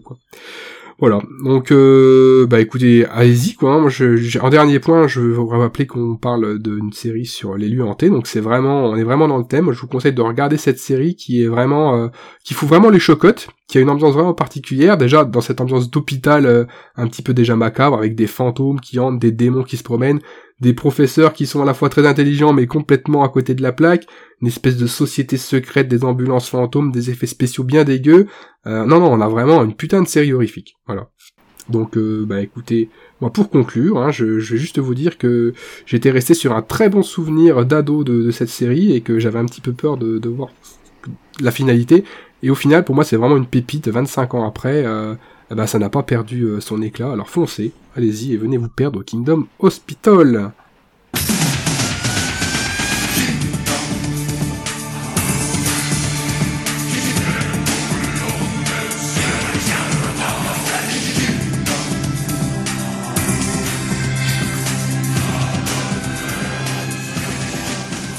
Sais pas. Toi, Gagago, je sais que Moi- tu as acheté les ouais, deux premières Moi, saisons. j'ai acheté, j'ai acheté les deux coffres. Alors, il faut savoir que c'est une série que je connais depuis très longtemps parce que ma maman, encore une fois, euh, a, a adoré cette série-là. Elle avait vu les premiers épisodes et elle m'avait demandé de les télécharger illégalement pour elle.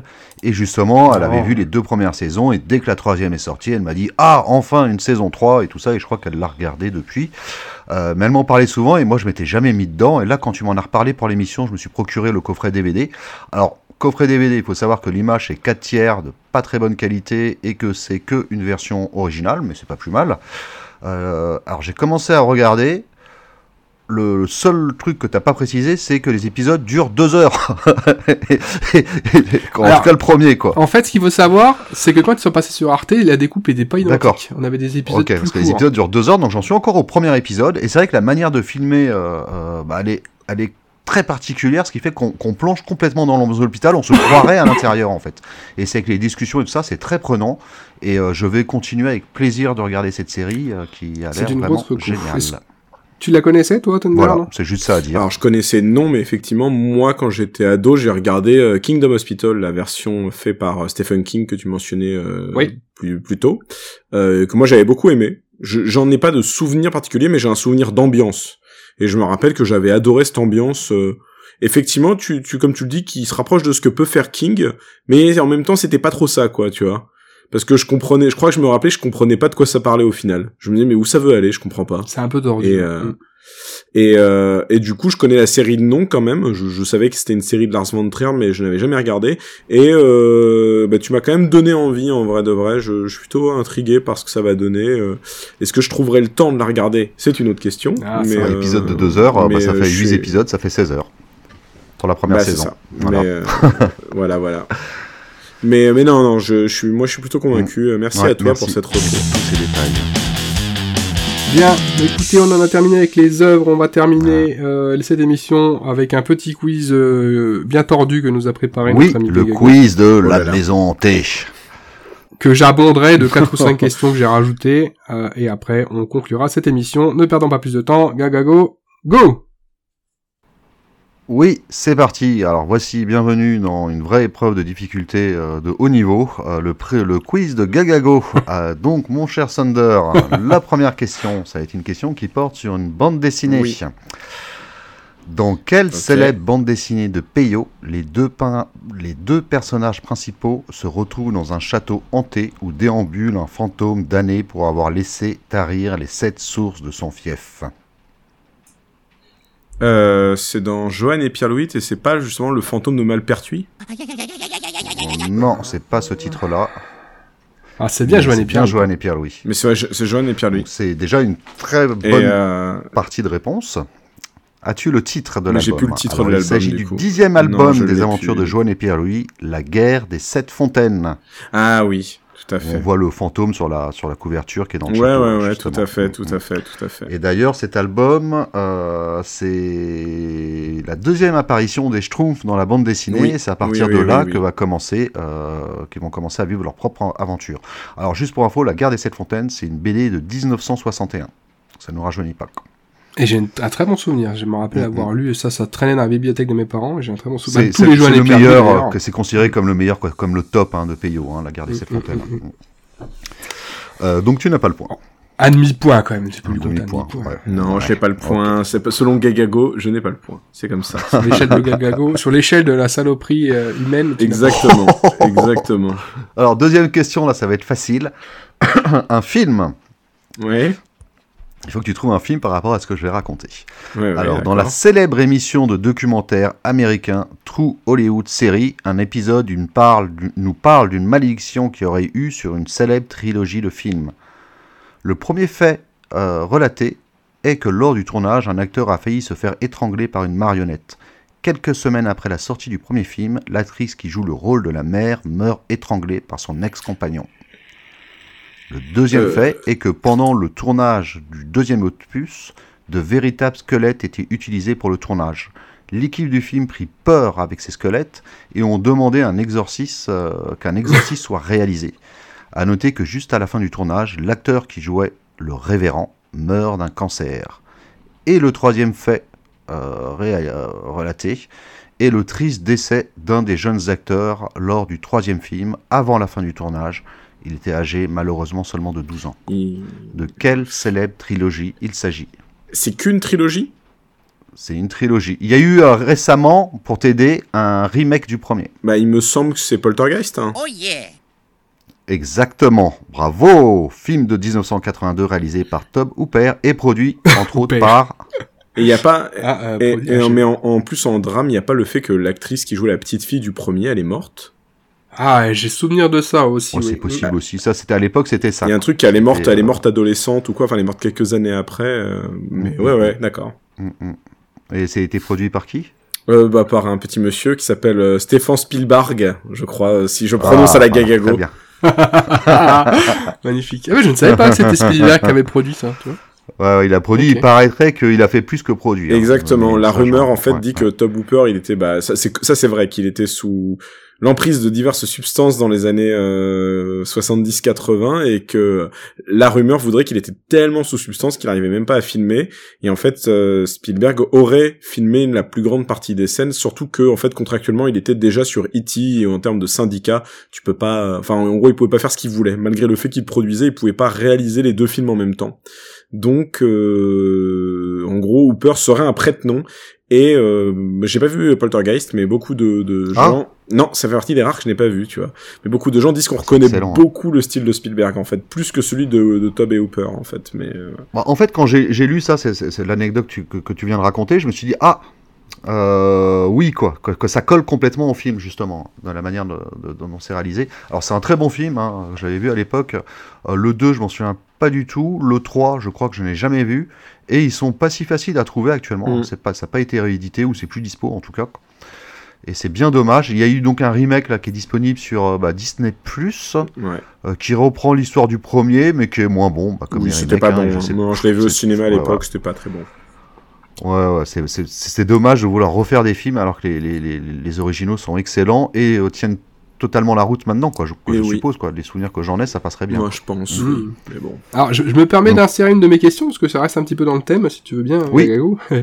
Est-ce que tu saurais, euh. Thunder, me dire euh, quel film français de 2006 d'Éric Laven avec Clovis Cornillac euh, en acteur principal raconte l'histoire d'un couple qui emménage dans une maison hantée par cinq fantômes homosexuels? Ah, euh, c'est Poltergeist. Oh yeah. C'est ça, tout à fait. Poltergeist. Euh, troisième question. Jeux vidéo. Mhm. Euh, donc, une question facile. Dans quelle célèbre licence de jeux vidéo d'horreur japonais le protagoniste principal doit explorer un manoir hanté armé principalement de son appareil photo au pouvoir mystique qui lui permet de vaincre les fantômes? Ah, euh... ah mince, putain, j'ai plus le nom. On en a parlé. C'est, c'est- j'ai plus le nom de la série, c'est pas Fantasmagoria, c'est, ah là là, c'est en plus c'est un nom différent en japonais en- et en occident. Euh, c'est toujours une, c'est souvent une fille qui tient l'appareil photo. C'est. Euh, t'es zéro, tout euh, Oui, c'est Project Zero. Merci beaucoup de, de ce coup de main. Ah, voilà. merci beaucoup de ce coup de main. Oh yeah. Ah, Alors de Decmo initialement sur PS2, et c'est sorti sur d'autres consoles hein, pour le premier, sorti en 2001 au Japon, en 2002 en Europe. Il y a eu plein de suites, je crois que le dernier est sur Wii U, à moins qu'il y en ait eu euh, d'autres sur Switch, non sur- Il y en a un qui est Switch, sorti récemment, je crois. Ouais, il y en a sorti sur Switch, mais qu'au Japon, je crois. Enfin, je- c'est une série que je connais que de loin et il me semble qu'il y a encore des opus, tout à fait. Euh, donc voilà, très bonne réponse, euh, Shander. Alors, quatrième question, série TV. Tu vas voir que je suis très sympathique avec toi. Dans l'épisode Les Amants Maudits, Très épisode bien. 6 de la saison 6 d'une série des années 90, les deux protagonistes principaux se retrouvent dans une maison hantée le soir de Noël et se retrouvent confrontés aux deux fantômes de deux amants. Question, quel est le nom de ces deux protagonistes?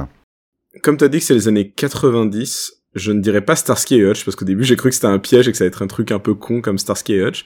Et je dirais que c'est peut-être X-Files, donc c'est peut-être Mulder et Scully. Oh yeah. Très bonne réponse. Et d'ailleurs, Oui. tu as fait un épisode de Cellulorama euh, spécial X-Files. Bah, je me rappelle pas de tous les épisodes par cœur, mais oui, tout à fait. Mais tu as trouvé, donc euh, c'était une question bien posée. Est-ce que tu veux poser une petite question intermédiaire Ce qui, ce qui mon prouve cher que quand je, se trouve que quand je réponds pas, c'est que les questions sont mal posées. Alors, oui, bah si on veut, tiens. J'ai une, pe- une petite question euh, cinéma, moi. Ouais, facile.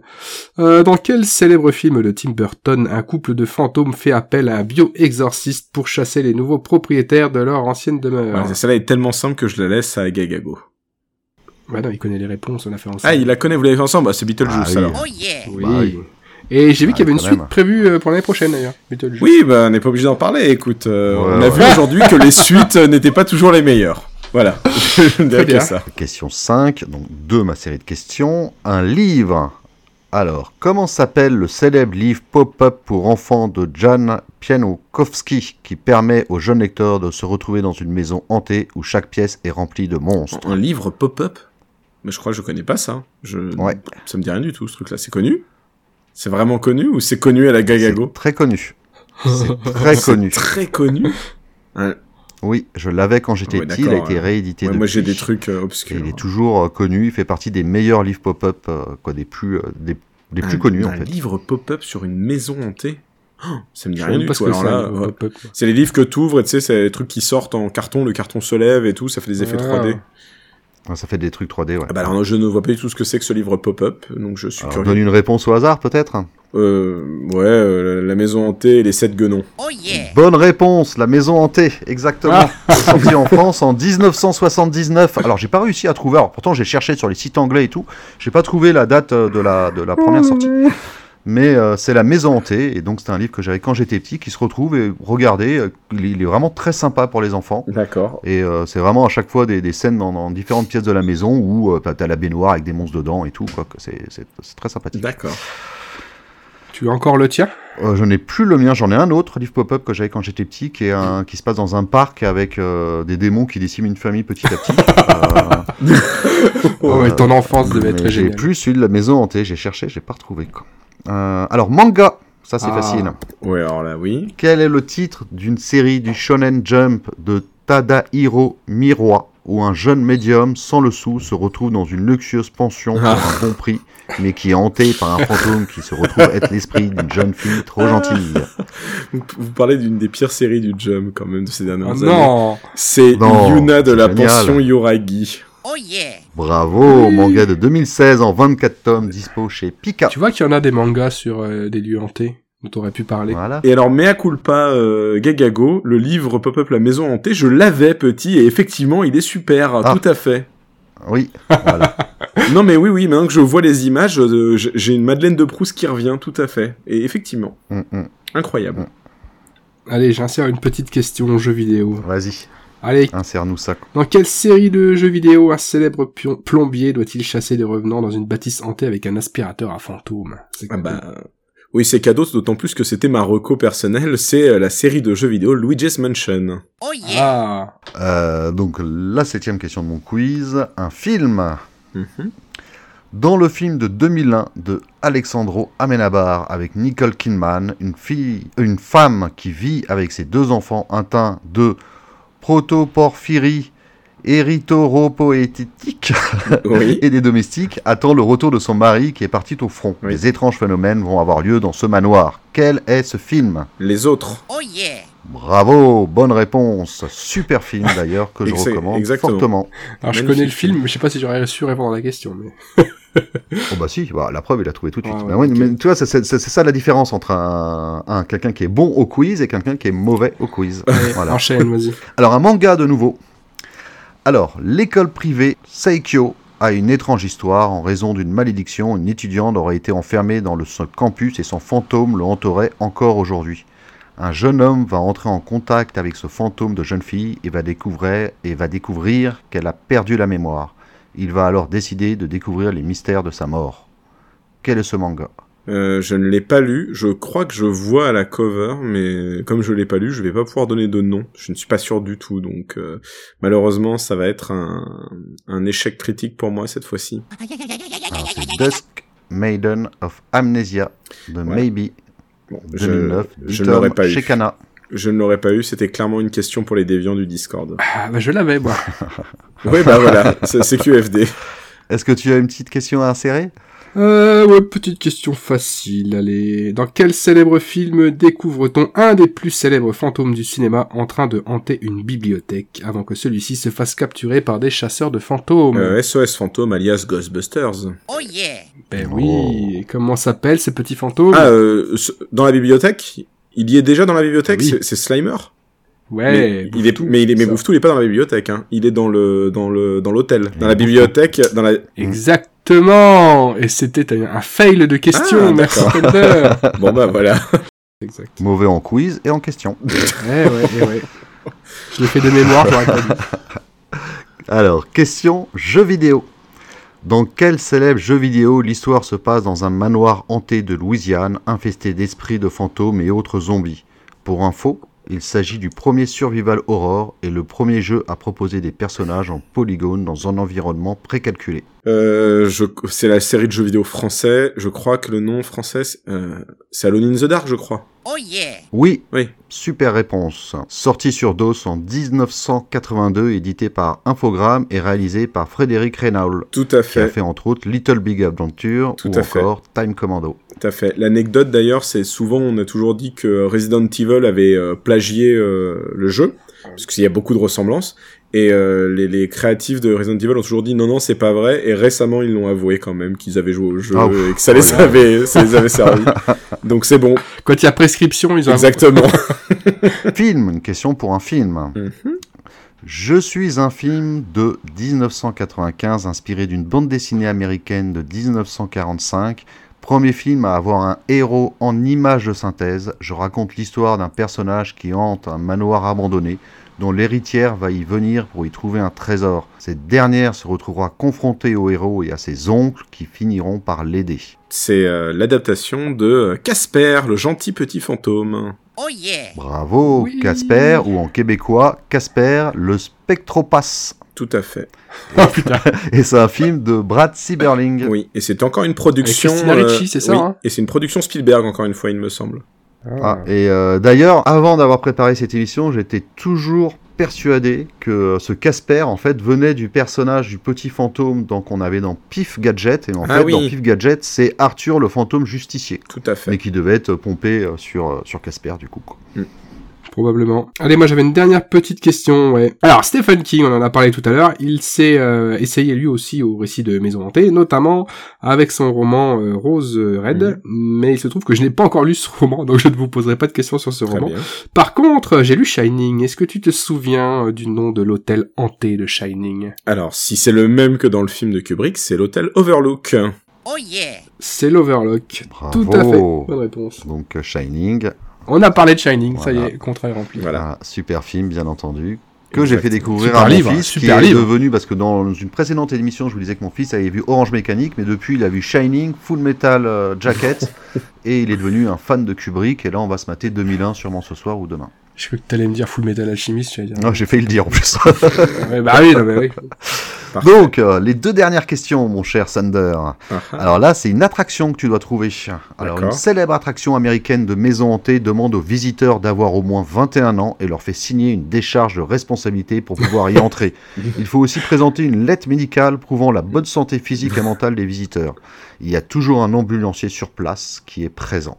D'accord. Quel est le nom de cette attraction très connue? Alors, bah, ça serait la- le, le Phantom Manor de Disneyland? Enfin, de Disney, de Disney USA Non ils, Parce font, que- ils- ils font signer une décharge? Bah, je sais pas, non, mais parce que euh, Manoir Non, Hanté non, non, très connu. ça, non, non. Je vois pas ce que c'est à part celui-là. Bah, Très connu aux États-Unis, on va dire. Très connu aux États-Unis, ouais, d'accord. Très, Très connu, connu aux. États-Unis pour les gens qui tapent euh, maison hantée sur Internet. Ah oui, d'accord. la maman de Gagago connaît cette attraction. Eh ben, euh, je crois que je, je, j'ai un souvenir de cette anecdote, mais je ne connais pas le nom de l'attraction.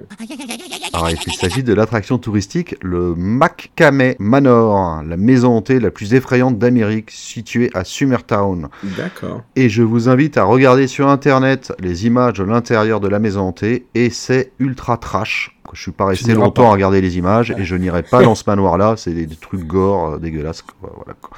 Très bien. Donc voilà. Et dernière question, c'est un lieu hanté que tu vas devoir trouver. Alors, il existe un ancien hôpital psychiatrique qui est dit hanté, qui a été, ouvert de 1865 à 1998. On peut y rencontrer par exemple le fantôme de la nurse Kelly, mais aussi de nombreux patients qui y seraient décédés lorsque l'hôpital était en activité. On compte le nombre de 13 000 morts de lobotomie et autres guérisons de l'époque. Euh, il y a aussi le fantôme de Gary Webb qui se serait donné la mort en se mutilant son corps à 70 reprises. Il s'agirait du lion le plus hanté de son continent et il y a régulièrement des études sur le paranormal qui y sont faites. Quel est ce lieu? Euh. Je ne me rappelle plus. Je- là aussi, euh, l'anecdote me parle de, de ce lieu le plus hanté. Bah, je crois que c'est aux États-Unis d'ailleurs. Non. euh, non? C'est en Australie. Ah bah d'accord. Bah, je ne vois pas du tout. C'est l'asile d'Aradal à Mmh. Ararat.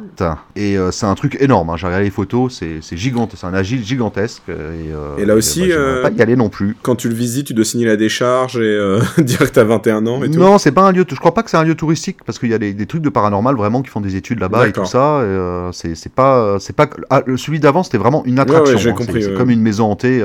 Là, c'est vraiment un lieu où, euh, voilà, un lieu glauque où il y a eu plein d'histoires et. euh, D'accord. et, euh, Mais eux, ils ont trouvé le filon, quoi. Voilà, et, et qu'il y a vraiment des études dedans. Il paraît que voilà, il y a plein de phénomènes paranormaux qui s'y passent et, qui ont leurs origines parce qu'on sait que dans telle pièce c'est tel personnage qui était mort, dans telle pièce c'est tel autre personnage et voilà. Très bien. Un lieu bien glauque qui a une, une voilà, d'histoire. Bah, voilà, hôpital psychiatrique déjà, rien que les hôpitaux, hôpitaux psychiatriques de l'époque, ça fait flipper. Là en plus en Australie. Et ben ça montre que dès que c'est pas de la pop culture, je ne connais rien. Donc c'est parfait. Merci pour ce quiz hors sujet, euh, enfin presque. Non, Oh. Ah, je plaisante, je plaisante.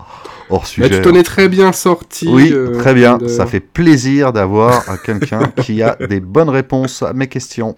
Alors, avant de clôturer cette émission, avez-vous des recos en rapport avec le thème de l'émission Thunder, à part euh, celle que je t'ai spoilée dans le quiz? Bah, par celle-là, j'en avais pas trop, je crois. Euh, moi, j'ai repensé à un épisode de Buffy contre les vampires. Alors, il y en a plusieurs épisodes qui tournent autour de maisons euh, hantées et ça, mais il y a un épisode que j'aime particulièrement qui est dans la saison 4, je crois, de mémoire. Euh, qui est en fait une maison hantée qui marche à l'énergie sexuelle en fait puisque dans cet épisode Ah, il se trouve que Buffy est à l'étage pendant euh, pendant la, la soirée, pendant la partie. Et en fait, elle monte à l'étage avec son copain de la saison et ils ont une relation sexuelle. Et en fait, euh, ça active quelque chose dans d'énergie dans la maison. Et en fait, ça active des fantômes, des trucs, enfin tout tout part en couille. Et en fait, tout le but de tous les héros de l'épisode, c'est d'arriver jusqu'à la chambre de Buffy pour euh, qu'elle arrête de baiser, tout simplement. Ok. Et, et c'est, littéralement ça l'épisode, quoi. Et en fait, c'est un épisode, euh, me rappelle, assez horrifique, donc, ben, quand j'étais ado, quoi. Parce que ça faisait vraiment peur et que c'était entrecoupé de scènes où tu la voyais qu'elle était dans le lit en train de coucher avec son copain, quoi. Donc ça rendait le sexe encore plus malsain. Hmm. Voilà. Mm, mm. Super Ouais. série, Buffy contre les Je vampires. vois que tu, tu choisis tes recours en fonction de où euh, tu es invité. c'est Ah bah oui, oui, oui, euh, je, je vais pas vous citer la chute de la maison Usher ou un truc comme ça, voyons. Je, je- Merde, Déjà cité avant. Merde. Ah. Euh, moi j'avais deux petites euh, recos. Euh, alors, récemment euh, est sorti le hors-série euh, Mad Movie sur euh, les maisons hantées. Euh, je pensais que je m'en servir comme matériel euh, pour préparer cette émission. Finalement, j'en ai pas eu l'utilité, mais il est très sympathique. Donc euh, allez-y, très sympa. Et puis, eh ben c'est rigolo parce que t'en as parlé tout à l'heure, Gagago, euh, du, de ce film-là quand tu parlais d'Elvira. C'est euh, le film La nuit de tous les mystères. House of Hunton Hill de 1959 de William Castle avec Vincent Price, qui est un excellent film pour le coup de, de maison hantée, qui a eu droit à un remake d'ailleurs en 99 euh, qui s'appelle La Maison de l'horreur et qui a été produit entre autres par Zemeckis et qui est très sympa aussi. Et moi, ma petite roco, alors euh, bien sûr, vous pensiez que vous, je vous parlerai pas de film HK euh, pour Oh, cette putain. émission. Eh ben si, en lieu hanté, je ne peux que vous recommander le, le chef-d'œuvre de euh, Chung Siu Tung avec l'excellent et regretté Leslie Chung et la magnifique Joey Wong. Un film dans une forêt hantée qui abrite fantômes et temples hantés. Sûrement mon film préféré, bien entendu, Chinese Ghost Story, Ah, oui. histoire de fantômes chinois. Mais j'aurai sûrement l'occasion de vous en reparler dans une autre émission parce que c'est un film magnifique qui commence à dater, mais c'est un super film. Eh bien merci pour ces recos. Avant de conclure, nous allons vous donner le thème de notre prochaine émission qui sera également la première émission de la saison 2 du Freaky Cast. Donc on a choisi un, un truc euh, qui nous plaît bien à tous les deux, hein, voilà. Non, Euh, ben, je- c'est pour toi. Bah, c'est toi qui as choisi le thème, hein. Nous Ah, rendons ah, à César ce qui est à César, et je te laisse annoncer euh, l'émission de Déviant sur laquelle nous allons travailler à présent. Alors, ce sera notre onzième épisode et il s'intitulera Soubrette, domestique et bonne à tout faire dans la pop culture. Magnifique. Et on aura plein de super recos. On a déjà commencé à préparer. Et hâte de l'enregistrer. Thunder, on te remercie encore Oui. d'être venu et d'avoir euh, passé trois heures et demie euh, avec nous euh, pour cette Bah émission. non, merci à vous. Merci Ça à nous a vous. fait très plaisir euh, de te Oui. recevoir enfin, hein, comme on l'a on l'a dit en début, mais bon, voilà, tu es un petit peu aussi à la à genèse de tout ce projet-là, donc on est très content et très fier de que tu sois, que tu aies accepté, et que tu sois venu. Eh ben moi je suis euh, très euh, très content euh, d'avoir été là et surtout euh, je suis euh, très fier de, de ce que vous avez fait tous les deux avec cette émission qui a vraiment pris une forme euh, super cool. Je l'écoute toujours avec grand plaisir euh, quand je vais au boulot ou quoi et comme mes autres podcasts. Donc c'est la marque que euh, le podcast marche en tant que podcast et pas juste parce que je vous connais tout simplement. Ah bien, écoute, euh, Ah, bah, mer- merci. merci. à toi, merci. On Ouais. prend ces compliments avec euh, avec grand plaisir. au plaisir d'une prochaine collaboration avec toi euh, sur un thème que peut-être tu pourras nous proposer. On verra. Tous les deux ans de l'émission ou avant. décidera. Euh, est-ce, que tu, est-ce que tu as une actualité particulière dont tu voudrais faire part avant de, de quitter? Euh, On remettra les liens de tes différents podcasts dans le dans le lien de l'émission. Oui, l'actualité, l'actualité à la limite que je peux mettre en avant, c'est qu'on MangaCast sort normalement au moment, je pense où l'épisode va sortir, euh, un- une émission. Ouais, alors bah, du coup, oui, c'est ça pour nous pour le premier, ce serait normalement pour le 1er novembre, on va sortir une émission sur le dernier film de Hayao Miyazaki, euh, Le Garçon et le Héron, euh, Ah. où euh, on a pu le voir en avant-première avec un autre membre de l'équipe, Amo. Et euh, on reçoit pour en parler euh, un grand spécialiste du studio Ghibli et de la culture asiatique en général, enfin la culture japonaise, c'est euh, chercheur et traducteur euh, Ilan Nguyen. Oh, Voilà. bah, hâte d'écouter ça également. Oui. Eh Bien, merci pour cette euh, primeur et puis euh, bah, on aura hâte d'écouter tout ça. Ben, merci à vous. Merci à toi, nous allons te libérer, euh, tu vas pouvoir vaquer à tes occupations, et euh, merci encore d'être venu, et à la prochaine. Bye Merci À bye. la à vous. prochaine, Sander. Merci à toi. Ciao. Je, je pense que c'est la, la pire blague de merde de toutes les blagues de merde, mais est-ce que vous savez pourquoi euh, dans les maisons euh, hantées, il y a souvent des fantômes anglais? Non. Oui, parce que ce sont des maisons hantées. T'es trop con, Roland. bye bye Bye bye. Bye.